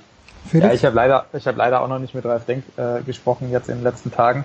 Ähm, aber ja, ich glaube auch jetzt erstmal muss man sich nicht so Sorgen machen, aber natürlich ist es was, was den, was den Teamchefs im Nacken hängt und ähm, ja, es wird, wäre schon wichtig, wenn dann dieses Jahr auch irgendwann nochmal Rad gefahren wird, ähm, um da die Sponsoren auch äh, zufriedenzustellen, auch was eben zukünftige Verträge angeht. Ich meine, auch viele laufen zum Beispiel vielleicht laufen, laufen aus und, und oder wollen verlängern und ja, auch für die Fahrer, was Verträge angeht. Also das ganze Vertragsthema ist einfach, ist einfach schwierig jetzt. Man muss halt auch jetzt gucken, wie man vielleicht auch alternative ähm, Wege findet, wie man das Team nutzen kann. Also ich meine, über Social Media und Co. geht relativ viel ja immer noch. Klar, es sind nicht die großen Radrennen, ähm, aber zum Beispiel gibt's ja diese ähm, E-Sports-Geschichten, also wie zum Beispiel jetzt Swift als, als ein Anbieter für, für das Home Trainer fahren. Ähm, da gibt's auch Rennen. Ist auch eine Möglichkeit, da sich zu zeigen. Also soll ja dann auch eine WM geben im Herbst ähm, mit der UCI zusammen ähm, mit Swift und ich weiß, dass jetzt im Moment noch nicht die Gegebenheiten da sind, hardware-technisch und so weiter, um jetzt richtig verlässliche, vergleichbare Rennen auf die Beine zu stellen. Aber auch das wäre was, wo du Sichtbarkeit schaffen kannst. Zum Beispiel mhm. suchen ja Sender im Moment auch Sachen, die sie senden können, Sportsender. Mhm. Ähm, also wer weiß, ähm, was da unter Umständen ähm, kommen kann. Ähm, das wären so, so Wege. Mitchelton Scott zum Beispiel hat schon Group Rides angekündigt. Wir werden also jetzt Veranstaltungen machen quasi aus Swift, wo die Mitchelton-Fahrer mit ihren Mitchelton-Trikots dann da virtuell zu sehen sind und die, äh, und die Leute mit ihnen fahren können. Solche Dinge, ähm, um Sponsoren eben, eben zufriedenzustellen. Es gab ja, glaube ich, sogar mal die Überlegung beim Giro, auch wenn es eher nur lose war, dass die auch mal so eine Swift- oder Strava-Etappe ja sogar mal als Prolog überlegt hatten. Das, das wäre ja dann vielleicht fast früher eine Option, als man denkt an sowas dann. Ja, genau. Also das war beim Giro, ich glaube letztendlich war es eigentlich mehr so nur ein Gerücht. Sie haben dann ja dieses, dieses Prologzeitfahren quasi auch nachgebaut. Ähm, aber ähm, es war natürlich nicht gedacht, dass es jetzt der, der, der, der Giro-Prolog wirklich darauf gefahren wird. Aber mhm. grundsätzlich ähm, reden wird da schon drüber gesprochen und dass das unter Umständen in Zukunft mal passieren könnte. Und ähm, ja, und jetzt ist, sind sie in der Situation, darf man so nicht sagen, aber für Swift kommt der Coronavirus, was das angeht, ein bisschen zu früh, ähm, weil sie sind da einfach noch nicht bereit. Auf der anderen Seite ähm, glaube ich auch nicht, dass sie das jetzt ähm, nutzen nutzen wollen würden, ähm, um, um da jetzt groß Geschäfte zu machen, was jetzt eben auch nicht unbedingt ihrem ihrem Selbstverständnis ähm, entspricht. Aber ich glaube, sie würden jetzt da schon die Plattform zur Verfügung stellen, quasi, das ist klar, ähm, um, um eben so Group Rights zu geben. Ich habe irgendwie den Eindruck, der Coronavirus kommt für uns alle ein kleines bisschen zu früh. Felix, vielen, vielen ja, Dank. Gerne, oder, genau. oder, oder auch gar, hätte vielleicht besser gar nicht kommen Auch das wäre eine Möglichkeit gewesen, ja. Ah, Felix Mattis von Radsportnews.com, von Eurosport. Felix, ich danke dir. Johannes hat es noch nicht ganz überstanden, bleibt noch für den Ski Alpin Teil bei uns, denn auch da gibt's ja eine Saison. Die haben wir wenigstens abgeschlossen, wenn noch nicht so, wie wir uns das alle gewünscht haben.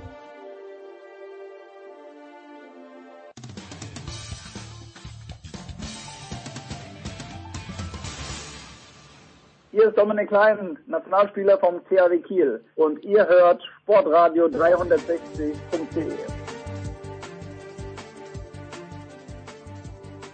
So schnell wird man gebucht hier. Ja, in der Big Show 448 gibt schnelle Buchungen. Es gibt äh, leider keine schnellen Skifahrer mehr, auch nicht am vergangenen Wochenende. Dennoch müssen wir und wir wollen, weil wir jede Woche drüber gesprochen haben, die alpine Skisaison, Weltcup-Saison zu Ende bringen. Johannes ist dabei geblieben, neu dazugekommen vom SID. Tom Heberlein. Servus, Tom. Servus. Und dann hört auch noch Dominik Stehle auf. Lese ich heute im SED. Gib, um Gottes Willen. Gib, Tom, Tom, gibt uns das dann jetzt wirklich den Rest, dass Dominik Stehle aufhört? Na, ganz so schlimm ist es nicht. Also, er hat jetzt zwar in seinem Leben äh, nicht so ganz groß, äh, nicht so ganz große Erfolge erzielt. Also beste, beste Platzierung war mein vierter Platz beim Nachtslalom in Schladming. Er ist auch in seiner Karriere seit 2007 nur 76 Rennen gefahren, was darauf schließen lässt, äh, dass er halt häufiger verletzt war und zwar schwer verletzt war. Unabhängig davon ist er ein sehr netter Kerl. Ich kenne ihn nicht persönlich, aber das glaube nehme ich dir sofort ab. Doch, ich durfte ihn kennenlernen, weil der war letztes Jahr als praktisch Assistenztrainer vom Kollegen Neureuter bei dessen Racecamp in Sölden. Mhm. Und ich muss dazu sagen, da ist er ein bisschen anders rübergekommen, als er manchmal äh, am Fuße einer Skipiste rübergekommen ist, wo er manchmal ein bisschen zurückhaltend war, um es äh, mal vorsichtig zu formulieren. Und äh, bei diesem Racecamp musste man dann doch feststellen, der Typ hat Humor, ein guter Kerl, muss man echt sagen. Sehr netter, sehr netter Mensch. Erstaunlicherweise aber Johannes nicht die ganz große Geschichte. Wenn die das äh, Buch über den alpinen Skiweltcup im 21. Jahrhundert geschrieben wird, könnte sein, dass Dominik Stehle nur eine Fußnote ist. Aber wir haben ja ganz, ganz viel gesprochen vor der Saison, auch mit Marc Girardelli, mit Guido Heuber, mit Roman Stelzl und immer gesagt, Christopher und der Pointerot, jetzt ist es Kilde geworden, den Umständen entsprechend. Ähm, ja, glücklich, aber mein Gott, wer am Ende die meisten Punkte hat, Johannes, nicht unverdient, noch dazu, wenn es ein Speed-Spezialist ist. Ja, ich glaube, ähm, erstmal egal unter welchen Umständen das jetzt äh, gefahren wurde, wer, wer da sich am Ende oben behauptet, der ist da schon irgendwo verdient vorne, weil äh, er hat ja jetzt nicht irgendwie äh, nur, weil am Ende jetzt ein Rennen ausgefallen ist, äh, da jetzt ähm, oben gestanden, sondern weil er erstmal bis dahin auch wirklich konstant in allen Disziplinen, auch wenn er nur einmal gewonnen hat, glaube ich, in Saalbach, ähm, Punkte gesammelt. Und auch im Riesenslalom richtig gut, also so quasi so, so ein Teilzeit-Allrounder-Tum wieder aufgewärmt, was man ja auch lange ähm, nicht mehr für möglich gehalten hatte oder auch, äh, was ja auch extrem anstrengend ist, muss man auch mal gucken, ob er das die Jahre überhaupt so durchhält. Aber ähm, ja gut, Pantero hätte natürlich in Kranzka schon, wenn er da halbwegs an seine Buch angekommen wäre, doch ja, sicher wäre es nicht gewesen, weil man nicht weiß, äh, wie, wie gut Kilde dann im Riesenslalom und äh, vielleicht ja sogar im Slalom gefahren wäre, aber ähm, das, das hätte natürlich schon nicht ganz schlecht für ihn ausgesehen. Andererseits sind dann auch wiederum Abfahrten ausgefallen. Also ich finde es wirklich äh, beeindruckend und genauso wie bei Federica Brignone bei den Frauen ist, ist das absolut verdient. Natürlich auch tragisch, dass Michaela Schifrin äh, diese Auszeit genommen hätte, weil die hätte, ich glaube, da kann man zu 99,8 Prozent ähm, ja. Nicht gleich den Grund und Eigentum, aber doch zumindest äh, im Namen dessen verwetten, die hätte das äh, ins Ziel gerettet, äh, mal, mal ganz locker. Aber ist doch schön, dass dass auch mal äh, unter solchen Aspekten, ähm, ja, dass das neue Gesichter auch nicht nur in den Vereinzeltrennen, sondern in der Gesamtwertung nach vorne kommen. Und ich denke, Kilde, der hat nicht die schlechtesten Lehrmeister gehabt. Da könnte noch das ein oder andere kommen in der Zukunft. Tja, bei den Norwegern, das ist schon erstaunlich. Äh, Der erste, Tom, wer war der erste Norweger, der dir aufgefallen ist im Weltcup? Der erste, der mir im Weltcup Ja, aufgefallen ist. ich habe zwei Namen für dich und wenn die beiden Namen nicht kommen, bin ich schwer enttäuscht. Ich habe einen Slalomfahrer und ich habe einen So, ich Abfahrer. hatte, ich bin schon so alt, ich habe Tom Stiansen noch Nee, miterlebt. der, den nicht. ich Und habe Armord und äh, Tschüss miterlebt. vorher, Also, vorher, vorher, wer war der erste? Der erste Slalomfahrer. Der hat es ganz, ganz Jagge heißt er doch, oder? Finn Christian. Finn Christian, Finn Christian Jagge 92, ja, den habe ich auch noch erlebt. Ich habe eher jetzt an, nur, ich muss jetzt nur ein bisschen überlegen, wie hieß der jetzt gleich nochmal. na, ich habe eher an Ole Christian Fyroset gedacht. Der hat ja so eine, so hat eine, so eine Unfall und natürlich Atlas Kadal, der alte Abfahrer. Und Erik, irgendein Erik, hieß der Hagen. Ich kann mich nicht erinnern. Hier ist ja nicht Erik Hawker. Ja. Hocker, Hocker, genau. Das war Ja. doch, ja, ja, Erik Hocker. Das war, glaube ich, der Abfahrer zu Franz Klammers Zeiten. Ja, Zurück, genau. zurück zu aktuell, äh, Tom, diese ganze Geschichte, man fährt nach Aare, man fährt nach Kranzka, Gora und sagt's dann doch ab. Wir wissen ja alle, das hat sich alles in den letzten Tagen, Stunden komplett überschlagen, aber war das nicht auch ein kleines bisschen komisch dann, wenn eh schon alle dort sind, es sind so gut wie keine Zuschauer in Aare, weil das äh, A zu teuer, B zu weit weg ist, hätte man dann die Rennen nicht auch noch gleich fahren können. Naja, ich muss ganz ehrlich sagen, ich stehe da auf dem Standpunkt, man hätte sie gleich vorher absagen Ja, eben, eben, aber wenn schon alle dort sind, dann, mein Gott, ja. Ja, also ich, du, ich muss ganz ehrlich sagen, ich bin kein Mediziner und ich will jetzt da auch der FIS niemand, äh, bei der FIS niemanden irgendwie anpinkeln oder so. Sie haben es letztendlich abgesagt und wenn man jetzt sieht, wie sich diese ganze Sache da mit diesem äh, Virus entwickelt, dann muss ich ganz ehrlich sagen, da kommst du ja sowieso gar nicht mehr nach. Und insofern, ja, es ist jetzt ein bisschen unglücklich alles verlaufen, aber besser sie sagen es ab, bevor dann hinterher nochmal irgendwie drei oder vier sich infizieren, die dann das dann auch noch weitertragen. Also ich finde es völlig in Ordnung, auch wenn es natürlich ein bisschen kurzfristig war und wenn es ein bisschen blöd ausgeschaut hat. Aber ich denke schon, dass das passt. Also da sollte man jetzt nicht irgendwie jemanden äh, ja im Nachhinein noch irgendwie was Böses nachsagen. Ich finde es schon in Ordnung so. Und vor allen Dingen, es waren ja tatsächlich, es gab ja ein, zwei infizierte Fälle auch in diesem, in irgendeinem Begleiterteam und äh, in Ja. irgendeinem Sp- Sponsoring-Team, das, das hatte ich, äh, ist mir noch nachgefallen, ähm, hatte ich gar nicht mit äh, berichtet, glaube ich, oder, oder wir hatten es vielleicht nur kurz vermeldet, aber äh, da gab es ja ähm, äh, tatsächlich Fälle, in Oro zumindest, und aber dieser Mitarbeiter war, das hatte ich zumindest bei einem französischen Kollegen gelesen, der war auch wohl in Hinterstoder schon bei den Männern dabei. Ja. Also ähm, es gibt durchaus, ist durchaus wahrscheinlich, dass er da sogar ähm, vielleicht das ähm, äh, irgendwo anders hingetragen hat und, und wenn er es noch nicht bis dahin getan hätte, wäre es gut möglich gewesen, dass wenn man da weiter vor Ort bleibt, dass er das dann äh, ähm, weiterträgt und dann jeder Athlet respektive und genauso geht das dann halt mit diesem exponentiellen, mit dieser exponentiellen Verbreitung. Also ich, ich finde es auch, ähm, ich finde es auch ähm, äh, richtig, dass sie es abgesagt haben. Äh, man, man hat schon auch das Gefühl gehabt, wie Tom schon richtig gesagt hat, dass sie sich auch, wie sehr viele Veranstalter sehr lange es noch versucht haben, irgendwie auf Zeit zu spielen weil man doch halt so viel wie möglich vom Programm durchpeitschen will. Aber ähm, irgendwann äh, war dann allen klar, dass es nicht geht und lieber lieber später absagen als gar nicht. Vielleicht dann doch so. Ja. Tom, abgesehen von Thomas Dresen, der ein überragendes Comeback gefeiert hat, für mich die beste Leistung der Saison. Ich sage jetzt jede Woche wieder, war der dritte Platz im ja. Super, Super G von Saalbach, weil äh, dort die die Bedingungen mit seiner Startnummer furchtbar schlecht waren. Er ist trotzdem Dritter geworden. Ich hoffe, ich verwechsel jetzt nicht Saalbach und Hinterstadt, aber ich glaube, es war Saalbach. Ja. Ah, aber abgesehen von Thomas Dresden, was war die große Story aus deutscher Sicht? Gab es überhaupt eine? Naja, die große Story aus deutscher Sicht fand ich, dass, dass die ARD einen Experten an Land gezogen hat, der den Skirennsport wirklich gut tut. ähm, also ich finde es, äh, wenn wir da mal abschweifen können kurz, ich finde es ganz großartig, wie der das macht. Du siehst mal, mit welcher Leidenschaft er dabei ist. Ich finde, er ist fast noch verschenkt, so wie ihn die ARD einsetzt.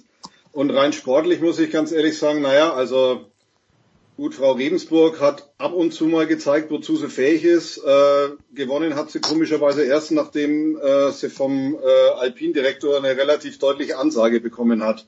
Also das war ja eigentlich aus meiner Sicht die, äh, ja, die zweite große Geschichte, dass dem Wolfi, dem Guten da halt mal ein bisschen der Geduldsfaden gewesen ist. Ja, Johannes, Ansonsten das, ja. sportlich, Mai, also so richtig, so richtig tolle Sachen sind da jetzt nicht gelaufen.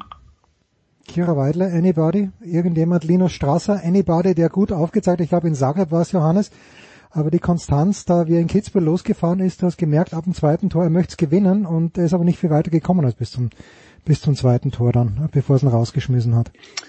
Ja, ich glaube, das ist ja das, das grundsätzliche Pro ja, Problem, also der, die grundsätzliche Herausforderung, nennen wir es mal, äh, seiner, äh, seines, äh, seiner Karriere. Jetzt ja fast schon, dass er diese, diese, an diese, diese Mischung aus Balance, aus Lockerheit und Attacke, die er in seinem ersten Jahr, ähm, wie es ja oft so ist, wenn man da unbeschwert hochkommt, ähm, die er gezeigt hat, äh, das, das hat er seitdem nicht so richtig wiedergefunden. Und er, hat, hm. er hat jetzt, glaube ich, äh, eingesehen dann doch, dass, dass man auch ein bisschen mehr tun muss, als nur Talent zu haben und auch testen und immer wieder testen und, und dass, dass man sich dieses Gefühl auch erarbeiten muss und dass es relativ Quatsch ist, da jetzt irgendwelche Erwartungen ähm, oder, oder sich selbst mit äh, Platzierungen ähm, äh, zu unter Druck zu setzen. Aber das ist halt einfach, äh, natürlich auch in dieser Zeit hat sich die Weltspitze auch nochmal weiterentwickelt und, mhm. und ähm, das war ja wirklich, das, das war ja schon, hat ja auch Felix Neureuth immer wieder gesagt, du hast früher halt, bist du problemlos, fehlerlos durch den Lauf durchgekommen und konntest davon sicher sein, okay, das, das reicht jetzt für vorne und jetzt fährst du halt fehlerlos durch und bist 17. wahrscheinlich, weil die dann doch so irre da vorne pushen ohne Ende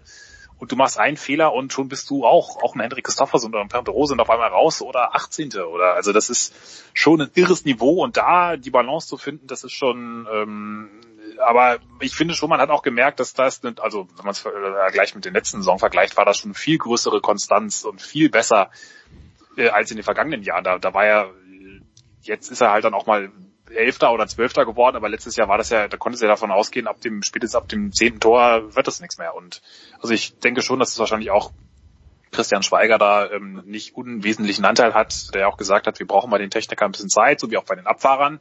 Aber in drei, vier Jahren, wenn ihr mir die Zeit gebt, dann, dann wird die Technikmannschaft ganz okay dastehen. Und ich denke mal, dass Linus Strasser, wenn er da dabei bleibt und habe auch das Gefühl, dass er auch mental da äh, mittlerweile voll dabei ist, dann sollte das, sollte das klappen. Beim Strasser muss man halt auch dazu sagen, das ist ja auch auffällig gewesen, der hat sich dann ja verletzt. Dann hat erstmal wieder keiner was von ihm erwartet, wahrscheinlich er auch am allerwenigsten von sich selbst. Dann ist er da wirklich drei Rennen ja wirklich ja. sehr gut gefahren. Und du hattest so das Gefühl, ah, jetzt hat er es gepackt und dann ist es aber gleich wieder ein bisschen in die andere Richtung gegangen, als nämlich dann die Leute und auch er von sich natürlich wahrscheinlich wieder mehr erwartet haben, als er letztendlich dann doch noch zu leisten imstande war, weil er hatte ja dann doch auch einen relativ großen Trainingsrückstand. Also das hat bei ihm schon auch relativ viel immer mit dem Druck zu tun, den er sich selber macht oder den er glaubt von außen zu spüren. What about Stefan Luiz, Johannes? Der ja, das ist auch voll im Thema. Ja, naja, naja Stefan Lutz, der ja, äh, wo man den Eindruck hatte, wenn er nur mal zwei Läufe runterbringt, dann kann er auch den Hirsche im Riesentorlauf schlagen. Nur wie oft war das der Fall? Einmal und dann war diese Geschichte da mit dieser komischen Sauerstoffzufuhr. Ähm, jetzt ist der Hirscher weg. Gut, sind natürlich noch andere gute Fahrer da, aber der Lutz ist nicht weitergekommen. Ja, ich glaube, also Stefan Luiz, das ist schon wirklich eine Karriere, ähm, die so diese Kunst, sich selbst im Weg zu stehen oder auch ständig dann auch teilweise auch unver, unverschuldet teilweise Dinge in den Weg, äh, Knüppel in den Weg äh, geschmissen zu bekommen. Das ist schon echt, äh, also da hat er schon wirklich jetzt äh, sich, sich Pechfälle für, glaube ich, fünf Laufbahnen äh, zusammen äh, bekommen und äh, ja, das ist auch, glaube ich, in diesem Jahr, das hat er auch selbst dann erst nicht so richtig damit raus, aber im Nachhinein ja doch selbst auch zugegeben. Er hat sich auch, ich glaube, er wollte es jetzt nach, äh, gerade nach diesem Jahr, als so viel auf ihn eingeprasselt ist, mit dieser, äh, mit diesem Hin und Her, Sauerstoffnutzung, äh, ist das jetzt Doping? Ja, nein. Darf er seinen Weltcup-Sieg behalten? Ja, nein. Wollte er jetzt allen zeigen, okay, jetzt, jetzt zeige ich es euch so richtig. Und das ist natürlich der Klassiker. Wenn du es besonders gut machen willst, dann geht's meistens besonders schief. Dann auch natürlich das Problem, ein Fehler, genau wie im Slalom, und du bist gleich schon nicht mehr äh, nicht mehr Sechster, Sechster, sondern 26. Genau, also es war ja wirklich, äh, diese Abstände waren ja irre teilweise, wie eng das äh, hm. zuging. Und äh, dann bist du natürlich ist auch einer, der vielleicht äh, wie er ein bisschen sensibler dann ist, dann bist du erst recht irgendwie verkrampft. Und ähm, dazu kommt auch immer noch so ein bisschen, dass er von seiner Technik her, dass er zwar wahnsinnig schnelle Schwünge fahren kann, aber er hat halt so einen zwei so technische Grundfehler drin. Das hat ja auch uns Matthias Berthold mal erklärt, die er in seinem Jugendbereich sich so reintrainiert hat und das zu ändern, ist schwierig. Also wenn man sich das mal anschaut, das ist relativ viel Bewegung in seinem Schwung drin. Es ist jetzt nicht mhm. so der, der, wie der Hirscher oder auch Schiffrin, die absolut bombenfester Oberkörper und unten die Beine, die da nur hin und her wedeln. Das ist ja bei ihm schon sehr, mit sehr viel auf und ab oder auch dann äh, so ein bisschen versetzt. Äh, und das sind natürlich alles so kleine Fehlerquellen. Wenn du gut drauf bist, dann macht dir das im Zweifel nichts. Dann, dann wirft es sich vielleicht einmal so ein bisschen aus der Bahn, aber du lächelst da nur. Und wenn das aber nicht so läuft, glaub, dann kommt das auch immer noch so dazu. Und deswegen kam ja auch immer diese, oft diese Schnitzer, äh, dass er wahnsinnig gute Läufe hatte und plötzlich hat er so einen Aussetzer gehabt. Und ja, das ist einfach, äh, das muss er jetzt halt so ein bisschen, das Problem ist, wenn er das, wenn er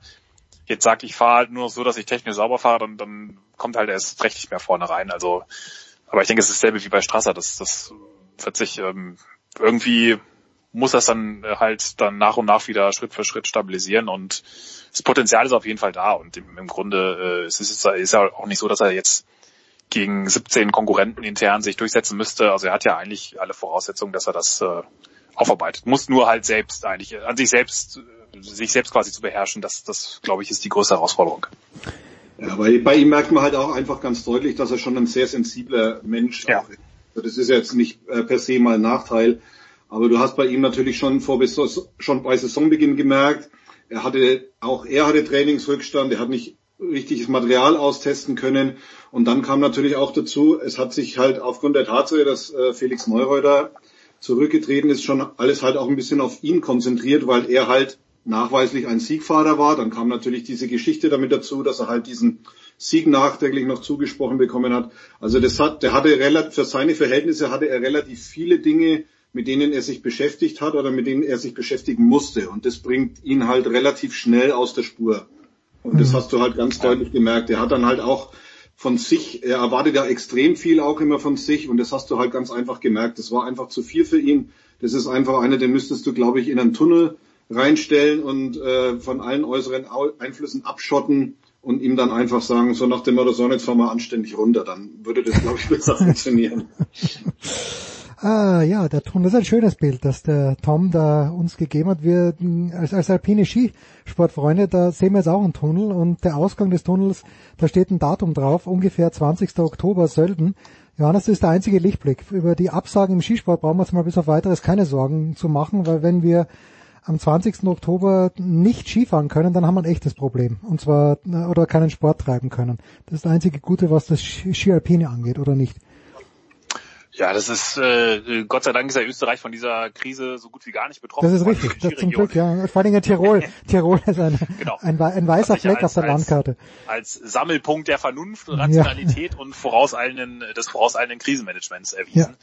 Ja, ähm, ja ich glaube, das ist, äh, da kannst du genauso gut äh, die, die Lottozahlen in, in, in 17 Monaten vorher sagen, äh, wie, wie man das einschätzen kann. Null Ahnung. Ähm, es ist einfach alles, was irgendwie gerade ähm, mit Massenauflaufen zu tun hat. Und Ski Alpin lebt ja auch, äh, hatten wir auch drüber gesprochen im Radsport, dass die, diese Nähe, der Austausch auch zwischen den Athleten, zwischen den Fanclubs, das ist ja auch in Sölden immer ein riesige, hm. riesiges Klassentreffen auch mit den Fanclubs im Ort. Das ist das ist äh, derzeit schwer vorstellbar, aber das hängt natürlich auch ganz schwer davon ab, wie ein Virus, das wir alle nicht äh, richtig einschätzen können, sich entwickelt und, und äh, wie man darauf reagiert. Also ähm, es ist, denke ich, schwer vorstellbar, dass bis dahin schon irgendwelche Impfstoffe äh, entwickelt sind. Ich, ich kann mir aber irgendwie auch nicht vorstellen, dass bis dahin irgendwelche Kurven oder auch jetzt bis zumindest im Sommer da irgendwelche Kurven so abgeflacht sind, dass wir sagen können, wir können absolut wieder Sportveranstaltungen durchpeitschen. Im Oktober pff, auf dem Gletscher, ja gut, aber also mir, mir fällt es extrem schwer. Ich, ich, ich, ich finde sowieso wahnsinnig, weil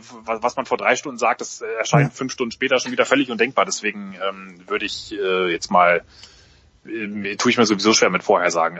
Also zumindest was in, in positiver Hinsicht. Äh, oder, oder wie ein Kollege von mir neulich gesagt hat, das, das Beste hoffen und das Schlimmste erwarten.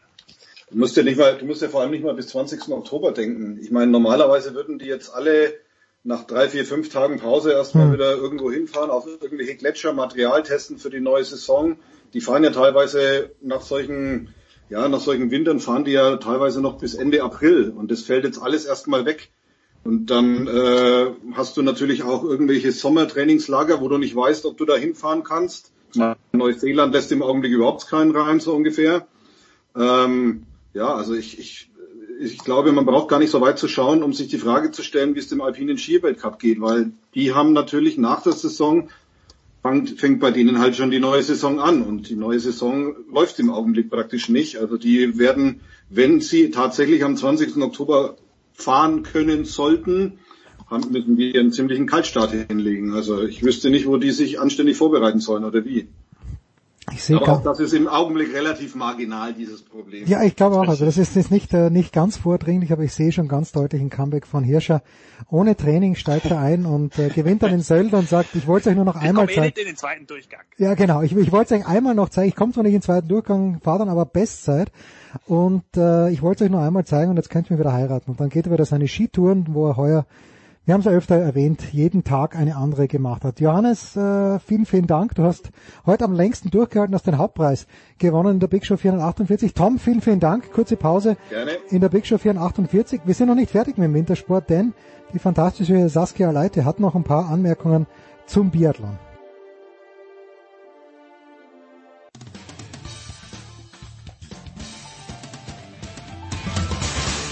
Servus, hier spricht der Fritz Topfer und ihr hört Sportradio 360. In der Big Show 448 kümmern wir uns jetzt um eine Sportart, die am Wochenende am vergangenen nämlich tatsächlich noch ein paar Wettbewerbe ausgeführt hat und wir tun dies mit one of our very favorites, mit der fantastischen Saskia Leite von der Süddeutschen Zeitung. Schönen Mittag, liebe Saskia.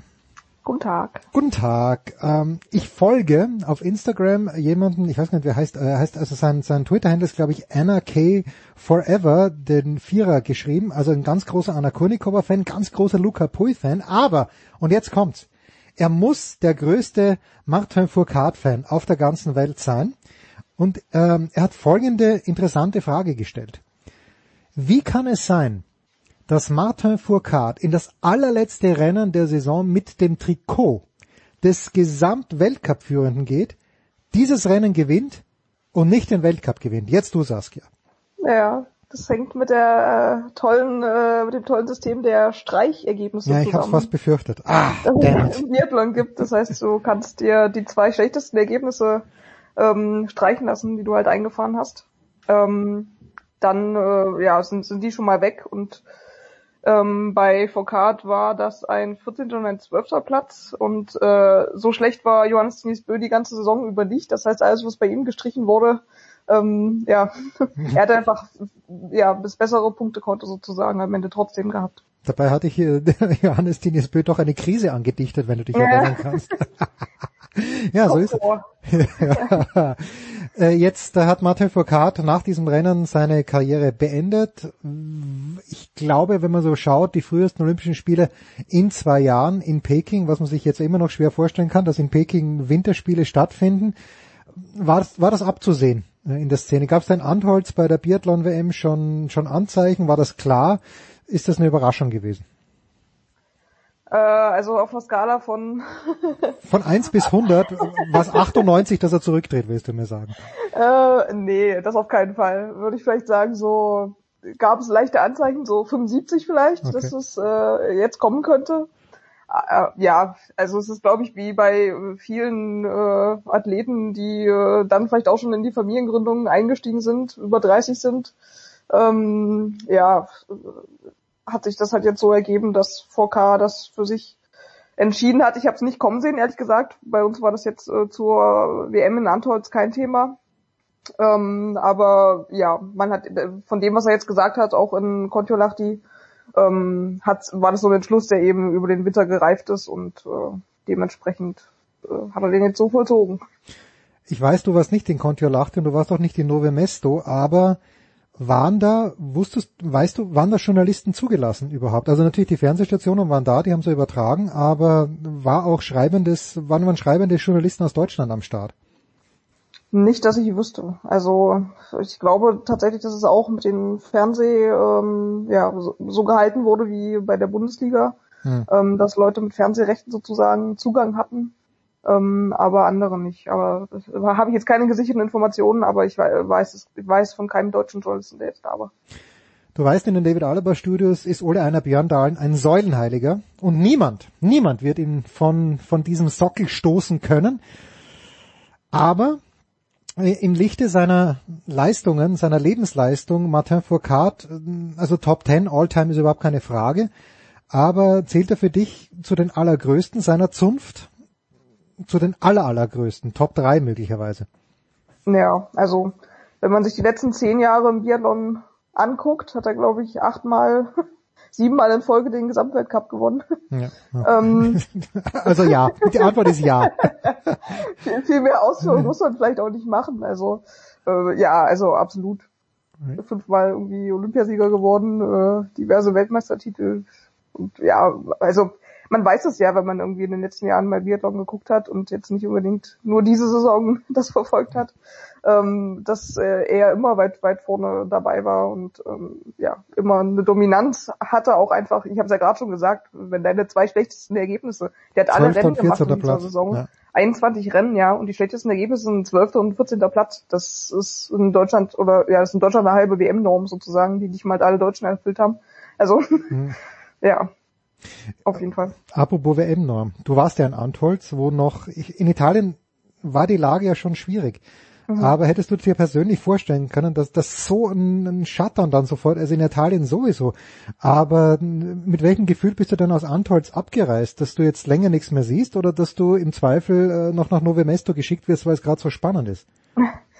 Ähm, also ich bin mit einem entspannten Gefühl abgereist. Wir haben auch damals, glaube ich, ja über das Coronavirus gesprochen. Ähm, aber das ist, glaube ich, äh, ging es ja sehr vielen Leuten so, dass man vor ein paar Tagen, vor einer Woche, vor zwei Wochen die Lage noch ganz anders eingeschätzt hat. Also ich weiß, dass ich, als ich gefahren bin aus Antolz, ich bin an dem Sonntagabend, wo das letzte Rennen war, noch mit dem Auto Auto zurückgefahren, da wurden schon erste Züge gestoppt, weil ähm, ja Pati äh, Fahrgäste mit äh, Symptomen drin saßen und da wusste man schon, okay, jetzt wird es vielleicht auch ein bisschen ähm, ja gefährlicher, aber dass es hier sich jetzt so weit nach Deutschland auch ausgebreitet hat und ja eigentlich in, in, in die Welt sozusagen, das war noch nicht abzusehen für mich. Habe ich das richtig gesehen, dass der deutsche Cheftrainer nicht happy war, dass an diesem Wochenende in Kontiolahti noch Wettkämpfe stattgefunden haben? Ja, der Frauen äh, Frauendisziplin-Trainer ist die richtige Ah, okay, gut. ja, Bezeichnung. ich wusste nicht welches, weil ich wusste, ein deutscher Trainer Ja, hat gesagt, ja, nee, ja. das ist nicht okay, dass wir hier Ja, biathlon. genau, in der ARD. Er hat gesagt, ja, er weiß nicht, ob das jetzt das richtige Zeichen ist, dass man noch äh, Rennen läuft.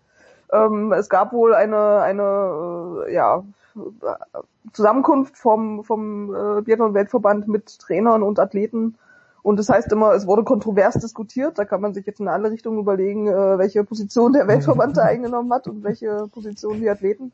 Aber ähm, ja, von der Athletenkommission heißt es, ja, wir haben uns geeinigt darauf, dass wir halt eben diese Verfolgung, die jetzt am Samstag stattgefunden hat, ähm, dass man die noch läuft, aber dass dann halt alles, was danach folgt, äh, eingestampft wird. Also es wären dann noch zwei Mixstaffeln gewesen in Kontiolahti und ähm, in Oslo das, das, das Weltcup-Finale. Ja, also darauf konnten jetzt dann doch alle verzichten. Ja, natürlich ewig schade. Ich habe letzte Woche ganz kurz mit äh, Stefan de Voice Heinrich drüber gesprochen, aber wenn man dann sieht in Nove Mesto, diese aufgebauten Tribünen, ich weiß nicht, wie viel du gesehen hast, und dann gab es manche Streckenabschnitte, wo die Zuschauer ja doch an die Strecke gekommen sind und dann halt aus dem Wald gejubelt haben. Das hat, war fast ein kleines bisschen, ich weiß nicht, makaber ist vielleicht das falsche Wort, aber strange zumindest. Ja, auf jeden Fall. Also das ist ja auch das, man, man redet immer von äh, Oberhof und Ruhpolding, da ist die Stimmung gut und alles und das stimmt auch. Das sind so zwei Standorte, wo, wo sich ähm, auch an der Strecke sehr viele Leute versammeln. Aber Nove Mesto, diese Tribüne da, also da sind halt auch wirklich dann, ja, sehr, sehr viele Leute, auch sehr laute Leute, hm. ähm, äh, Fans da, wenn halt äh, die Leute zugelassen sind. Ähm, und genau, man hatte halt auch Zuschauer gehört, die sich halt ähm, ja vor, vor Zäunen sozusagen gesammelt haben. Die waren nicht direkt an der Strecke, aber halt dann halt im, im Umland ja. drumherum, wie immer man so einen Wald abriegelt, weiß ich jetzt auch nicht, aber irgendwie ist es passiert. Ähm, ja, ist natürlich wie, wie alle, wie in anderen äh, Sportarten auch eine sehr merkwürdige ähm, Kulisse. Naja, es ist also Merkwürdigkeiten gab es ja genug, egal ob alpiner Skisport, egal ob Biathlon, ob Langlauf, wenn man diese weißen Bänder sieht, die sich durch die Landschaft ziehen, dann früher oder später werden wir uns dann, wahrscheinlich in 20 Jahren greifen wir uns an den Kopf, wenn ich dann noch lebe, du auf jeden Fall, du bist dann in der Blüte deines Lebens, aber wir werden uns vielleicht an den Kopf greifen und fragen, was haben wir da eigentlich getan, dass wir weiße Bänder in eine komplett grüne Landschaft ja. reingelegt haben. Ähm, die Deutschen, wenn ich es richtig gesehen habe, Denise Herrmann gewinnt den Sprint-Weltcup, äh, am Ende richtig gute Ergebnisse noch rausgeholt. Bei der Weltmeisterschaft hat es zwar zu einer Goldmedaille nicht gereicht, aber wenn wir unseren ersten Zwischenstand uns in Erinnerung rufen, wo wir, glaube ich, im, im Dezember oder Anfang Januar miteinander telefoniert haben, Saskia, eigentlich ganz gut gelaufen die Saison, oder? Ja, auf jeden Fall. Also wir hatten ja diese, diesen Start in den Winter, wo es überall schon die Nachrichten gab, oh Gott, historisch schlechter Auftakt, äh, deutsche Staffel wird zwölfte, äh, ja. wir, die Biathlon-Nation äh, weint sozusagen. Und ja, davon konnte man jetzt am Ende natürlich nicht mehr reden. Also es war ja schon absehbar, dass Hermann tatsächlich, es bestätigt sich ja das, was man vorher auch schon gesagt hat. Wenn sie trifft, dann gewinnt sie auch Rennen. Ne? Hm. Also das ist halt nur, leider ist sie da wirklich sehr inkonstant, sagen wir mal, und dass sie jetzt den Sprint-Weltcup gewonnen hat, äh, diese Kristallkugel da, ist ja auch kein Zufall, weil da halt eben nur zehnmal geschossen wird und hm. nicht äh, 20 Mal.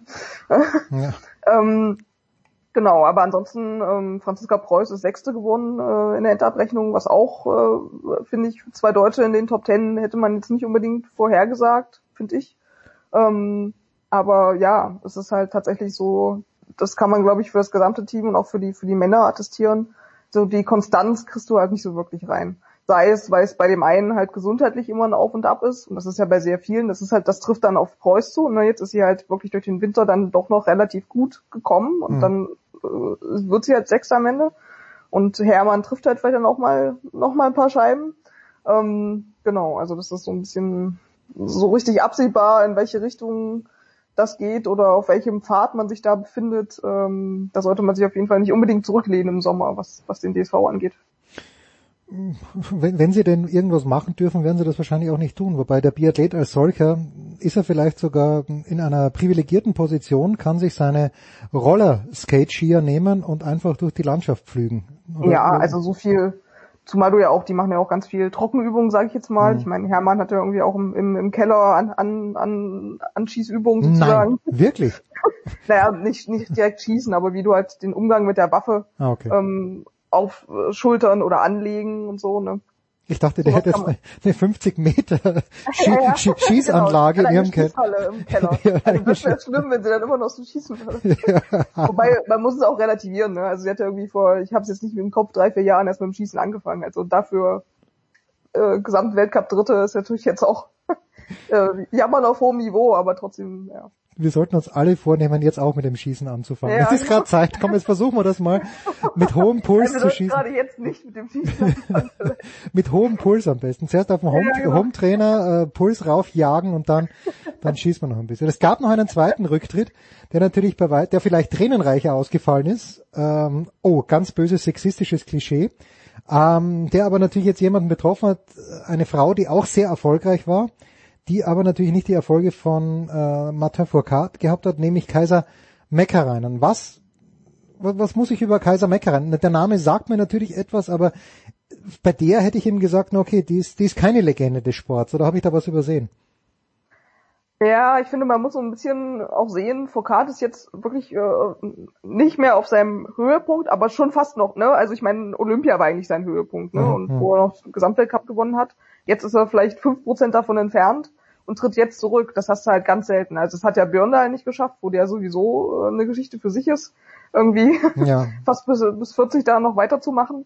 Und Meckerein ist jetzt 37 und auf sie trifft es halt auch so ein bisschen zu. So die beste Zeit hat sie halt hinter sich. Sie hat dreimal den Gesamtweltcup gewonnen, ist jetzt auch nicht unbedingt die schlechteste Nummer. Ne, nicht. Ähm, und äh, für mich ist es so ein bisschen der Abschied der letzten äh, Grand Dame, sagt man jetzt immer, oder es ist Hm. immer so ein bisschen die Bezeichnung. Ähm, Du darfst das sagen. Ich hätte natürlich schon wieder ein schlechtes Gewissen. Wenn ich, wenn ich Damen verwende, hätte ich schon wieder ein schlechtes Gewissen. ähm, da gehört sie für mich schon dazu. Also so eine Kukalova, eine ähm, Daya Domracheva, Meckerein, Hm. das ist schon alles eine, eine Kategorie, die ich jetzt derzeit äh, nicht unbedingt sehe. Also allein schon eben, wie gesagt, aufgrund der Jahre, die sie da mal vorne mit dabei war und äh, wo immer mit ihr zu rechnen war. Also. Das ist mal meine Frage und ich möchte dich nicht in die Bredouille bringen, äh, aber ich gebe dir ein, es gab doch mal eine Norwegerin, die einen Franzosen geheiratet hat und der Franzose hieß Po- Poiré. Wie hieß noch mal, Ja. wie hieß noch mal die Norwegerin? Weil die war doch auch extrem stark. Bitte? Liv Grete. Liv Grete, okay. Ja. Okay, ja, die, die, die hatte ich auch in, in dieser Kategorie sehr, sehr stark, aber vielleicht nicht legendentauglich einge. Thora Berger meinst du aber eher. Ja, okay, Thora Berger, aber die hat ja nicht den Poiré geheiradet. Weil Nee, das, genau. Ja, ja, ja. Aber Thora Berger war vor der vor der Dahlmeier-Zeit. Also Ja. Thora Berger war noch da, als als Dahlmeiers äh, Phase anfing. Da ging Mhm. Thora Berger gerade so nach unten und hörte dann auf. Aber genau, das war auf jeden Fall auch noch eine der letzten Grand Dame. größeren, lange durchhaltenden, genau erfolgreichen Biathleten. Haben wir im Schwimmen, im deutschen Schwimmsport noch eine Grande Dame, aber ich glaube, der Schwimmsport taugt nicht, dass man bis 37 ihn wettkampfmäßig betreibt. Da gibt's niemanden mehr. Wer war die letzte Grande Dame? War, eine Grand Dame. Hm, nee. war Britta. Steffen die letzte Grande Dame? Ja. Wahrscheinlich also, schon. Ja. Ja. Also natürlich, du hast natürlich, weiß ich nicht, wenn du jetzt, ich weiß zwar auch nicht, warum wir jetzt wieder aufs, aufs ich komme auf die Jetzt Grande. fürchte schon die nächste Frage, äh, die sich gleich um äh, RB Leipzig drehen wird, aber Ja, Ähm, wer ist die Grande Dame von RB Leipzig? Kannst dich schon mal Ja, darauf genau. vorbereiten, ja? nee, aber also Sarah Köhler, wir haben halt jetzt eher im Schwimmen im äh, Langstreckenbereich, sind halt Hm. die, die äh, zwar jetzt fürs Fernsehpublikum äh, nicht die sexy ähm, Disziplinen sind, aber da ist schon, also da würde ich am ehesten äh, Sarah Köhler nennen, die auch schon WM-Medaillen gewonnen hat. Also. Sowas möchte ich gar nicht hören. Es gibt doch nichts Schöneres als ein 800 Meter Kraulfinale der Frauen, wo man ganz entspannt oder noch besser die 1500 der Männer, Ja. wo man ganz entspannt einfach mal wegschlummern Ja. kann. Saskia, jetzt ist natürlich die große Preisfrage. Ähm, du bist, vermute ich, so wie viele andere auch im Homeoffice. Äh, wo finden wir noch Themen? Also gerade finden wir eigentlich ja noch ganz viele Themen, weil ja, es ist ja auch ein bisschen vielleicht, äh, das, ich will nicht sagen das Gute, aber es ist halt tatsächlich jetzt eine Dynamik äh, entstanden, die ja bisher noch nie irgendwie da war und das bringt auch äh, Geschichten hervor, die noch nicht da waren und das ist schon irgendwie auch eine spannende Zeit, finde ich. Ähm, ja, aber wenn wir jetzt monatelang keinen Sport haben, äh, wenn, bis August nichts passiert, könnte es eher dünn werden. ja genau. Okay. aber wir werden sehen. Wir werden sehen. Und ich werde mich wieder melden. Das als Drohung oder Ja. als Wunsch oder wie auch immer. Fantastisch. Saskia Aleite von der Süddeutschen Zeitung. Die Biathlon- Biathlon-Saison ist finally aber doch zu Ende. Die Big Show 448 noch nicht.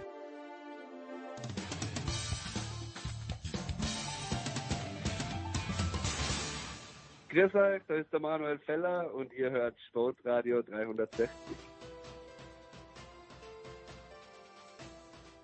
Big Show 448. Es geht weiter mit Handball. Der Handball kann sich der schwierigen Situation natürlich auch nicht entziehen und nicht entziehen konnte sich auch Markus Götz, obwohl er es versucht hat, meinem Ruf auch in dieser Woche dabei zu sein. Servus Götzi. Guten Tag. Götze, du hast uns einen fantastischen Gast mitgebracht. Äh, stell du ihn doch bitte vor. Ich, weiß nicht, ob man sagen kann, dass ich ihn mitgebracht hätte, aber ich habe ihn zumindest darum gebeten, teilzunehmen, weil er ähm, sehr kompetent und vor allem auch direkt betroffen Auskunft geben kann, wie es momentan im deutschen Handball aussieht. Ähm, Carsten Günther, Geschäftsführer des SCD HFK Leipzig, den ich sehr schätze, das darf ich mal sagen an der Stelle, ist äh, hoffentlich immer noch in der Leitung. Servus, Carsten. Servus und vielen Dank für die Blumen. Ja. So, jetzt über was sprechen wir? Naja gut, wir müssen natürlich über das, über den Elephant in the Room sprechen, glaube ich, über das ganz Offensichtliche, nämlich mal die Unterbrechung der äh, Handball-Bundesliga-Saison. Herr Günther, ist es jetzt eine Unterbrechung? Ich, ich bin ja auch im Tennis mm, zu Hause, da heißt es jetzt bis zum 8. Juli wird nicht gespielt. Wie optimistisch sind Sie denn, dass es in dieser Spielzeit, lass es mal bis zum Herbst sein, überhaupt noch Handball geben wird in Deutschland?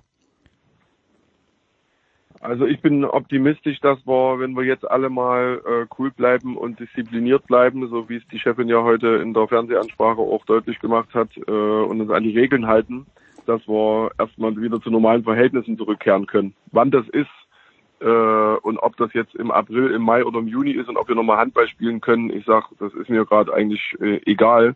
Wir müssen äh, jetzt erstmal dafür sorgen, äh, dass wir das Ding in den Griff kriegen, dass wir überhaupt wieder zu normalen Verhältnissen zurückkehren. Und dann sagt mir mein gesunder Menschenverstand, das wird äh, wahrscheinlich erst zur neuen Saison sein. Götzi. Ja.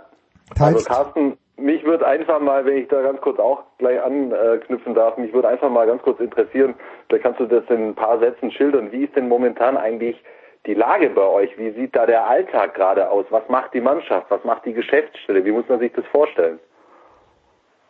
Also mit der Mannschaft äh, wird äh, in Videokonferenzen äh, ein guter Austausch gehalten. Ähm, wir hatten heute erst eine. Äh, das ist ungewöhnlich auf alle Fälle, sonst gehen wir in die Kabine, sehen wir uns alle und es gibt Handshake und man liegt sich einen Arm und jetzt äh, gibt es durch Stimmen am Bildschirm. Aber das ist nun mal so. Ich meine, äh, wir haben hier als Vereine und als Multiplikatoren eine Vorbildfunktion. Äh, und wenn wir uns nicht dran halten, dann können wir nicht erwarten, dass alle die, die zu unseren Jungs aufschauen, dann die Maßnahmen so umsetzen, die einfach jetzt gerade elementar wichtig sind. Äh, weniger für uns wahrscheinlich, äh, für die Middle-Ager, sondern eher für unsere Omas und Opas, die wir alle total lieb haben und um die wir uns jetzt äh, entsprechend fürsorglich und vorausschauend kümmern müssen. Äh, und das bedeutet ganz einfach, äh, alles einzuhalten, was äh, an Hygienevorschriften äh, im, im, im Raum steht und an Kontaktvorschriften. Und unsere Mannschaft, die ist natürlich jetzt bei, bei ihren Families, die ist gerade zu Hause. Ähm, Also der Trainingsbetrieb ist ausgesetzt, es gibt kein Ja, das Gemeinschaftstraining. war alles Ja, und dennoch hört man immer, äh, Carsten, dass, naja, Sport ist nicht so wichtig und es gibt viel, viel wichtigere Dinge als jetzt Fußball, Handballspiele, Tennisturniere abzuhalten, aber äh, Leipzig, das ist ein großer Betrieb. Wie viele Menschen sind bei euch angestellt? Ja, also das äh, hat mich am Anfang auch sehr geärgert, dass das immer so hingestellt wurde, ja, wenn wir jetzt mal ein paar Spiele absagen, das ist ja nur Sport. Äh, man hat sozusagen den Produktionsbetrieb eingestellt von einer Firma mit 62 Mitarbeitern und Mhm. Mitarbeiterinnen. Äh, und das, äh, die Dimension, die war, glaube ich, erst allen klar, als es dann wirklich aus war und wir auch unsere Stimme mal erhoben haben und gesagt, mal stopp, das ist zwar alles schön und gut, wenn ihr uns nur als ja, Be Volksbelustigung seht, aber wir sind viel, viel mehr. Wir bilden aus, wir beschäftigen, wir vergeben Aufträge, wir bezahlen Steuern, wir haben ganz wichtige soziale Funktionen, was Identifikation äh, und Moderation und so weiter angeht. Wir haben eine Vorbildfunktion äh, und darauf äh, sollte man und will man ja auch eigentlich nicht nicht verzichten, äh, sonst wären unsere Hallen auch nicht vorher voll gewesen. So und äh, jetzt bringt es aber nichts, da ständig rumzuklagen. Mittlerweile hat es hat es Anklang gefunden, auch äh, bei den politischen Entscheidungsträgern, die auch sehen, dass wir Wirtschaftsunternehmen sind äh, und uns auch als solche behandeln und auch äh, zugesichert haben, dass es hier Wirtschaftshilfen geben wird. Götzi, du, du, du, du, hast, du hast Luft geholt, Götzi. Dass du das hörst, nicht schlecht, deine Ohren sind echt noch gut. Bei deinem Alter jetzt. Ja, es ist richtig. nee, Carsten, du warst ja, wenn ich das richtig gesehen habe, tatsächlich einer der ersten jetzt äh, aus, aus dem Handballbereich, der sofort da seine Stimme in der Öffentlichkeit erhoben hat und, und darauf hingewiesen hat, dass es da nicht nur um den blanken Sport geht, sondern selbstverständlich, äh, genau wie du das geschildert hast, das ist, das ist im Grunde ein, ein, ein Profisportverein, ist ein Unternehmen, da hängen ähm, Personen, Menschen, Schicksale ähm, äh, dran. Du hast es sofort in der Öffentlichkeit kundgetan, dass da Unterstützung kommen muss. Wie muss man sich das konkret vorstellen? An wen hast du dich auch da ganz konkret gewandt und was gab es da bislang für ein Feedback? Also erstmal haben wir versucht, den äh, Bedarf hier ein bisschen abzugleichen äh, äh, innerhalb der sächsischen äh, Profisportvereine, äh, ligen übergreifend und sportartübergreifend und natürlich auch den Bedarf zu ermitteln, den es in der Handball-Bundesliga gibt. Äh, damit sind wir jetzt in etwa durch. Ähm, und jetzt geht es darum, dass wir natürlich äh, auf Bundesebene über vertreten durch die Handball-Bundesliga, aber auf Landesebene eben vor, äh, vertreten durch diesen Zusammenschluss der, der Profivereine mit den Entscheidungsträgern drüber reden, was kann konkret gemacht werden. Da geht es um Liquiditätshilfen, äh, um äh, Stundungen von diversen Beiträgen in öffentliche Kassen, äh, die alle noch bezahlt werden sollen natürlich, aber möglichst im späteren Zeitpunkt, weil jetzt aktuell null Einnahmen äh, kommen. Da geht es um die Möglichkeit natürlich auch äh, Kurzarbeit für unsere Mitarbeiterinnen und Mitarbeiter äh, zu, zu nutzen äh, als äh, Mittel der der Entlastung der Etats und so weiter. Also äh, vor allen Dingen auch um ganz, ganz engen Dialog, damit die Leute verstehen, was ist hier gerade los. Ähm, gleichzeitig geht es aber auch darum, wie wir uns als Wirtschaftsunternehmen und, und als Multiplikatoren einbringen können, um das, was gerade die Entscheidungsträger äh, von der von der Bevölkerung ver verlangen, mitzutragen und auch mit zu mit zu kommunizieren. Das ist, glaube ich, auch ganz, ganz wichtig, dass nicht nur ein Mem ist, sondern auch ein Geben. Jetzt haben wir beim FC Bayern München Fußball, ich glaube, ich habe es nicht nachgeschaut in den Bilanzen, aber die Zuschauereinnahmen, wenn man jetzt also sagt, die Bundesliga bringt Geisterspiele, wann auch immer, das Fernsehen überträgt, Sky zahlt dafür beim FC Bayern München ungefähr 10 Prozent, vielleicht 12 Prozent, vielleicht ein bisschen weniger als 10 Prozent. Aber wie schaut das äh, bei der DHFK Leipzig aus? Wie viel Prozent machen bei euch die Zuschauereinnahmen eigentlich vom Budget in etwa aus? Ja gut, äh, wenn man nur die Zuschauereinnahmen nimmt, das sind ungefähr 20 20 Prozent vom, Okay. vom vom Gesamtbudget. Äh, der TV-Topf und äh, der Zentralvermarktungstopf der HBL 5 Prozent, aber 75 Prozent bis 80 Prozent teilweise machen die Sponsoren aus und die bezahlen ihre Leistung eben auch dafür, dass sie bei uns in, in VIP-Räumen sein können Mhm. und äh, und bei den Heimspielen Werbung machen.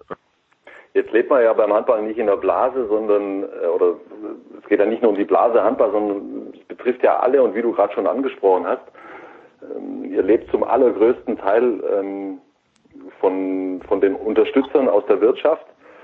Äh, Du hast ja mit Sicherheit schon viele Gespräche geführt. Die sind ja auch alle betroffen, die ganzen Unternehmen, größere, kleinere Unternehmen, die sich bei euch engagieren, zum Teil schon äh, seit Jahren. Und natürlich wird es da auch das eine oder andere geben, äh, das jetzt in Schwierigkeiten gerät. Wie ist denn da das, das, das erste Feedback? Also ich habe ähm, schon von einigen Stellen gehört, dass, dass es wohl schon klare Rückmeldungen gab bei verschiedenen Bundesliga-Vereinen, dass Unternehmen schon ganz klar äh, ge- gemacht haben und angekündigt haben, dass sie nicht mehr in der Lage sind, ihr Engagement äh, aufrechtzuerhalten. Wie ist es bei euch im Moment? Was gab es da für ein Feedback? Ja, das ist, äh, das, äh, wenn man rausguckt, sieht man das, äh, wenn man offenen Auges unterwegs ist, äh, welche Branchen da vor allen Dingen jetzt schon be betroffen sind. Und wenn man jetzt gerade sieht, dass keine Arbeitnehmerinnen und Arbeitnehmer mehr so richtig auf Arbeit gehen können, weil sie auf ihre Kids aufpassen oder weil sie auch noch nichts mehr äh, rein und raus dürfen, dann wird es weitere Branchen treffen. Wir haben es hier in Sachsen damit zu tun, dass wir Riesenstaus äh, äh, Richtung Polen und aus Polen rein haben, wo ganz viele Arbeitnehmerinnen und Arbeitnehmer aus der Baubranche kommen, die jetzt auch nicht bauen gerade. Äh, also das wird noch äh, ganz schön eine ganz schöne Auswirkung auf die Wirtschaft haben und die Signale bekommen wir jetzt auch. Also es gibt, gibt ganz viele Hilfssignale, äh, die sagen, pass auf, äh, wir stehen euch treu zur Seite und wir machen weiter, was nur geht. Aber wir wissen nicht, in welchem Umfang wir das in der nächsten Saison machen können, äh, weil jetzt niemand in die Glaskugel blicken kann. So eine Situation, wie wir jetzt haben, das, äh, wie gesagt, wurde auch nochmal in der Fernsehansprache deutlich der Kanzlerin, so eine Situation gab es seit dem Zweiten Weltkrieg nicht. Und da will ich gar nichts dramatisieren, äh, sondern einfach nur die, die, ja, die reellen Umstände offenen Auges zur, zur Kenntnis nehmen. Und da müssen wir uns einfach wappnen. Also die Etats, die wir für die nächste Saison ge geplant haben, die werden wir alle miteinander nicht einhalten können. Und das wird dann auch nur wieder gehen, wenn es ein solidarisches Miteinander gibt und alle in, in ein Stück äh, wieder abgeben, damit man eine Chance hat, dass man, dass man wirtschaftlich gesund durchkommt.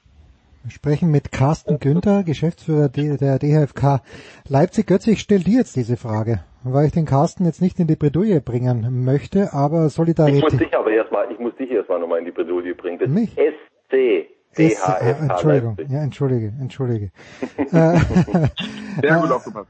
Sehr gut. Äh, Ich stelle dir die Frage, Götze. Wie weit ist es mit der Solidarität her in der Handball-Bundesliga? Also im Fußball, da war's gesagt, naja, Clubs, die nicht gescheit gearbeitet haben, die werden nicht unterstützt.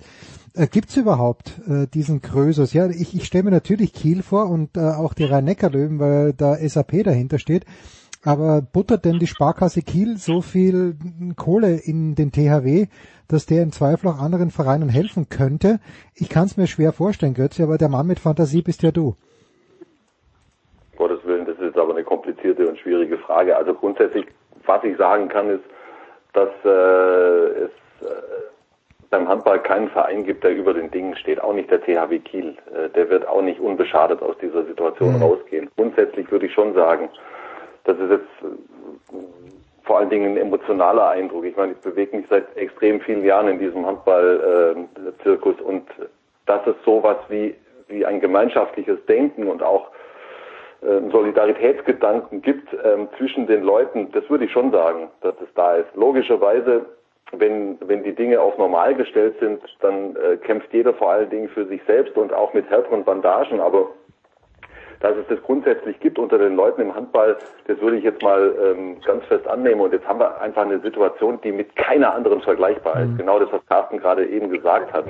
Und das, das, das, äh, das setzt ja die Kompasse der Leute und, und der ganzen Beteiligten auch nochmal neu. Also ich, ich kann mir jetzt nicht vorstellen, ähm, dass das, dass das nicht, nicht, nicht auch Anlass genug ist, da nochmal alle äh, Sinne zu justieren. Und ich gehe ganz fest davon aus, dass es ähm, dass, dass Solidarität ein ganz entscheidender Faktor sein wird bei also ich, ich, ich, sage jetzt schon mal beim, Neuaufbau, nachdem das Ganze dann hoffentlich irgendwann überstanden sein wird, weil das kann ja heute noch kein einziger auch nur halbwegs seriös abschätzen, wann das sein wird, wie dann die Situation ist und dann, dann wird es darum gehen, das Beste draus zu machen. Und ähm, da bin ich mir eigentlich schon relativ sicher, dass die, die entscheidenden Player im Handball dann hoffentlich an einem Strang ziehen werden.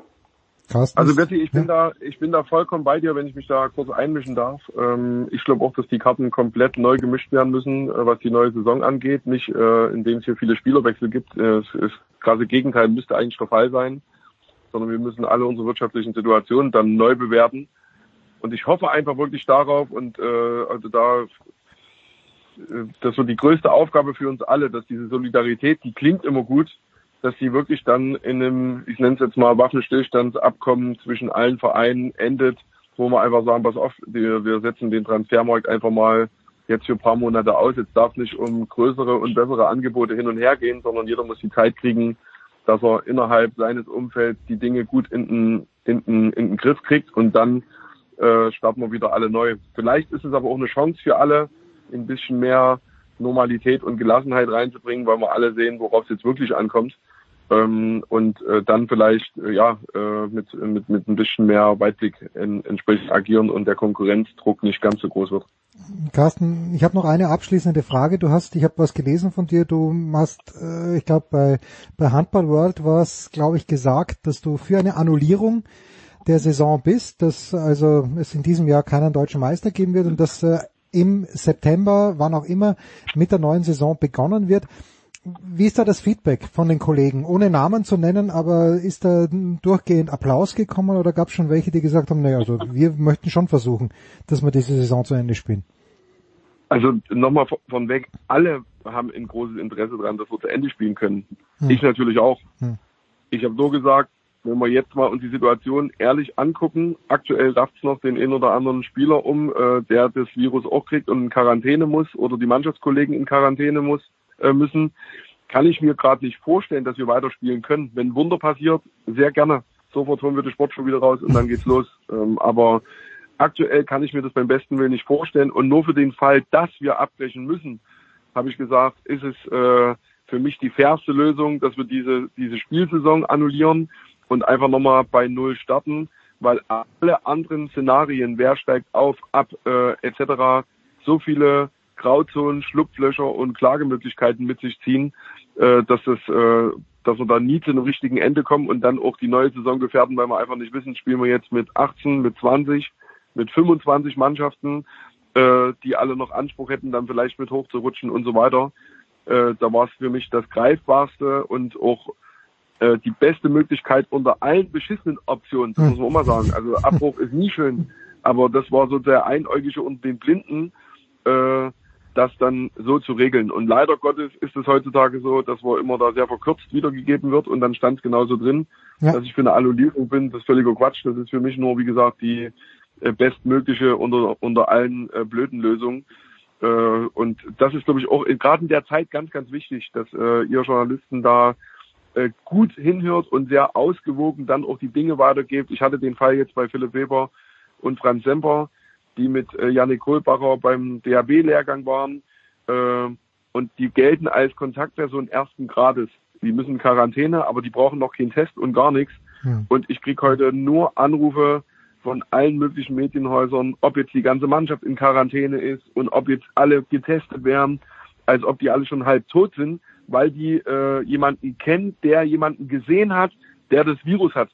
Äh, da müssen wir höllisch aufpassen, dass wir hier nicht äh, weiter dramatisieren, sondern ein bisschen Gelassenheit und Vernunft da reinbringen, damit eben nicht alle panisch zum Arzt rennen und sich dort anstecken, sondern einfach normal weitermachen, an die frische Luft gehen äh, und ein bisschen Abstand halten, dann passiert viel weniger Leuten was. Und ich glaube, da fällt äh, den Medienschaffenden jetzt noch eine ganz, ganz wichtige Rolle auch zu. Wir können da immer noch wieder darauf hinweisen und das hoffe ich, dass so viele Kollegen und- und Kolleginnen machen. Aber äh, wir haben auch keine Chance drauf, was am Ende in der Zeitung steht, im Radio kommt oder im Netz ab, äh, ab, abgedruckt wird. Deswegen äh, mein Appell vielleicht an der Stelle nochmal, ähm, dann kriegt man das so alle gemeinsam gelöst. Götze, dem können wir nichts mehr hinzufügen. Wer es nicht mitbekommen hat, Janik Kohlbacher äh, ist mit äh, ist positiv getestet worden. Ich lese, dass es ihm gut geht, dass er sich selbst freiwillig in Quarantäne begibt. Also ja, nehmen wir uns. also, also als, als, äh, als positiver Corona-Fall begibst du dich nicht freiwillig in Quarantäne. Ja, dann Dann gibt er sich unfreiwillig in Quarantäne. Ja, aber es geht ihm gut. Es geht ihm gut. So, das ist Ja, das, was ich ich habe übrigens auch noch eine letzte Frage. Ja, bitte, dann komm, Carsten, raus damit. Ja, natürlich. Raus damit. Raus Carsten, sag einfach nur ganz kurz, das würde mich echt interessieren. Wie geht's dir eigentlich? Ich meine, das müssen ja echt wahnsinnige Tage gewesen sein jetzt. Hast du überhaupt mal geschlafen zwischendrin? Ein bisschen schon. Man hat keine Zeit, großartig drüber nachzudenken, wie es eben geht, weil man wirklich hier zwischen dem Festnetzanschluss und dem Handy und einer Videokonferenz nur am äh, Hin- und Herschalten ist. Ähm, und äh, Habt ihr die eure Geschäftsstelle eigentlich dicht, habt ihr dicht gemacht? Bist du auch nur noch zu Hause? Machst du auch alles von zu Hause aus? oder? Nee, wir haben äh, die Mitarbeiterinnen und Mitarbeiter sind alle im Homeoffice, damit ich hier rein darf und niemand anstecken kann oder von niemand mir was einfange. Das würde zu Hause niemand aushalten und wenn zwei Kinder um mich rumspringen, dann könnte ich das so gar nicht machen. Da bin ich äh, sehr dankbar, dass wir die Lösung äh, so gefunden haben. Aber äh, ja, äh, prinzipiell geht's mir gut, auf alle Fälle. Und äh, ich, ich sehe in der ganzen Nummer auch eine echte Chance, damit äh, man wieder mehr zueinander findet und äh, ja die eigentlichen Werte, die auch der, die auch den den Sport auszeichnen, ein Stück weit mehr in den Vordergrund ge, ge, gerutscht werden äh, und sich einiges relativiert. Wobei, das muss man natürlich auch sagen, ist eine wahnsinnige Herausforderung ist äh, für alle, dass wir das hier, dass wir das hier hinkriegen und auch unsere Verantwortung als Arbeitgeber da gut gerecht werden können. Das ist definitiv so und da sind wir erst am Anfang. Äh, das wird das Jahr 2020, das wird wahrscheinlich eins der intensivsten, äh, die wir hier alle mitmachen. Aber nochmal, da lernt man jeden Tag was was Neues. Man kommt mit ganz vielen neuen Menschen zusammen. Man kriegt viel Feedback äh, auf äh, banalste Dinge. Wir haben heute eine Online-Sportstunde gepostet mit unserem Re- Rechtsaußen. Die hat, äh, die hat eine Reichweite gehabt, wie äh, sonst, äh, wie wir sonst in drei Monaten gemeinsam nur erzielen können. Äh, und wenn man damit Leuten eine Freude machen kann, dann sind es auch so die, die positiven Motivatoren, die ihnen einfach immer wieder früh auch antreiben sagen, du bist hier genau auf dem richtigen Weg. Von daher äh, feuerfrei. Feuer und sportfrei. Was für ein Schlusswort. Oder Sport oder sportfrei, genau so sagen. Ja, was, was für ein Schlusswort für dieses Segment. Danke, Carsten Günther, Geschäftsführer des SC, DHFK Leipzig und natürlich dir, Götzi, mein Guter, du hast äh, Carsten Günther eingeladen, er ist deiner Einladung gefolgt. Pause. Big Show 448.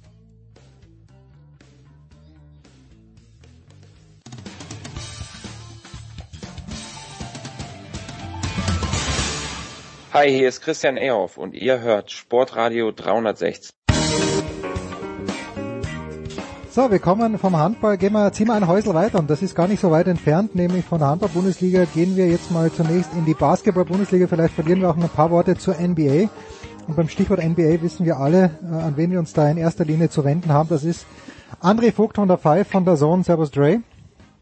Mahlzeit Jens. Und apropos BBL, Magenta Sport, Coach Koch, Stefan Koch, hat auch wieder ein paar Minuten für uns Zeit. Servus Stefan. Hallo, grüß dich Jens, grüß dich Dre. Stefan, es ist gar nicht so lang her. Ähm, und da mussten wir in der damals noch Beko BBL beklagen, dass sich mit Phoenix Hagen mitten in der Spielzeit ein Verein, ein Club aus der BBL verabschiedet hat. Müssen wir so etwas auch jetzt in der aktuellen Saison befürchten? Und gleich die zweite Frage hinten dran, wo brennt's am hellsten im Moment? Ähm, also der Begriff aktuelle Saison ist von dir Sportlich gewählt. gewählt. Okay, okay, ja, gut. ja, also ich, ich, ich, ich bin sehr, sehr sicher. Äh, natürlich gibt es keine 100 Prozent, aber ich gehe davon aus, wir werden äh, keinen Basketball mehr in der Saison 2019, 2020 in der BBL sehen.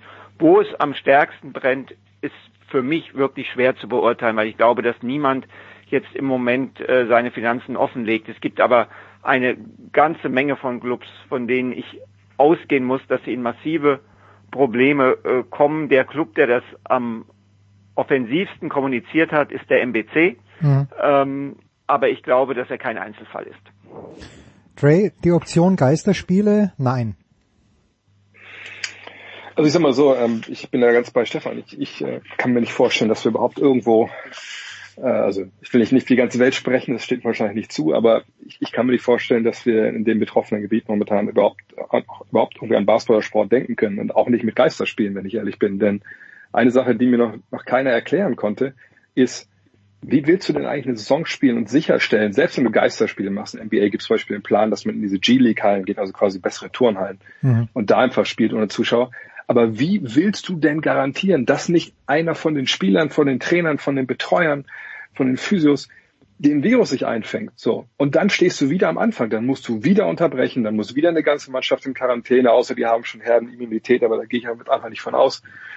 Also ich, ich finde dieses, dieses Gerät, dass man zwei, drei Monaten weiterspielen kann oder in sechs Wochen, das ist einfach, das ist für mich ein Wolkenkuckucksheim. Ich verstehe nicht, wie man so weit an der Realität vorbeidenken kann. Ich meine, bei der BWL verstehen, was man jetzt sagt, okay, das ist erstmal jetzt ein paar Wochen und dann geht's weiter, um auch jetzt nicht zu riskieren, dass alle Sponsoren ihr Geld zurück wollen, dass alle Dauerkartensitzer ihr Geld zurück wollen.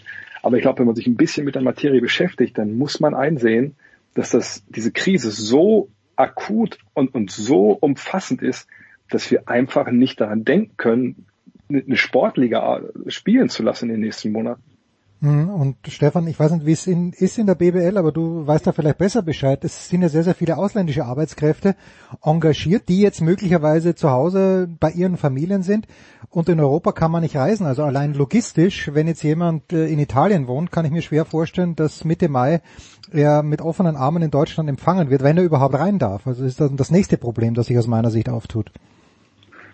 Also es ist genau wie Dre sagt. Man kann angesichts äh, des Ausmaßes dieser äh, Situation eigentlich guten Gewissens überhaupt nicht darüber nachdenken, äh, das zu machen. All die Aspekte, auch den, den du jetzt ansprichst, da sind ja viele amerikanische Spieler äh, schon nach Hause geflogen zu ihren Familien. Das heißt, äh, über das Thema Wettbewerbsverzerrung will ich überhaupt nicht reden. Das, das ist so irrelevant äh, bei dem, was ganz oben drüber steht, ja. Aber auch das Thema äh, Geisterspiele, das kann ich mit Sicherheit sagen, ist für die BBL kein Thema. Einfach weil äh, die Verantwortlichen sagen, das ist für uns, abgesehen von den Problemen, äh, die Dre völlig korrekt beschrieben hat, ist das für uns auch wirtschaftlich nicht darstellbar. Denn äh, wir haben dann zwar einen gewissen Aufwand, Schiedsrichter, Halle und so weiter, aber wir haben überhaupt keine Einnahmen. Äh, also im Prinzip muss man sagen, im Moment geht es eigentlich nur darum, bekommen wir es hin, die kommende Saison, die Spielzeit 2021, mhm. so wie es der Fahrplan vorsieht, äh, zu starten. Das kann im Moment für mich das einzig realistische Ziel sein. Jetzt gibt's ja Vereine wie den FC Bayern München, wo es immer heißt, Dre, ja, die Basketballabteilung hat mit der Fußballabteilung nichts zu tun, was rechtlich wahrscheinlich sicherlich auch stimmt, aber Ressourcen sind ja da und auch äh, potente Sponsoren sind da. Dann gibt es einen Verein wie, wie Ulm, die sogar den Sponsor Ratio Farm im äh, Titel haben. Äh, aber das Mäzenatentum, also Julian Nagelsmann hat ja, ob ob er es wirklich jetzt hundertprozentig so meint oder nicht, weiß ich nicht, gesagt, Red Bull wird nicht für alle Löcher aufkommen. Wird denn jemand wie Ratio Farm aus deiner Sicht für die, ja, für, für die Gehälter weiterhin aufkommen? Wie ist das geregelt zum Beispiel? Oder wie könnte das geregelt sein in Ulm? Ich bin mir eigentlich sicher, du kennst die Verträge nicht, aber wie könnte das geregelt sein? Also da ist natürlich ein ganz, ganz schwieriges Thema, weil man sagt, ah, die Verträge nicht kennt. Also was ich weiß, ist, dass es ein, ein Memo in der Bundesliga gab, äh, was oben ging äh, von der Liga an, an die Vereine, wo darüber gesprochen wurde, dass man auch mit den Spielern spricht und dass man ihnen versucht, die, die, die Situation klar zu machen und eben zu hoffen oder ne, zu verlangen, dass auf Gehälter verzichtet werden. So und ähm, ich, ich denke, das ist natürlich schwierige, schwierige Forderung, weil ich mal dann mich so frage, okay, was machen denn dann die Manager, was machen die, äh, ja, die Leute, die halt im Management sind, die auch Geld kriegen, verzichten die auch auf Geld. Aber ich glaube schon, dass das eine richtige Stoßrichtung ist. Ich glaube, man kann sich nicht darauf verlassen, dass da jetzt irgendwo einer mit einem Geldtopf kommt und mhm. das da über einem Verein ausschüttet, weil wir natürlich momentan das wundert mich immer, dass dann einfach die Diskussion oft aufkommt, ja, da muss jetzt die, da muss jetzt die Regierung rein oder der, Staat muss aufkommen für die Sportvereine. Wir haben momentan ein flächendeckendes Problem in der Wirtschaft. Es geht beim kleinen Freiberufler los, der keine Aufträge mehr bekommt, momentan äh, bis hoch zu den, den DAX-Konzernen. So, und der Sport ist da nur eine kleine Nische mittendrin. So. Und ich denke, dass in dem Sport selber, in dieser Nische selber, wenn wir beim Basketball jetzt mal sind, da muss es halt eine gewisse Solidarität geben. Die Frage ist halt, das ist ja super schwierig. Wer verzichtet auf Geld? Wer nicht? Geben Sponsoren das ganze Geld trotzdem weiterhin, weil es eine schwierige Lage ist? Oder brauchen die das Geld jetzt selber? Wie ist das überhaupt rechtlich geregelt? Können die einfach deine Geld zurückfordern oder nicht weiter bezahlen? Also das sind Geschichten, also die, das Fass will ich gar nicht, eigentlich gar nicht aufmachen, weil ich keine Ahnung davon habe, wie sowas rechtlich geregelt ist. Fakt ist, glaube ich, aber ganz klar, und Stefan hat es angesprochen, es gibt kein TV-Geld, auch das sind Geisterspiele raus. Es gibt nur die Hoffnung, dass sich alle Parteien da irgendwie besinnen, dass es einen Weg geben muss, den man zusammengeht im Verzicht, damit diese Liga nicht kaputt geht. Und das gilt wahrscheinlich für viele Sportligen, auch wahrscheinlich zum Teil für die Fußball-Bundesliga. Ähm, aber ob das wirklich kommt, das ist eine riesengute Frage, die, die glaube ich, keiner beantworten kann. Das ist ganz was Frevelhaftes. Wenn wir über den großen Teich schauen, Stefan, wo die Situation eine ganz andere ist, also nicht die Situation mit dem Virus, aber die rechtliche Situation, wo die ganzen NBA-Franchises und natürlich auch die von der MLB, von der NFL und von der NHL Einzelpersonen oder Konsortien gehören als Owner, äh, ist das in diesem konkreten Fall vielleicht gerade ein Vorteil, weil es keine Armen trifft und weil die sich auch weiterhin es äh, leisten, sich leisten können, die Verträge auszubezahlen. ja, könnt, könnte in, könnte in, in dieser Situation äh, ein, ein Vorteil sein. Dass es sicherlich äh, dort aufgrund der Besitzverhältnisse äh, dieser Clubs andere Strukturen gibt, ähm, ist überhaupt keine Frage, aber auch dort äh, sind, sind die Probleme da. Sie sind vielleicht anders gelagert, nicht so extrem. Und im Prinzip hast du die Frage eigentlich jetzt hier in dieser äh, Runde an den Falschen gestellt, sondern das ist was, glaube ich, äh, Dre deutlich mehr zu weiß und wahrscheinlich auch deutlich mehr zu sagen hat. Also das Krasse ist ja in der NBA, ähm, es gibt wohl, das hat auch haben Kollegen in den USA auch mehr wer direkt dann publik gemacht, es gibt in äh, diesem CBA, diesem Tarifvertrag zwischen Liga und Spielergewerkschaft, gibt es eben wohl eine Klausel, ich glaube, der Fachbegriff, also was bei uns höhere Gewalt ist, glaube ich, Force Majeure oder so. Und Französisch ist vier Jahren nicht so gut. Ähm, ähm, und, und diese Klausel besagt mehr oder weniger, dass bei solchen Umständen, und da passt natürlich so eine Pandemie dann rein, dass dann im Endeffekt die Spieler keine Gelder mehr bekommen. Mhm. Weil Spieler in der NBA werden halt pro Spiel bezahlt. Und wenn du halt dann die letzten 20 Spiele verpasst hast, dann kriegst du halt 20 von 82 anteilig äh, halt nicht ausbezahlt. So. Mhm. Und jetzt kann man auch da sagen, gut, die allermeisten sind Millionäre, das, also LeBron James wird das weniger kratzen als den Typen, der jetzt gerade sich da in der Liga ein bisschen festgespielt hat mit einem Jahresvertrag oder so oder irgendwelche Rookies. Also ich glaube, da wird keiner verhungern. Aber ähm, da ist es relativ klar geteilt, wer im Endeffekt den finanziellen Schlag da mitnimmt. Das sind die Spieler. Ähm, aber wie gesagt, wir reden da natürlich über ein finanzielles Level, das mit dem, was wir zum Beispiel in der BBL haben oder in der Handball-Bundesliga oder, oder ja, in anderen halb professionellen Ligen in Deutschland. Das hat damit gar nichts zu tun. Hm. Stefan, wie kann, wie kann ein, wie kann die, wir können Gießen vor die Sixers, nehmen wir die mal, die jetzt gar nicht mehr so heißen, glaube ich, aber wie kann Gießen äh, gehen wir mal davon aus, äh, so wie du sagst, in, diesem, in dieser Saison, die wird nicht zu Ende gespielt. Es geht los im Oktober diesen Jahres 2020, hoffentlich dann unter normalen Umständen. Wie kann ein kleinerer Verein der Basketball-Bundesliga jetzt überhaupt planen? Kann man einen Trainer, äh, Ingo Frey ist dort der Trainer, äh, kann man ihm sagen, pass auf Coach, äh, wir verlängern Vertrag. Was kann so ein Verein tun in dieser Lage, außer abzuwarten? Nichts. Also ich glaube, er kann nichts tun. Also in, in, in, in dem Sinne von konkrete Planungen treffen schwierig. Also im Fall von Ingo ist es so, Ingo hat noch einen Jahrvertrag. Mhm. Ähm, aber ich glaube jetzt äh, zu überlegen, welche Spieler äh, holen wir zurück von der aktuellen Mannschaft. Ich meine, das ist wiederum ein kleiner Vorteil der Clubs hierzulande, ist die kurze Laufzeit der Spielerverträge. Mhm. Muss man mhm. jetzt in diesem Zusammenhang einfach mal so sagen. Ähm, also ich glaube, dass in Gießen zum Beispiel, wenn ich richtig informiert bin, wahrscheinlich außer den beiden deutschen Youngster, außer Krauser und Pjanic, und auch da bin ich mir nicht sicher, bin ich mir ziemlich sicher, dass kein äh, Spieler einen Vertrag über die Saison hinaus hat. Was du tun kannst, was diese Vereine tun können, ist einfach nur versuchen, sich jetzt so breit wie möglich aufzustellen, mit den Sponsoren in Kontakt zu bleiben, regelmäßige Updates zu geben, eine äh, Kommunikationsebene aufzubauen und aufrecht zu erhalten, die den Sponsoren das Gefühl gibt, wir sind ständig up to date, hier wird äh, sorgsam und vertrauensvoll äh, mit der Situation umgegangen und auf dieser Basis äh, Sponsoren und das Umfeld zu überzeugen, dass es sinngebend ist, weiter an dieser Sache dran zu bleiben und die, in dieser Sache drin zu bleiben. Konkrete sportliche und äh, damit verbunden auch wirtschaftliche Entscheidungen, was spielendes Personal betrifft, im Moment zu treffen, würde ich als kompletten Wahnsinn bezeichnen. Dre, Übereinstimmung? Ja, ich glaube, da kann man, kann man nicht, nicht viel mehr zu äh, sagen. Gilt es auch für jemanden wie, äh, für, einen, für einen Verein wie den FC Bayern München? Ähm, die die europäische Ambitionen haben, die vielleicht ein paar, ich kenne die Vertragslage jetzt nicht von, äh, außer dass Cedovic wohl einen Vertrag auf Lebenszeit zu haben scheint, aber äh, muss, muss, müssen die, können die Münchner anders vorwerken als die Gießener?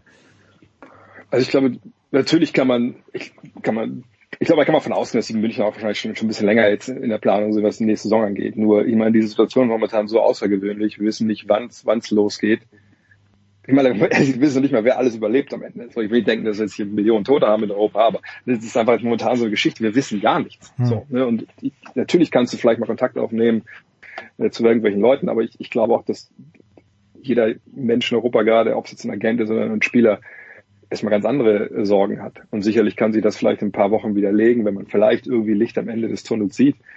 Aber also also ich wüsste nicht, wie man jetzt planen kann. Also in der NFL, da ist ja gerade Free Agency, da gehen jetzt die Verträge raus und rein, wo ich mir auch denke, so ja, gut, müssen natürlich, die haben einen ganz klaren äh, Plan, aber auch da weiß man ja gar nicht, ob die jetzt anfangen können zu spielen äh, im Herbst. Also das ist, äh, also ich, ich würde nichts machen momentan, weil einfach, dass es so unsicher ist und ähm, wer weiß, ob die nächste Saison überhaupt startet. Also, ja, das, groß. das kann auch sein, dass, bis, dass im Herbst immer der große Hammer kommt wenn sich im Sommer ein bisschen beruhigt hat vielleicht und, dann ist, stehen wir wieder genau da, wo wir jetzt aufstehen. Von daher, ich, ich glaube nicht, dass man jetzt großartig da sich Gedanken macht. Tja, das ist das große Plus der NFL, die sich sowieso um niemand anderen schert, aber jetzt ist, äh, wenn, wenn ein guter Zeitpunkt für diese Pandemie jemals gewesen ist, für die NFL, dann ist er jetzt, weil mit dem Start Anfang September kann man ja vielleicht noch Hoffnungen erzeugen. Ob das dann so sein wird, man weiß es nicht. Stefan Koch von Magenta Sport. Stefan, Vielen, vielen Dank, äh, Dre. Vielen, vielen Dank. Wir machen eine kurze Pause in der Big Show 448 und dann gehen wir ins Epizentrum der NFL zu Heiko Olderb nach Boston, denn der hat, und wir haben es vorhin schon kurz gehört, wir haben es länger gehört, einen Abschied zu beklagen.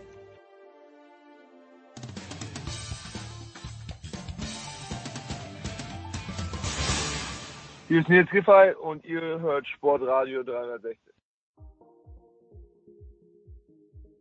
ein wunderschönes Wort. Natürlich darf in der Big Show 448 auch der Motorsport nicht fehlen, zumal am vergangenen Wochenende ja vieles losgehen hätte sollen. Wir sind in der größtmöglichen Runde wieder zusammen, möchte ich sagen. Zum einen mit Christian Nimmervoll von Formel1.de. Christian, in Oberösterreich, wie ist die Sachlage? Servus Jens. Ähm, ganz ehrlich gesagt, für mich hat sich nicht viel geändert, weil Homeoffice mache ich schon länger. Also ja. so im, im, Alltag ist bei mir die große Veränderung nicht angekommen. Aber natürlich, ich lebe im, im eher ländlichen Gebiet, also da spürt man es auf den Straßen natürlich schon sehr extrem, klar. Ja. In Tübingen, was überhaupt nicht ländlich ist, sondern eigentlich die Metropole Deutschlands, dort sitzt Stefan der Voice Heinrich. Was hat sich verändert, Stefan, die letzten paar Tage? Ähm, auch äh, der Alltag hat sich ziemlich verändert. Äh, man muss allerdings tatsächlich zugeben, dass äh, trotz der diversen Appelle, unter anderem ja auch gestern die relativ eindrucksvolle Rede äh, von äh, unserer äh, oberen Kanzlerin, die nicht als, als sehr emotionale Rednerin ja allgemein gilt, sondern als, als Wissenschaftlerin und deswegen mit ruhiger Hand ja auch über die Jahre Deutschland geführt hat. Äh, gestern war das eine, ein wirklich ernster äh, und glaubwürdiger Appell.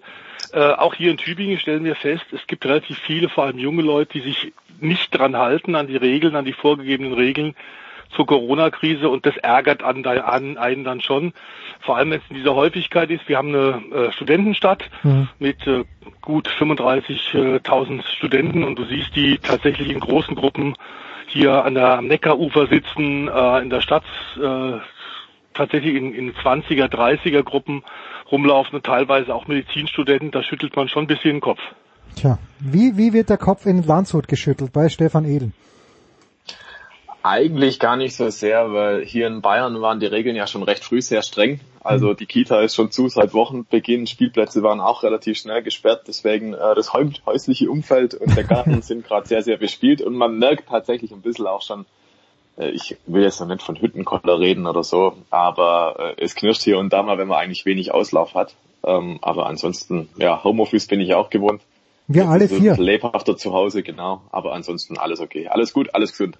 Wir alle vier. Nicht alles gesund am vergangenen Wochenende in Melbourne. Äh, Christian, ich fange mit dir an. Ähm,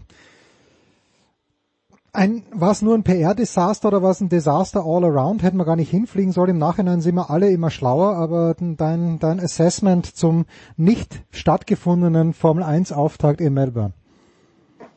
Also natürlich sind wir im Nachhinein alle schlauer, das ist hm. doch immer so, Jens, oder? Ja. Ähm, und es ist jetzt natürlich auch sehr, sehr leicht, äh, die Entscheidungsträger zu kritisieren, in deren Haut ich da nicht hätte stecken wollen.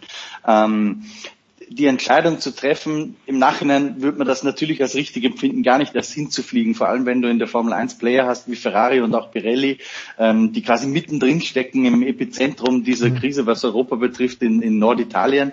Ähm, aber das sagt sie im Nachhinein sehr, sehr leicht. Es gab im, im Formel 1 Kreis äh, keinen Fall bis zu diesem McLaren Mitarbeiter Mitarbeiter, der das Ganze dann zum Kippen gebracht hat. Ähm, das heißt, dass man jetzt grundsätzlich mal gesagt hat, wir versuchen dieses Rennen durchzuziehen, da hängen ja auch sehr, sehr viele Interessen dran und nicht nur wirtschaftliche, sondern ich denke auch, es gibt viele Fans, die sind nach Melbourne äh, geflogen, haben viel Geld dafür ausgegeben und vielleicht gespart. Ich habe mit einem Fan auch tatsächlich telefoniert, ähm, der da hingeflogen ist. Natürlich waren die enttäuscht. Also dass man da nicht einfach leichtfertig sagt, man sagt dieses Rennen ab, das kann ich nachvollziehen. Was ich dann aber schon kritisiere, ist die Art und Weise, wie lange man in Melbourne äh, sich gegenseitig den Ball hin und her geschubst hat, bis endlich jemand ähm, die Eier hatte oder man eine Lösung dafür hatte, dieses Rennen abzusagen. Weil der Hintergrund, Bernie Ecclestone hat sich da ja aus dem Off sozusagen zu Wort gemeldet. Der Hintergrund war ja der, derjenige, der jetzt wirklich die Entscheidung trifft, dass das Ding abgesagt wird, der bleibt halt auch auf der finanziellen Haftung dafür sitzen. Deswegen mhm. hat das so lange gedauert. In der Realität war seit Donnerstag, also seit der Nacht von Donnerstag auf Freitag um zwei Uhr morgens klar, dass dieses Rennen nicht stattfinden wird. Ähm, und nachher ging es dann nur noch um ein Hin- und Hergeschubse. Und dass man das dann so abwickelt, war sehr, sehr unglücklich, weil da sind auch sehr unglückliche Bilder entstanden, meiner Meinung nach in dieser Gruppe. A, ähm, tausende Menschen, die vor den Gates stehen und nicht reingelassen werden, was in der Corona-Krise nicht wahnsinnig smart ist. Mhm. Ähm, und B, das andere Bild, das die Formel 1 dann wirklich sehr, sehr dilettantisch abgewickelt hat. Als man dann endlich diese richtige Entscheidung, das Ding abzusagen, getroffen hatte, hat man sich hinstellt im Freien, gut gemeint, ähm, mit Abstand zu den Journalisten und eine Pressekonferenz gehalten. Ähm, da wurden dann aber wieder die Mikros durchgegeben. Also, also es sind so die, die kleinen Details auch teilweise, ähm, wo man wirklich sehr, sehr unbedacht gehandelt hat und wo die Formel 1 wirklich keine gute Figur abgegeben hat für mein Empfinden am vergangenen Wochenende. Ähm, was vielleicht auch, und das ist noch so eine kleine Information, die vielleicht die ganz große Öffentlichkeit nicht so auf dem Schirm hatte, die hatten sicherlich auch nicht einfacher deswegen, weil ganz kurz vor dem Saisonauftakt ähm, der Chef der Kommunikationsabteilung Luca Colleani ähm, wieder zu Ferrari zurückgewechselt ist. Das heißt, die ganze äh, Abteilung PR Marketing äh, stand möglicherweise auch ein bisschen führungslos da. Neuer kann nicht innerhalb von einer Woche da alles im Blick haben und im Griff haben. Das ist völlig unmöglich. Das heißt, das kam vielleicht noch erschwerend hinzu und kann man so ein bisschen als Entschuldigung für so manches gelten lassen. Aber insgesamt hat die Formel 1 sich meiner Meinung nach nicht wahnsinnig mit rumbekleckert an diesem Australien-Wochenende. Der erste, der was gesagt hat, der Voice war Lewis Hamilton, ähm, der sechsfache Weltmeister, der Michael Schumacher einholen könnte in diesem Jahr. Äh, aber irgendwie ist er das dann doch verhallt. Haben die Fahrer, es gab ja schon Zeiten, wo die Fahrer gesagt haben, nee, sie fahren nicht. Haben die Fahrer in der aktuellen Formel 1 äh, zu wenig Zusammenhalt? Haben sie, selbst wenn sie zusammen, zusammenhalten würden, nicht genug Gewicht bei solchen Entscheidungen? Wie schätzt du das ein? Ich glaube, die haben einfach nicht genug Gewicht. Das ist äh, bei solchen großen äh, Entscheidungen, da werden sie auch nicht groß gefragt. Ähm, ich glaube, dass die schon besser organisiert sind, auch in der Fahrergewerkschaft, wie noch äh, vor 15, 20 Jahren. Ähm, das glaube ich schon. Ähm, aber in der Tat muss ich sagen, dass das äh, als amtierender Weltmeister hat er natürlich auch so ein bisschen die Funktion einer, eines Vorreiters, einer Lichtgestalt. Äh, ich fand das sehr gut, was Lewis Hamilton da ziemlich deutlich gesagt hat. Das ist in anderen Sportarten, wenn wir mal über den Motorsport rausgucken und diese Corona-Krise trifft ja den gesamten Sport weltweit. Mhm. Überall werden äh, Meisterschaften entweder verschoben oder abgesagt. Top-Events ähm, finden nicht statt. Ähm, da geht es natürlich nicht nur, wie wir gerade ja schon von, von, Christian gehört haben, um äh, die, die großen Teams, die reichen Fahrer, sondern es geht um äh, Hunderttausende von Jobs, die da dranhängen. Da wird jetzt auf Dauer auch bisschen Solidarität ge gefragt sein und das eben nicht nur im Zwei-, im Vierradsport, sondern weit darüber hinaus in den Stick-and-Ball-Games ganz genauso in Amerika, hier in Europa. Ob allerdings tatsächlich ähm, dieses Ansehen, dieses sehr populistische, durchsichtige Ansehen von, von Herrn Söder funktionieren wird, der die Fußballprofis jetzt äh, zu äh, Geldgeschenken animiert und sagt, also da müssen sie vielleicht mal auf Gehalt verzichten. Ob das der richtige Weg ist, ich glaube nicht. Äh, ich glaube, dass tatsächlich sehr viel getan wird, auch hinter den Kulissen. Toni Kroos hat das vor kurzem auch gesagt. Ähm, schön im Übrigen auch in diesen schwierigen Situationen, was Jürgen Klopp gesagt hat. Der hat einen offiziellen Brief auf der Website von äh, FC Liverpool gestellt, mhm. der das Ganze eigentlich wunderbar beschreibt ähm, nach dem Motto, Leute, aktuell Fußball wunderschön, das gilt für Motorsport genauso, Motorsport wunderschön, ist aktuell aber nicht so wichtig. Wir müssen aufeinander aufpassen und you never walk alone äh, im Sinne von, äh, nur wenn wir alle gemeinsam jetzt äh, tatsächlich Disziplin haben, können wir die Krise möglichst schnell überwinden.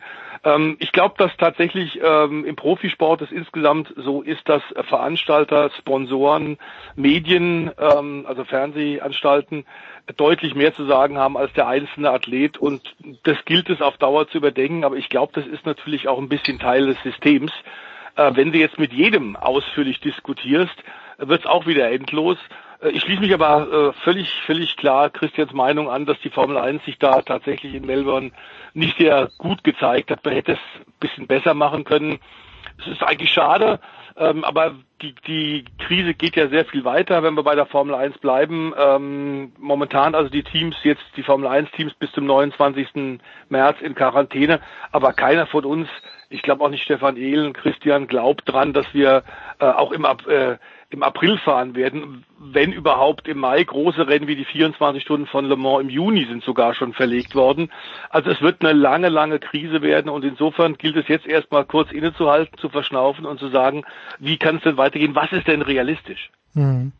Stefan Ehlen, es ist ja so, also in, in Deutschland, der Grand Prix die letzten Jahre war ja immer so, dass es sich gerade mal mit dem Geld ausgegangen ist und öfter mal nicht mit dem Geld ausgegangen ist. Jetzt äh, gibt's Veranstaltungen, die vielleicht gerade auf Pari kommen, machen, manche machen vielleicht auch Gewinn. Aber wer aus dem Formel 1 Business leidet denn jetzt aus deiner Sicht am meisten unter diesen, äh, unter diesen Umständen? Die Fahrer mh, sollten abgesichert sein, die meisten zumindest. Sind es die Mechaniker? Wen trifft diese Krise am härtesten? Hm. Also ich glaube, das ist zum jetzigen Zeitpunkt noch ein bisschen schwierig zu sagen. Also grundsätzlich glaube ich, die menschliche Komponente kommt dann ins Spiel, wenn wir eine verkürzte Saison haben, aber trotzdem eine sehr hohe Rennanzahl. Beispielsweise dann hinten raus die MotoGP hat ja einen recht äh, straffen Rennkalender veröffentlicht, einen provisorischen und plant dann, glaube ich, wenn ich richtig liege, sechs Rennen, nee, fünf mhm. Rennen innerhalb von sechs Wochen, dazu mehrere auf unterschiedlichen Kontinenten. Das heißt sehr, sehr viel Back-to-Back -back mhm. und sehr, sehr viel Reisestress. Ähm, das geht dann schon, glaube ich, an die körperliche Konsistenz und äh, da, glaube ich, wird's äh, wird einige ähm, ja, Beschwerden geben bei den Mitarbeitern. Das nehme ich an. Ansonsten ist natürlich da auch die finanzielle Seite zu bedenken. Jetzt haben wir dieses Jahr neue Autos entwickelt in der Formel 1, generell in vielen Motorsportdisziplinen ähm, die stehen jetzt erst einmal in der Garage. Das heißt, es wurde viel Geld aufgewendet dafür, dass die nicht fahren. Das ist natürlich ein Problem. Du hast natürlich auch Sponsorenverpflichtungen und dergleichen mehr. Die wollen, dass die Autos im Fernsehen zu sehen sind. Das passiert also nicht. Also überall platzen jetzt gerade Verträge. Das spiegelt sich ein bisschen auch mit der Wirtschaft, die ja auch derzeit einfach eine Schwierigkeit hat, weil die Gäste, die, die Kunden nicht kommen, nicht einkaufen können, nicht konsumieren können. So ähnlich ist es ja auch in der Formel 1 derzeit. Also ja, es ist, glaube ich, alles noch ein bisschen in der Schwebe, weil man halt nicht weiß, passiert da dieses Jahr noch was? Passiert vielleicht was ab August?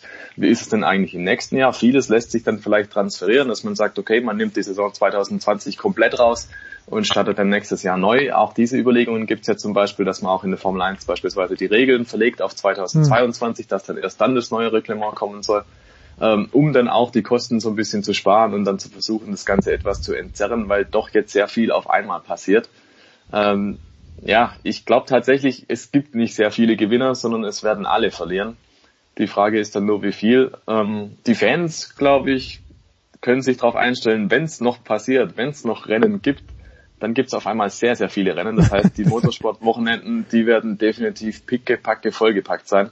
Wenn es zum Beispiel nach dem jetzigen Stand laufen würde, hätten wir im September die 24 Stunden äh, Le Mans, wir hätten das 24 Stunden Rennen auf dem Nürburgring, wir hätten ein paar Wochen vor 24 Stunden Le Mans Motorrad, ähm, Formel 1 in jedem Wochenende rauf und runter, DTM und weiß der Geier, was da alles noch fährt, ja. Aber dann ist wirklich alles so gepresst da drin, dann hast du wahrscheinlich bis Weihnachten das Gefühl, okay, jetzt war es sogar ein bisschen zu viel. Also ich glaube, der Druck ist immens von den Veranstaltern, von den Rennserien, dass sie möglichst viel dann noch unterkriegen müssen. Einfach dadurch, dass möglichst viele Leute möglichst wenig Verluste machen. Aber ich glaube nur, das Ding ist zum Scheitern verurteilt. Also so oder so, diese Rechnung wird nach hinten losgehen. Ähm, aber ja, es ist momentan eh nur ein Luftschloss, weil wir wissen alle nicht, was passiert. Mhm. Momentan wissen wir, im April fährt quasi nichts. Im Mai, die Sachen werden auch sukzessive verschoben und sehr wahrscheinlich wird es auch bald heißen, der, der Niederlande Grand Prix ist abgesagt, Monaco steht auch auf der Kippe und dergleichen mehr. Also ich glaube, es ist nur eine Frage der Zeit, bis da weitere Verschiebungen eingehen und ja, dann müssen wir versuchen, Stück für Stück zu konstruieren, was da vielleicht noch stattfinden könnte. Ja, Im Moment steht der dritte, fünfte mit Niederlande Sandford noch drinnen, Christian, ein paar Monate später. Was hört man denn, wenn man überhaupt schon was hört aus Spielberg? Österreich ist ja relativ restriktiv, was, oder relativ, Österreich ist restriktiv, aus gutem Grund auch. Ganz Tirol ist unter Quarantäne, wenn ich es richtig gelesen habe, am Donnerstag in der Früh. Am 5. Juli ist Spielberg avisiert, der Grand Prix von Österreich. Hört man da schon irgendwas? Ich habe ehrlich gesagt noch mit niemandem gesprochen in Spielberg. Ähm, ich glaube aber, die könnten mir ohnehin keine seriöse Antwort geben. Mhm. Man kann genauso wenig, wie ich sie dir geben kann. Wenn man aber eins und eins zusammenzählt und das Ziel der österreichischen Regierung mit ihren sehr restriktiven Maßnahmen ist ja, äh, diesen Peak der gleichzeitigen Erkrankungen zu senken, um das Gesundheitssystem äh, sozusagen zu entlasten oder nicht zum, zum Kollaps zu bringen, so wie das in Italien passiert ist. Was heißt das aber? Die Durchseuchung, also die absolute Zahl derjenigen, die sich dieses Virus einfangen werden, die wird ja trotzdem voraussichtlich gleich bleiben, so sagen es alle Prognosen. Das heißt, man zieht den Zeitraum einfach länger raus. Und wenn man das so sieht und in Anbetracht dessen, wie restriktiv die Regierung momentan damit umgeht, sehe ich persönlich, ähm, Agenda darf mich keiner darauf festnageln in fünf Monaten, weil ich bin kein Experte dafür. Aber nach allem, was ich mir jetzt so äh, aus Laiensicht sozusagen zusammenreiben kann, kann ich mir absolut nicht vorstellen, wie es im Juli einen Grand Prix von Österreich geben soll. Ich glaube, das Thema wird uns länger beschäftigen. Und das gilt im Übrigen auch für die anderen Europa Grand Prix. Also das vor dem, dem siebten, es wäre das siebte Saisonrennen gewesen in Baku, dass vorher irgendwas passiert, halte ich für sehr, sehr unwahrscheinlich. Ähm, und ich bin mir auch nicht sicher, ob Baku im Juni dann schon äh, wieder ordnungsgemäß alles funktionieren wird. Aber alle Spekulationen darüber, die, die momentan so stattfinden, und natürlich ist das Interesse daran sehr groß, ähm, wie, wie sollen wir vier Hanseln hier, die wir äh, schon Mühe haben, uns mit dem Thema Formel 1 irgendwie einigermaßen seriös auseinandersetzen, wie sollen wir solche virologischen, äh, weltgeopolitischen Themen äh, vernünftig einschätzen? Das halte ich nicht, also es ist quasi ausgeschlossen, dass wir das richtig einschätzen können momentan. Ich glaube, das ist sogar für die Regierungen einigermaßen schwierig. Ganz sicher. Ja, klar, weil es komplexe Themen sind und wirklich die Ziele sind beweglich. Du musst jeden Tag neues Assessment machen, neue Zusammenhänge und wie, wie du sagst, Christian, äh, die Regierungen lassen sich auch noch von, von verschiedenen Virologen, äh, wirkliche Experten beraten und müssen dann da auch zuhören, weil das ein sehr, sehr eigenes Thema ist. Aber klar, eine konkrete Planung in irgendeiner Art und Weise ist derzeit schlichtweg unmöglich. Fährt man denn der Voice irgendwo im Moment noch Rennen? Weil Fußball wird ja in manchen exotischen Ländern noch unter Ausschluss der Öffentlichkeit gespielt. Ja, kurioserweise, ähm, ein, ein, deutscher Fahrer fährt momentan in der BMW in der asiatischen Motorradmeisterschaft und die kurioserweise findet noch statt. In ist noch nicht abgesagt worden. Mhm. Das ist sehr, sehr merkwürdig. Thailand war gerade das erste Rennen, ist gefahren, aber im Grunde im, im internationalen Motorsport, ob Formel 1, ob Formel E, die ja nun auch äh, bis ähm, aktuell bis Mitte Mai auf Eis liegt, IndyCar-Rennserie hat St. Petersburg, Birmingham und vor allem den Klassiker in Long Beach abgesagt. Da ist auch die große Frage, ob der Saisonhohepunkt 500 Meilen von Indianapolis Ende Mai wie geplant stattfinden kann. Die Rallye-WM ist gerade noch am letzten Wochenende gefahren, aber auch schon da gab es viel Kritik von Aktiven, vergleichbar der Aussage von Lewis Hamilton in Melbourne. Da hat Sebastian Auger, der sechsfache Rallye-Weltmeister, gesagt, obwohl er die Rallye am Ende, die verkürzt wurde, gewonnen hat, was machen wir hier eigentlich? Warum hat die vier der Weltverband uns hierher geschickt? Warum hm. fahren wir hier vor 100.000 Zuschauern? wo völlig klar ist, auch äh, Südamerika ist von der äh, Corona-Krise betroffen. Das ist doch, sind völlig fehl am Platz und da hatte er völlig recht. Die haben nach zwei Tagen dann, nach Freitag und Samstag äh, aufgehört und äh, Ogier hat gewonnen. Ähm, also Abbruch der Rallye wegen Corona-Krise und hat damit auch die Tabellenführung übernommen in seinem letzten Jahr ja als Rallye-Fahrer. Denn Ende 2020 äh, wird er eh aufhören. Ähm, dann haben wir die Langstrecken-WM, da wurde gerade schon darauf hingewiesen, Le Mans ist verschoben worden, aber auch natürlich der Klassiker im März, logisch in den USA, zwölf Stunden von Sebring und der WEC-Lauf da im Rahmenprogramm und auch Spa-Francorchamps, DTM, die wollten in Hockenheim testen Ende März. Ähm, der Test war eh schon von Monza, Italien, nach Deutschland zurückverlegt worden. Ähm, das hat aber auch alles nicht funktioniert. Es soll Ende April in Belgien losgehen, kannst du knicken. Das glaubt kein Mensch, dass die da fahren. Mitte Mai war eigentlich Lausitzring angedacht. Ich glaube nicht, dass es funktioniert. Ende Mai St. Petersburg in Russland. Vielleicht Andersdorf, ehemalige Formel 1 Rennstrecke, Staubsauger äh, Brabham ja, mit Niki Lauda, wir erinnern ja. uns, in Schweden. Äh, Andersdorf in diesem Jahr neu im DTM-Kalender Mitte Juni ist vielleicht eine kleine Möglichkeit. Äh, und auch Nesca, äh, kann der äh, Stefan Ehlen ja einiges zu sagen. Ähm, da ist auch klar, dass bis aktuell Anfang Mai alles still, still steht. Und aktuell hoffen sie, dass sie vielleicht in Martinsville am 9. Mai wieder fahren können, aber Rennen in Atlanta, Miami, Texas, Bristol, Richmond sind abgesagt, Talladega findet nicht statt, Dover findet nicht statt. Das ist natürlich, wenn man dran, dran denkt, nicht nur die Teams und Fahrer und Sponsoren, sondern auch die ganzen Leute, die drumherum arbeiten, die da ihr die Souvenirshops haben, ähm, die kleine Hotels haben, wo die Rennfans hinkommen, übernachten, die sich da eine Wurst holen, eine Rennwurst oder dergleichen, die haben alle keine Einnahmen. Und insofern gehen wir da tatsächlich davon aus, dass Hunderttausende von, von Kleinunternehmer tatsächlich jetzt äh, in die Insolvenz getrieben werden und nicht mehr weitermachen können. Die gute alte Rennwurst. Abschließend, Herr Stefan Ehlen, ein Wort vielleicht zur NASCAR-Serie und dann deine generelle Einschätzung. Beim Fußball Körperkontakt, aber im Grunde genommen könnte man 11 gegen 11 spielen lassen. Tennis als andere Sportart, kein Körperkontakt, aber wo, wo ist denn der Motorsport? Sind da zu viele, Stefan hat gerade vorhin gesagt, bewegliche Ziele, egal in welcher Klasse wir sind, weil du brauchst ja, du brauchst einfach Serviceleute und äh, selbst und unter Ausschluss der Öffentlichkeit zu fahren, das sind zu viele Menschen unterwegs oder nicht? Korrekt. Ähm, also selbst wenn du ohne Publikum fährst, Publikum bei so einem Event geht nicht. Du sitzt ja da dicht an dicht auf den Rängen, das hat also gar keinen Wert. Und die Fahrer in den Autos, das wäre schön und gut, aber es gibt ja auch noch eine Bedingmannschaft drumherum. Die Mechaniker, die da am Auto arbeiten, das sind ja durchaus einige. Und auch beim Boxenstopp und dergleichen mehr. Also völlig ausgeschlossen, geht nicht, kann man nicht machen. Ähm, was Nesca zum Beispiel macht oder auch andere Rennserien, die haben gedacht, so ist gut, wir sind jetzt da quasi auf Eis gelegt, aber dann gehen wir halt virtuell Rennen fahren. Es gibt also tatsächlich viele, die sagen, ähm, wir richten jetzt eine virtuelle Meisterschaft aus, wir setzen uns äh, vor den Computer und zocken halt zusammen. Teilweise machen auch die, die echten Rennfahrer mit, Formel-1-Fahrer, Max Verstappen, Lando Norris beispielsweise in ihren Disziplinen. Ähm, die NASCAR-Fahrer Kyle Busch, die setzen sich auch in den Simulator rein. Ähm, ich kann mir gut vorstellen, dass tatsächlich die Simulatorbranche jetzt stark mhm. davon profitiert, dass eben diese Präsenz jetzt groß ist, dass die großen Namen jetzt auch öffentlich da antreten. Das sind tägliche Events, also es ist völlig verrückt. Mir ist das Thema so ein bisschen fremd. Ich stehe eher auf den echten Motorsport. ähm, aber das ist eine riesige, eine gewaltige Branche, Branche diese Gamer-Branche. Und äh, die, die erfährt schon, jetzt schon regulär sehr, sehr großen sehr stark wächst. Ja, ja.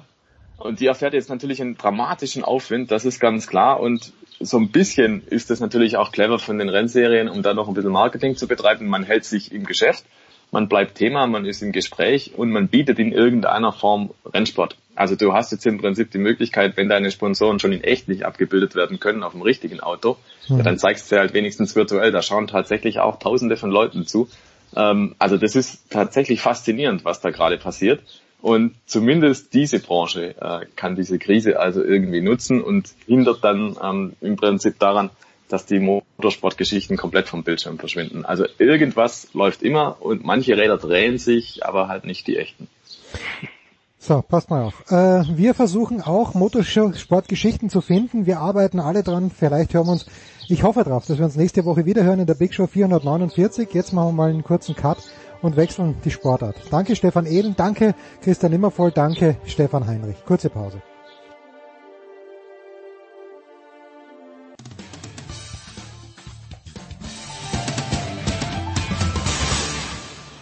Hallo, hier ist Heinz-Harald Frenzen und Sie hören Sportradio 360.de.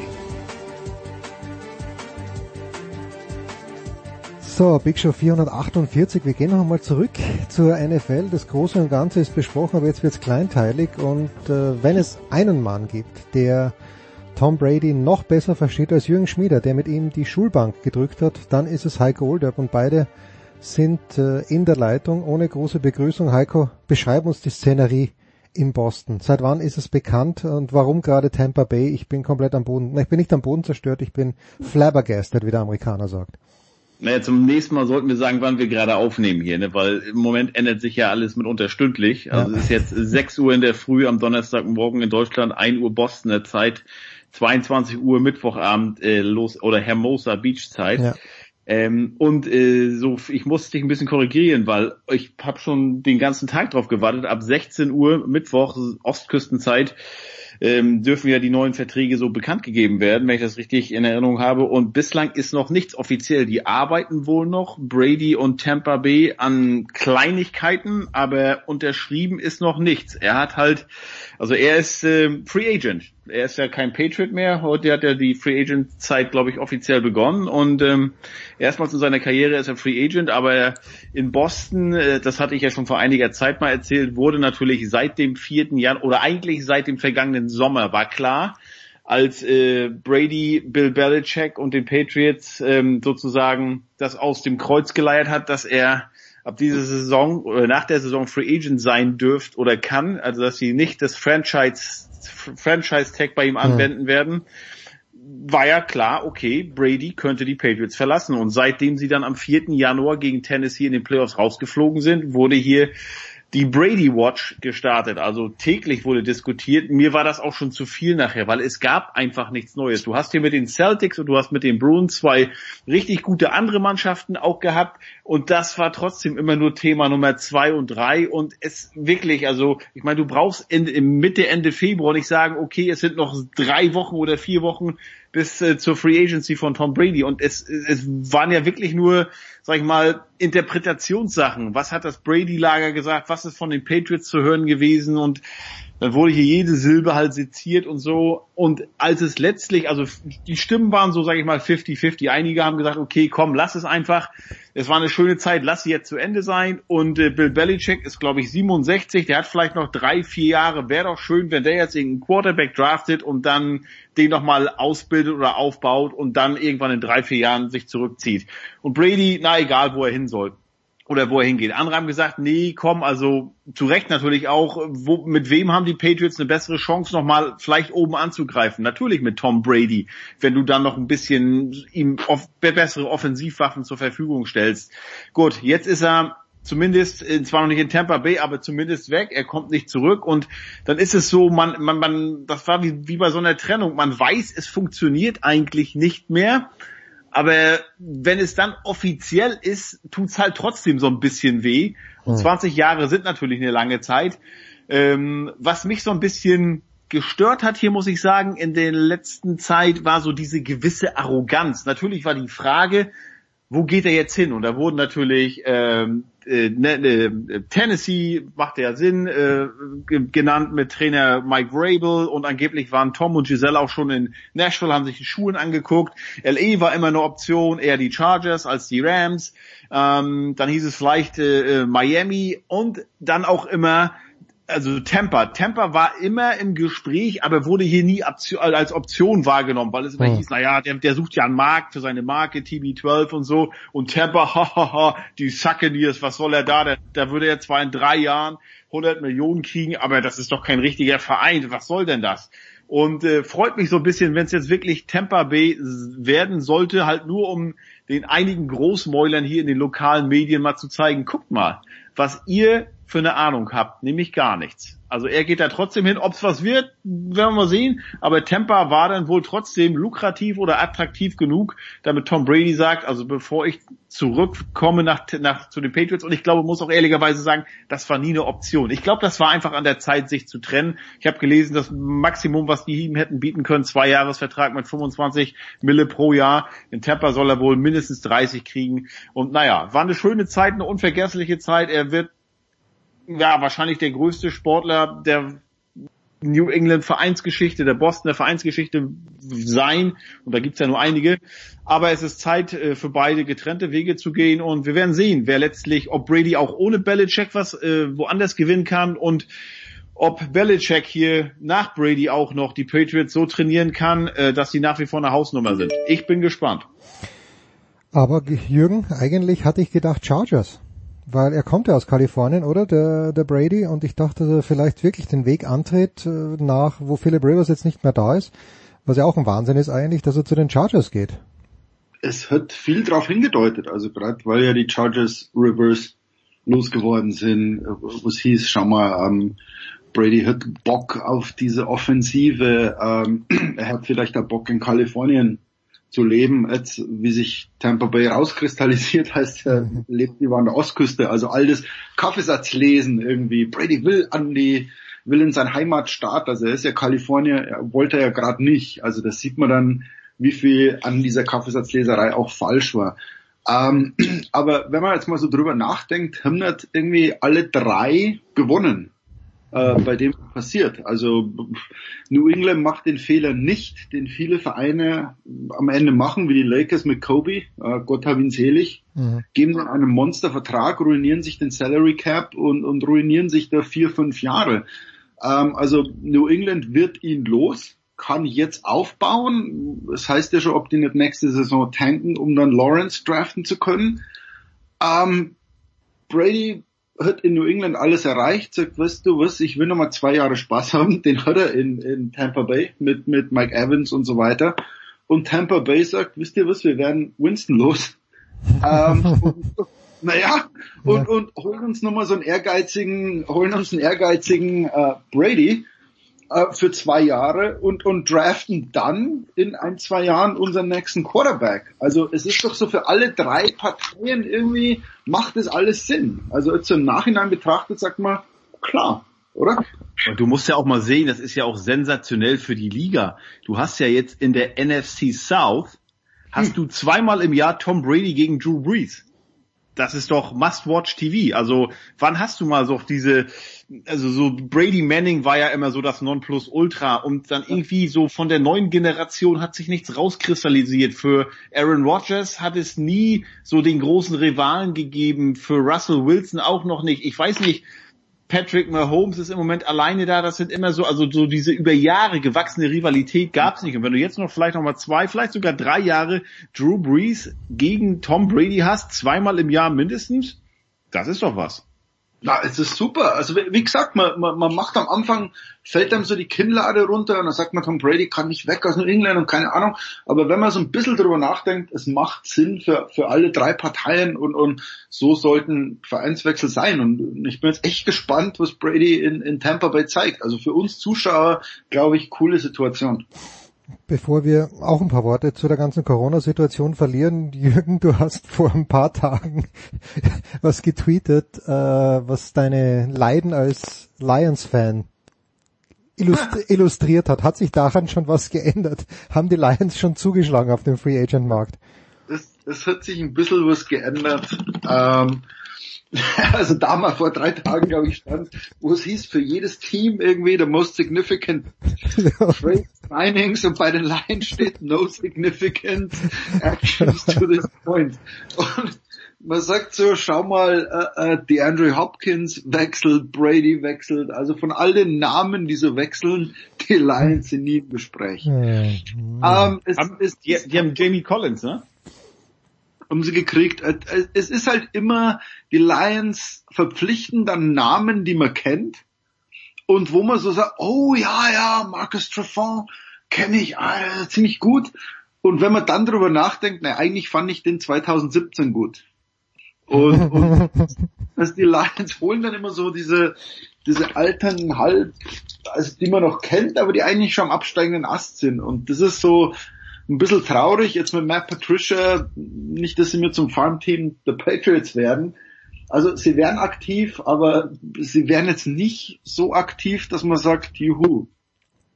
So. Also, Heiko, mir- Heiko, ich darf sagen, du hast mir gerade ein sehr Ja, habe nettes... ich, hab ich, hab ich Jürgen auch geschickt. Okay. Also ein Bild von Tom Brady in der Uniform der Tampa Bay Buccaneers und da steht drauf, if you weren't with us when we went 7 and 9, don't be with us when we go 8 and 8. Das ist sehr, sehr, sehr, sehr nett. Jungs, wie ist die Situation? Heiko, fangen wir mit dir mal an. Du hast ja die äh, Bruins und die Celtics angesprochen.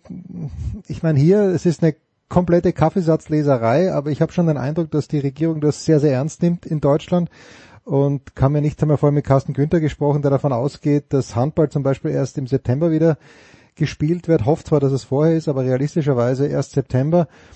Wie ist äh, die Annahme, was die NHL angeht?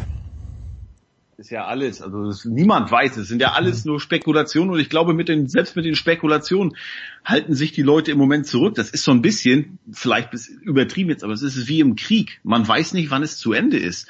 Und äh, ich glaube, wir werden uns vielleicht alle mal an den Kopf fassen irgendwann im Sommer, wenn wir sagen, weißt du noch, als es damals hieß, naja, erstmal 30 Tage Pause. Also die Major League Soccer hat gesagt, wir pausieren erstmal 30 Tage. Hm. Die äh, Major League Baseball hatte ja gesagt, naja, wir verschieben den für 26. März geplanten Saisonstart erstmal um zwei Wochen. Mittlerweile ist klar, vor Mitte Mai geht nichts. Hm. Adam Silver hat gesagt, äh, naja, also 30 Tage Pause erstmal. Jetzt hieß es ja dann, ich glaube am Sonntagabend kam von der CDC, das ist hier die nationale Gesundheitsbehörde der USA, also wir würden empfehlen, äh, Events mit, öffentliche Events mit mehr als 50 Personen in den nächsten acht Wochen abzusagen. So, dann sind wir bei Anfang Mitte Mai. Dann habe ich am Sonntagabend TSN gehört, das ist äh, das kanadische, die kanadische Version von ESPN. Da hat jemand äh, gesprochen, der hat mit zwei Virologen gesprochen und die sagten, hm, also wir gehen davon aus, dass es vier bis sechs Monate dauern kann. Und dann, wie war die Frage, naja, aber warum sagt die äh, CDC denn in Amerika acht Wochen? Dann sagten die, ganz klar, Psychologie. Wenn du deinen Leuten erzählst, wir werden uns vier bis sechs Wochen, äh, Monate wahrscheinlich nicht mehr sehen, dann denkst du, alter Schwede. Wenn du sagst acht Wochen eventuell, dann heißt es, ah, okay, rechnen wir mal hoch, wir haben jetzt Mitte März, dann sind wir Mitte Mai ist wieder okay, dann wird sowieso erst schön alles, dann klappt das alles noch. Also es weiß niemand. Es weiß niemand. Und ich meine, es kommen ja auch verrückte Sachen schon. Also du siehst es ja beim Tennis, die French Open werden jetzt, wenn sie gespielt werden, Ja. gleich nach den US Open gespielt. Ähm, Im Golf, das Masters ist abgesagt, die PGA Championship ist abgesagt. Ähm, äh, Ryder Cup wäre ja dieses Jahr auch dran. Und ich glaube, jeder, der jetzt irgendeine Prognose aufstellt, kann sich dabei nur die Zunge verbrennen. Es weiß niemand was und das muss einfach auch mal als Antwort genügen. Hm. Derzeit zumindest. Ich glaube, Hanni, deine Frau Jürgen hat so ein bisschen ein Bild gepostet, dass das Social Distancing nicht reibungslos funktioniert, um es vorsichtig zu formulieren. Wobei das gilt ja auch für München, wenn man an die Isar schaut die letzten Tage. Wie ist es wirklich hier in Hermosa? mit den Menschen, Jürgen? Oh, also sie gehen schon raus. Wir, wir schauen auch, dass wir pro Tag eine Stunde rauskommen Mhm. und halt einfach niemandem begegnen. Also Juni ist dann auf seinem Skateboard unterwegs und ich bin mit ihm. Aber wir, wir, wir haben keine Playdates, wir haben keinen Kontakt zu irgendwem. Also wie gesagt, wir lassen hier Sachen vom Balkon runter. Birkenny, ja. Ja, zumal wir uns ja krank fühlen. Also wir, man will ja jetzt wirklich um Gottes Willen keinen anstecken und, und deswegen ähm, haben wir wirklich keinen, keinen Kontakt, wir drei, zu irgendwem außerhalb unserer Wohnung, aber schon seit Tagen. Und, und deswegen tut's irgendwie gut, jetzt mit euch zu reden oder einmal mit dem Nachbarn zu skypen und, und so ein Bier zu trinken, weil, wenn man jetzt hört, es wird wahrscheinlich die Situation der nächsten Monate sein. Und, und mei, muss man sich halt darauf einstellen, dass man jetzt mit den drei Leuten erstmal lang, lang zusammen ist. Mhm. Und, und äh, mei, also das Opfer wird man wohl bringen müssen. Das machen wir. Die kontrollierte Immunität zu erstellen. Ne? Das einzig Gute, oder sagen wir einer der wenigen Lichtblicke ist, du hast jetzt Zeit für dein Footballbuch und wir lesen ja, Zapf liest, äh, Heiko liest. Ähm, nur mal zum Verständnis für mich und das auch als abschließende Frage und für unsere unsere Hörer. Wenn du so ein Buch schreibst, wie lang dauert's dann? Äh, du bist, bist jetzt in der ersten Lesung. Wie viele Lesungen gibt's? Äh, wie lang dauert's, bis so ein Buch dann auf den Markt kommt?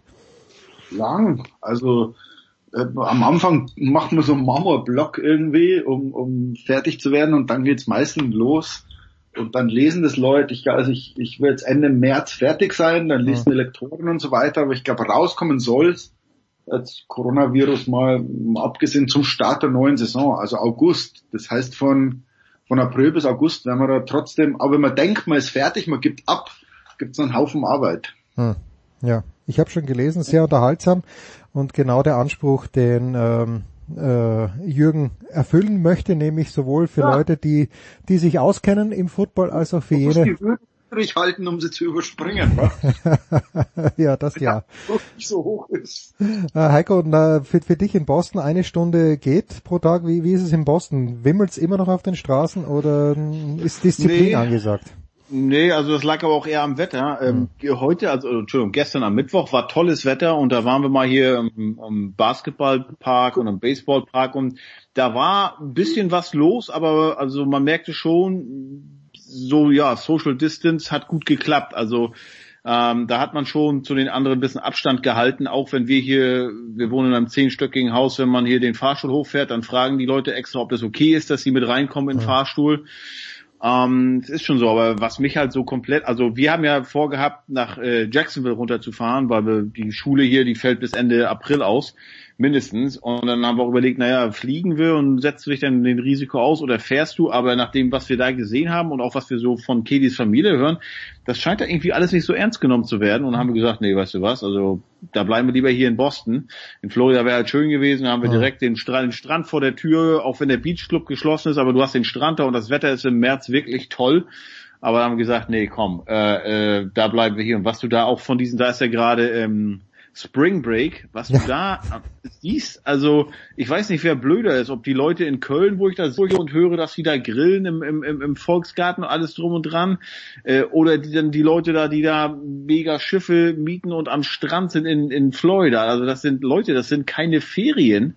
Ähm, das ist hier kein Spaß. Und ähm, wir sind ja nach wie vor in Deutschland vielleicht noch einen Schritt weiter, aber nach wie vor noch in der in der Phase, wo an den gesunden Menschenverstand appelliert wird, wo es nur um Empfehlungen geht. Aber wenn man sich daran jetzt nicht hält und es gibt genug Beispiele, wie man jetzt mitbekommt, dass sich die Leute einfach nicht daran halten, dann muss irgendwann höhere Gewalt knallhart durchgesetzt werden. Und dann sind es aber die Leu Leute, die dann meckern, äh, dass es ja ein reiner Polizeistaat sei und dass man halt nichts mehr machen könnt, äh, äh, kann. Also es ist wirklich, und wenn man das mal wirklich sozusagen in Relation setzt, also viele, wir jetzt ja auch, Jürgen, ich, ich weiß nicht bei dir Jens, aber viele andere, was man so auch so in, in der Twitter-Timeline mitbekommt, alles, was sie uns fragen sind oder worum wir, bege wir bege äh, gebeten werden, ist, Leute, bleibt zu Hause. Hm.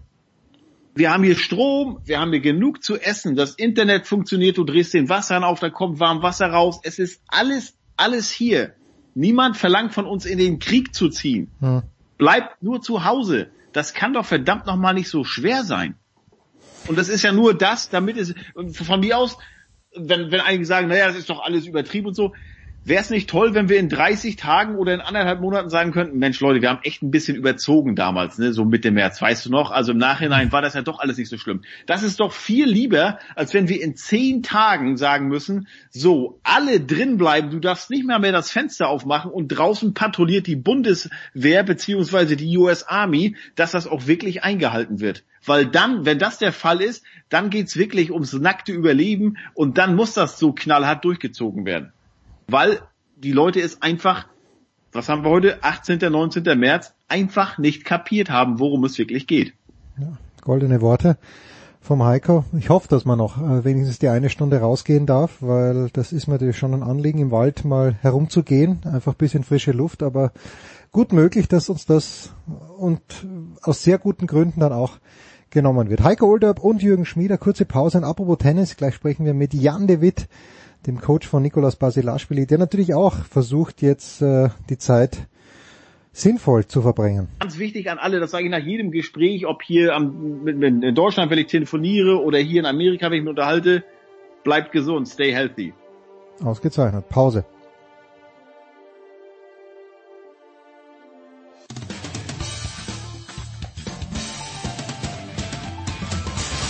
Hallo, hier ist Roger Fedor, ihr hört Sportradio 360. Big Show 448 biegt in die Zielgerade ein und ich freue mich sehr, dass wir in dieser Woche einen Tennisteil haben und wir sprechen mit uh, one of our favorites, mit Jan de Witt, uh, Breakpoint Base in Halle, Coach von Nikolas Basilashvili. Servus, Herr de Witt. Ja, ich grüße Sie auch. Hallo. Ja, am Dienstag, wie aus dem Nichts, also es ist schon klar, dass die French Open nicht normal hätten vonstatten gehen können, aber Herr de Witt, wie aus dem Nichts äh, kam die Mitteilung ja übrigens, wir spielen von 20. September bis 4. Oktober und wie sich herausstellt, hat, haben das die Franzosen sehr, sehr einsam und alleine beschlossen. Äh, weder die ATP noch die ITF noch die WTA damit äh, betraut mit diesen Problemen. Wie sieht da Ihre Reaktion aus? Ja, ich glaube, meine Reaktion ist so wie von vielen anderen auch in erster Linie erstmal sehr überrascht, weil ich habe vorher auch nichts in der Richtung gehört. Klar, wenn man zu Hause ist, äh, kriegt man vielleicht auch nicht so viel mit. Ich bin jetzt auch nicht den ganzen Tag online. Ähm, trotzdem hätte ich äh, sehr stark erwartet, dass da erheblich mehr an Abstimmung stattfindet. Und ich habe am Abend vor der Entscheidung mit meinem Spieler noch telefoniert, der inzwischen auch zu Hause ist und äh, ja, der wusste da auch nichts von. Mhm. Und äh, wir haben halt so ein bisschen gemutmaßt, ja, wie geht das mit der Sandplatzsaison weiter und wie wollen wir unser Fitnessprogramm gestalten, wann wollen wir eventuell wieder anfangen zu trainieren, wenn wir das dürfen, wenn man wieder reisen kann. Äh, wir waren dann sehr, sehr überrascht und ich bin ja nicht positiv überrascht von dem, wie es gelaufen ist, weil ich finde, dass da Abstimmung unbedingt stattfinden muss. Wir können jetzt nicht dazu übergehen, dass jeder einfach das macht, äh, was für ihn selber individuell am besten ist. Und das mag ja sein, dass das für den französischen Verband, äh, für die French Open eine tolle Idee ist, die die da haben, aber einfach einen über Jahre gewachsenen Kalender und mit vielen Abstimmungen normalerweise notwendig verbundenen so durcheinander zu wirbeln, das ist sicherlich keine gute Idee und ich kann die Spieler und auch die ATP sehr gut verstehen, wenn sie da ja nicht freundlich drauf reagieren, sondern äh, die Art und Weise, wie die Entscheidung äh, jetzt gefallen ist, dafür äh, stark in Frage stellen. Ja, und äh, die anschließende Frage, der Labour Cup hat nicht lang gefackelt, die Verantwortlichen, und haben sofort einen Tweet rausgehauen, ein Statement, wo es heißt, nee, Freunde, wir halten an unserem Termin 25. bis 27. Dezember fest, Tennis Australia, äh, die USD und Roger Federer, drei sehr, sehr große Player stehen hinter dem Labour Cup und auf der anderen Seite jetzt eben die French Open, wo es ja dann doch darum geht, wenn es denn alles so kommt, einen Grand Slam Titel zu gewinnen. Wenn Sie jetzt äh, das ganze Ersparte von Nicolas Basilashvili auf einen der beiden, auf eine der beiden Parteien setzen müssten, wird sich eher die ATP, der Labour Cup, USD durchsetzen oder wird diese Machtprobe der französische Tennisverband gewinnen? Äh, keine Ahnung, wer so eine Machtprobe gewinnt. Ähm, ich bin auch nicht derjenige, äh, der da jetzt äh, eine fundierte Meinung zu haben muss. Ich kann meinen Verwundern ausdrücken über das, wie diese Entscheidung gefallen ist. Ich kann verstehen, dass die Franzosen in einer schwierigen Situation sind.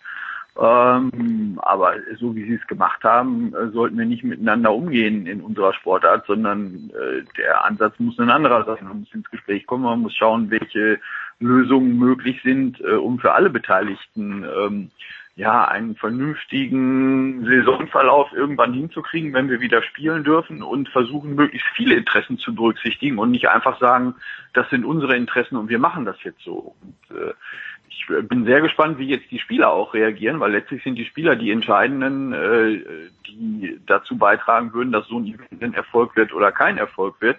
Äh, selbst die French Open äh, können das mal schön vergessen, wenn die Spieler jetzt sagen würden, nee, also so das machen wir jetzt nicht mit. Äh, wir stehen zu unseren Vereinbarungen mit der ATP und äh, den anderen Turnieren, die da anstehen. Der Lever Cup ist ja nur eins, da gibt es mhm. auch noch andere Turniere. Es gibt das Problem, dass man dann zwei Slams innerhalb äh, von fünf Wochen spielen würde, was äh, rein körperlich, glaube ich, ziemlich unmöglich ist durchzuhalten für die Topspieler. Äh, wir haben das Problem mit dem schnell hin und her rein. Also es gibt endlose Probleme, die alle erstmal diskutiert werden müssen. Wir haben häufig erlebt, wie schwierig das ist, den Kalender auch nur für eine Woche äh, zu bewegen. Da muss sich ganz viel bewegen. Wir werden einen ganz anderen äh, Spielplan irgendwann haben. Aber äh, so geht das trotzdem nicht. Also das ist jetzt zumindest meine persönliche Meinung und äh, ich würde mich wundern, wenn das äh, nicht weiteren Widerspruch hervorrufen würde. Also jetzt nicht nur von Seiten des Labour Cups, sondern ich könnte mir vorstellen, dass auch die ATP und die Spieler sich da auch auf die Füße getreten fühlen, weil ja, die hat keiner gefragt, äh, wie das so mit ihren Interessen aussieht. Also zumindest nicht so weit mir das bisher bekannt ist. Ja, zum Tennis gleich mehr, aber äh, ein kurzer Schwenker zum Fußball, Herr Witt. Sie haben ja für unser Jahresmagazin ganz, ganz fantastisch ähm, über Florian Kofeld gesprochen, geschrieben. Jetzt äh, die, die, die Schlinge ist immer enger geworden, wenn ich diesen martialischen Ausdruck verwenden darf, um den Hals von Florian Kofeld. Sehen Sie diese Pause, diese Zwangspause jetzt eher als Vorteil, weil er jetzt mit der Mannschaft arbeiten kann, weil vielleicht ein paar Spieler wieder zurückkommen von Werder Bremen. Wie, wie beurteilt das der Bremen Insider Jan de Witt? Nee, ein Vorteil ist das auf keinen Fall, weil arbeiten können die ja auch nicht. Also äh, das ist ja wie bei uns beim Tennis auch. Also die haben äh, gestern noch einmal zusammen trainiert mit der Mannschaft, aber inzwischen ist das auch nicht mehr möglich. Die machen individuelle Pläne, so wie das in der Sportwelt überall momentan ist. Und die Chancen wirklich am Zusammenspiel was zu verändern, die ist sehr gering. Ähm, die Spieler, die da noch fehlen, die wehtun, die kommen auch in, in drei, vier Wochen nicht wieder. Der Kader ist sonst ganz ordentlich bestückt, was so die Verletzungsmisere angeht, da hatten wir sicherlich sehr, sehr viel schlimmere Phasen im Laufe der Saison. Ähm, also ich sehe das nicht als Vorteil. Ähm, ich glaube, dass es aber für niemanden ein Vorteil ist, sondern dass es für alle einfach eine schwierige Situation ist. Und äh, der Punkt, wo ich äh, widersprechen würde, äh, Schlinge zuziehen um seinen Hals, äh, so sehe ich das überhaupt nicht. Äh, weil in der Situation geht es jetzt ja nicht äh, um den Trainer, sondern es geht um die Situation der Mannschaft und des Vereins. Hm. Und da ist der Trainer natürlich eine wichtige Person, eine handelnde Person. Aber äh, dieses Bild äh, würde ich für mich nicht nehmen und ich weiß, dass Flo selber das auch nicht so sieht. Also da geht es äh, wirklich um andere Sachen als um ihn. Äh, er ist ausführendes Organ, er ist ein wichtiges ausführendes Organ und ähm, er ist nach wie vor voller Energie und äh, Zuversicht, dass er die Kurve mit dem Team zusammenkriegt.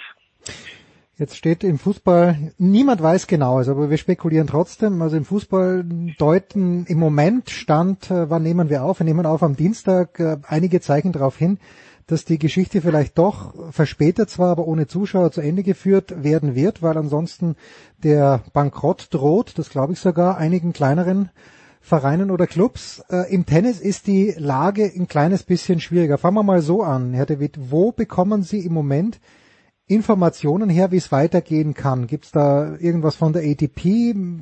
Sind es die unter Anführungszeichen normalen Medien? Wie informiert sich der Tennistrainer, der eigentlich gerne jetzt mit seinem Schützling auf der Tour unterwegs wäre? Ja, Information ist schwierig. Also wir kriegen von der ATP auch nicht so viele äh, aktuelle Informationen. Man telefoniert natürlich mit Leuten, die man ganz gut kennt und versucht sich so ein bisschen schlau zu machen. Ich war ja selber persönlich nicht in Amerika, da gab es ja die Möglichkeit noch mit der ATP zu sprechen, aber die Leute, die da waren äh, und dann unverrichteter Dinge wieder nach Hause gefahren sind, die sind auch nicht schlauer als ich. Äh, ich glaube, dass die selber nicht so richtig wissen, wie es weitergeht. Und ähm, im Vergleich zum Fußball haben wir einen riesen Vorteil und einen riesen Nachteil. Mhm. Ähm, ich bin mir da noch nicht ganz im Klaren, was passieren wird, abgesehen davon, dass wir jetzt einfach erstmal Geduld haben müssen und ein bisschen runterfahren müssen, weil es da keine Alternative zu gibt. Aber wenn die Situation sich irgendwann wieder bessert, dann haben die Fußballer den großen Vorteil, äh, dass sie sich in den Bus setzen können. Äh, also praktisch die die 20 Leute plus die paar vom Staff, die wirklich notwendig sind und dann äh, in die nächste Stadt fahren, um da zu spielen ähm, wahrscheinlich äh, eher ohne Zuschauer. Das ist der eine große Vorteil, den sie haben. Der große Nachteil ist aber natürlich, äh, dass es da sehr viel Körperkontakt gibt und dass, wenn irgendjemand infiziert ist, die Chance, dass eine Übertragung stattfindet, da natürlich viel größer ist als bei uns, äh, wo die beiden Tennisspieler sich normalerweise nie näher kommen als die äh, ein bis zwei Meter, die hier von, vom Gesundheitsamt momentan als äh, Empfehlung herausgegeben werden. Von daher sehe ich Tennis äh, als eine Sportart an, die äh, vom, vom rein sportlichen her sicherlich am ehesten wieder gespielt werden kann, eher als alle anderen äh, Teamsportarten, wo äh, Körperkontakt normalerweise stattfindet. Das, glaube ich, wäre im Tennis äh, relativ einfach zu gewährleisten. Ähm, Tennis ist natürlich auch eine perfekte Fernsehsportart. Äh, ganze Welt ist jetzt zu Hause. Alle würden super gerne irgendwas Spannendes gucken. Es gibt aber nichts auf der ganzen Hm. Welt und ähm, da glaube ich, werden sich die Verantwortlichen schon viele Gedanken machen, wie das möglich ist. Aber der große Nachteil, den wir dem Fußball gegenüber haben, ist natürlich die Reiserei. Weil unsere Spieler kommen aus der ganzen Welt und äh, ohne dass wir äh, fliegen können ähm, und äh, Reisen zu den Wettkampforten planbar, organisierbar, durchführbar sind, äh, funktioniert das ganze Bild, was ich gezeichnet habe, natürlich nicht. Und äh, da ist der Punkt, wo ich skeptisch bin, dass wir das in absehbarer Zeit äh, oder in kurzer Zeit so hinkriegen, dass das funktioniert.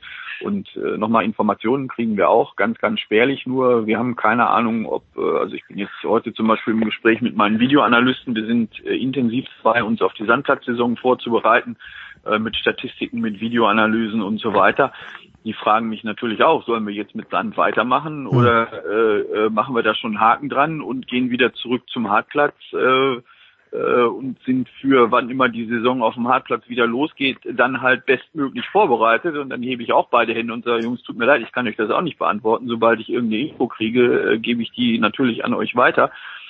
Jetzt ist es ja so, und äh, ihr Schützling oder ihre Schützlinge auch in der Vergangenheit haben ja nicht immer auf den auf den Hauptplätzen gespielt. Klar, wenn Federer, Djokovic, Nadal auftritt, bei den Frauen vielleicht eine Serena, dann ist die Hütte voll, aber die Realität ist doch so, dass wenn man in Miami auf Platz 12 angesetzt ist, dort acht Zuschauer sind, inklusive Coaches und äh, vielleicht auch noch engste Familienangehörige. Das heißt, also aus meiner Sicht ist es so, dass dieses Publikum, das beim Fußball ja doch eminent wichtig ist, wie wir jetzt bei den paar Geisterspielen gesehen haben, zur Motivation der Spieler. Ich finde das beim Tennis jetzt nicht so wahnsinnig wichtig, weil es ihre Spieler oder Spieler generell auch von der Challenger Tour, von ITF-Turnieren, die können damit umgehen, oder sehe ich das falsch? Naja, umgehen können sie damit schon. Ähm, trotzdem würde ich auch dieser Beschreibung nicht unbedingt so zustimmen. Also äh, wir haben die allermeisten Turniere, wo nur auf zwei oder drei großen Plätzen gespielt wird. Wenn wir jetzt von den kleineren Turnieren ausgehen, ich sage mal jetzt ein 500er, wie wir in, in Halle bei uns haben, da wird faktisch nur auf zwei Plätzen gespielt. Die sind von morgens bis abends immer rappelvoll. Bei allen Hallenturnieren äh, ist das auch fast überall. Die Plätze sind überall voll. Und äh, bei den Slams ist es so, dass selbst auf Platz 12 äh, die sich die Beine in den Bauch stehen, weil überall komplett ausverkauft ist, zumindest bei den beiden, die wir hier in Europa haben. Und das gilt sicherlich auch für die Australian Open, vielleicht mit ein bisschen weniger US Open, weil die Anlage so gigantisch groß ist und es da viele große Außenplätze gibt, aber selbst da ist es voll auf jedem Außenplatz. Also dann bleiben eigentlich nur noch Turniere. Miami war jetzt sicherlich ein Beispiel, wo das schon mal passieren kann. Wenn man da auf einem Außenplatz am Montag oder am Dienstag irgendwo spielt, äh, da sind dann vielleicht nur 50 Zuschauer. Mhm. Das ist aber eher die Ausnahme. Und äh, natürlich würde es Tennis auch verändern, aber es würde Tennis wesentlich weniger verändern als Fußball. Ähm, alleine schon aus dem Grund heraus, dass wir diesen äh, Heimspiel-Auswärtsspielcharakter nicht haben, sondern wir spielen eigentlich das ganze Jahr aber auswärts und haben, wenn wir Glück haben, wie wir jetzt in Halle bei uns, einmal im Jahr ein Heimspiel. Ja. Äh, da freuen sich natürlich alle dann auch drüber und dann hilft einem das Publikum auch schon mal. Das haben wir ja auch mehrfach im Tennis gesehen. Aber das ist ja eher die Ausnahmesituation, während im Fußball der Sport schon davon lebt, dass das Publikum eben auch einen größeren Einfluss auf das Spielgeschehen hat. Und das ist im Tennis eher nicht der Fall und ich glaube, da haben Sie recht. Äh, die Tennisspieler wären sicherlich in der Lage, das zu handeln, wenn ohne Publikum äh, äh, gespielt würde und wir für eine gewisse Zeit eine reine Fernsehsportart werden. Ja, dann wäre das halt so und ich glaube, dass das die Wettkämpfe an sich sehr wenig verändern würde. Was dürfen Sie ganz konkret in diesen Tagen machen? Dürfen Sie Ihre Tennishalle aufsperren und da mit einem Spieler reingehen oder ist das nicht erlaubt? Äh, bis gestern war das noch erlaubt in Halle, inzwischen ist da aber auch zu. Ähm, wir haben aber vorher freiwillig auch schon drauf verzichtet und ich selber bin seit letzte Woche Freitag in äh, freiwilliger Quarantäne mhm. zu Hause äh, weil ich eine Woche Ferien in der Schweiz gemacht habe, äh, zu Zeiten, wo da die, ja, die Infektionszahlen, als wir da hingefahren sind, waren genauso hoch wie in Deutschland. Äh, ich habe äh, in das Schweizer äh, Gesundheitssystem oder überhaupt System genauso viel Vertrauen wie in unser eigenes hier. Äh, die sind dann im Laufe der Woche da deutlich steiler gestiegen als bei uns sicherlich, auch weil die Grenze zu Italien wahrscheinlich zu lange offen war. Ähm, und dann sind wir freiwillig nach Hause gefahren und haben dann gesagt, okay, wir folgen den Empfehlungen und bleiben jetzt einfach mal zwei Wochen zu Hause, weil mit meinem Spieler arbeiten kann ich sowieso nicht, weil der von Amerika, der war ja in Indian Wells, mhm. ähm, mit unserem Fitnesscoach ähm, nach Hause geflogen ist. Der ist jetzt in Georgien. Und ähm, wir haben jetzt alle inzwischen das Problem, dass Reisen sowieso nicht mehr geht, weil die EU ist zu. Das heißt, er kann hier gar nicht hinkommen. Das heißt, selbst wenn ich eine Tennishalle hätte, könnten wir nicht trainieren. Mhm. Ähm, unser Plan ist jetzt sowieso ein bisschen ein anderer gewesen. Der war eigentlich so, dass wir davon ausgegangen sind, dass also zumindest die sechs Wochen kein Tennis gespielt wird, die angesagt sind, aber eher wir davon ausgehen, dass das sogar noch länger passiert. Und unser Plan war, wir wollten eine Art zweite Saisonvorbereitung, einen zweiten Teil Reha-Programm, äh, zuerst und dann Saisonvorbereitung machen, weil wir im Dezember nicht genug Zeit hatten, nach seiner Ellbogenoperation alles zu 100 Prozent zu machen, sondern wir haben den Wettkampf fit gekriegt, das war irgendwie okay, aber wir waren bei weitem nicht bei 100 Prozent und naja, irgendwie haben wir versucht, das Beste draus zu machen. Situation ist bescheiden, so wie sie ist. Aber mhm. unser Plan war, dass er die nächsten vier Wochen nochmal richtig äh, Reha für seinen Arm und sehr, sehr viel Fitnesstraining machen sollte, um anschließend dann körperlich bei 100 Prozent zu sein und voll belastbar zu sein, dass wenn abzusehen ist, dass wir wieder spielen, mit Zuschauer, ohne Zuschauer, wie auch immer, äh, wir dann uns aufs Tennis konzentrieren können, so wie wir das eigentlich wollen und dann keine anderen Baustellen mehr haben. Hm. Ob das jetzt so funktioniert, müssen wir ein großes Fragezeichen machen, weil wir sind internationale Sportart. Ich bin hier in Halle äh, in Deutschland. Mein Athlet ist in Tiflis in Georgien und unser Athletiktrainer ist in Belgrad, äh, wo der lebt mit seiner Familie. Und äh, die Möglichkeiten, die wir haben, momentan irgendwas äh, zu machen gemeinsam, ist, wir können per Skype äh, äh, miteinander reden, Sachen besprechen. Äh, der Fitnesscoach kann ihm auch noch Videos schicken, was er tun soll und äh, dann muss der Athlet alleine dafür sorgen, dass irgendwas umgesetzt wird, weil äh, mehr Möglichkeiten haben wir nicht da äh, aktuell Einfluss drauf zu nehmen. Hm. Dann lassen Sie mich noch, äh, und das ist jetzt ein ganz großer Cut, ich weiß, aber ich habe ja gesehen, dass äh, Ihr Spieler hat ja Georgien zum ATP Cup gebracht und ich habe sie dort gesehen, äh, auch in der Box hinter der Betreuerbox. Wie war denn Ihr Eindruck von dieser Gesamtveranstaltung? Ähm, auch im Lichte dessen, dass äh, wir im Davis Cup eine sehr ähnliche Veranstaltung haben, wo Georgien ja nicht sich fürs Finale qualifiziert, aber egal, jetzt dieser ATP Cup, äh, man hört viel Lob, aber ich habe schon auch von einigen Stimmen gehört, naja, ähm, Länderkampf, in diesem Sinne ist das keiner. Wie war Ihr Eindruck? Ich war total begeistert. Ich fand das super. Ich finde die Idee super, die Umsetzung war super in Australien. Also das, was wir live gesehen haben, wir waren in Perth es war top organisiert. Hm. Ähm, mir persönlich hat es total viel Spaß gemacht, weil ich komme ja ursprünglich aus einer Teamsportart und ja auch schon gefragt. Ich bin ja im Fußball so ein bisschen engagiert. Äh, ich beschäftige mich sehr viel mit Volleyball, auch zwei Sportarten, die ich selber auch aktiv lange gemacht habe. Ähm, ich finde diesen Teamgedanken super und äh, so wie es beim ATP Cup gelöst war mit so einer Art Mannschaftsbank, äh, wie das in Mannschaftssportarten auch ist, wo man dann praktisch direkt mit dem Spieler sitzt und kommunizieren kann, anfeuern kann, Kommunikation mit den Fans der einzelnen Teams. Ich fand das einfach total klasse. Und ich meine, wir haben dieses Highlight gehabt, wir haben gegen Nadal auf dem vollen Center Court in der Night Session angefangen. Mhm. Äh, und dann sitzt man auf dem Platz und darf endlich mal offiziell auch coachen, was wir ja leider äh, nach wie vor momentan offiziell nicht dürfen auf der Tour. Ähm, das war schon richtig klasse, sich mit dem Athleten unterhalten zu können, über Taktik zu sprechen, über Verhaltensweisen, Anweisungen geben zu können, zu schauen, wie reagiert er darauf. Die Einflussmöglichkeiten sind dann schon deutlich größer als das, was uns so toleriert wird an Coaching äh, während der Tour. Und ähm, ja, da das Einzige, was an Kritik, was ich nachvollziehen kann, ist, dass die Teams sehr, sehr ungleich stark sind. Wir waren ja eins dieser sogenannten Ein-Mann-Teams. Ja. Ähm, wir haben halt einen Spieler, der 20 in der Welt steht und der nächste steht 500. Äh, trotzdem war es so, dass äh, dieser andere Spieler irgendwann einen Punkt geholt hat und äh, unser Doppel auch einen Punkt geholt hat und gegen Japan beim entscheidenden Spiel, ob wir Zweiter werden oder die, äh, relativ knapp und unglücklich äh, im, im dritten Satz im Doppel verloren haben. Ähm, mit zwei Jungs, die so gut wie gar keine Punkte haben, aber die äh, richtig Tennis spielen können. Und für die war das eine super Chance, äh, ja, einmal auf diese Bühne zu kommen, Erfahrungen zu sammeln, aber die haben auch ganz, ganz viel Motivation mitgenommen. Und ich glaube, dass das äh, für die Jungs und auch für das Land Georgien einfach äh, sensationell war, äh, dabei zu sein auf dieser Bühne und die haben ihr Land super vertreten.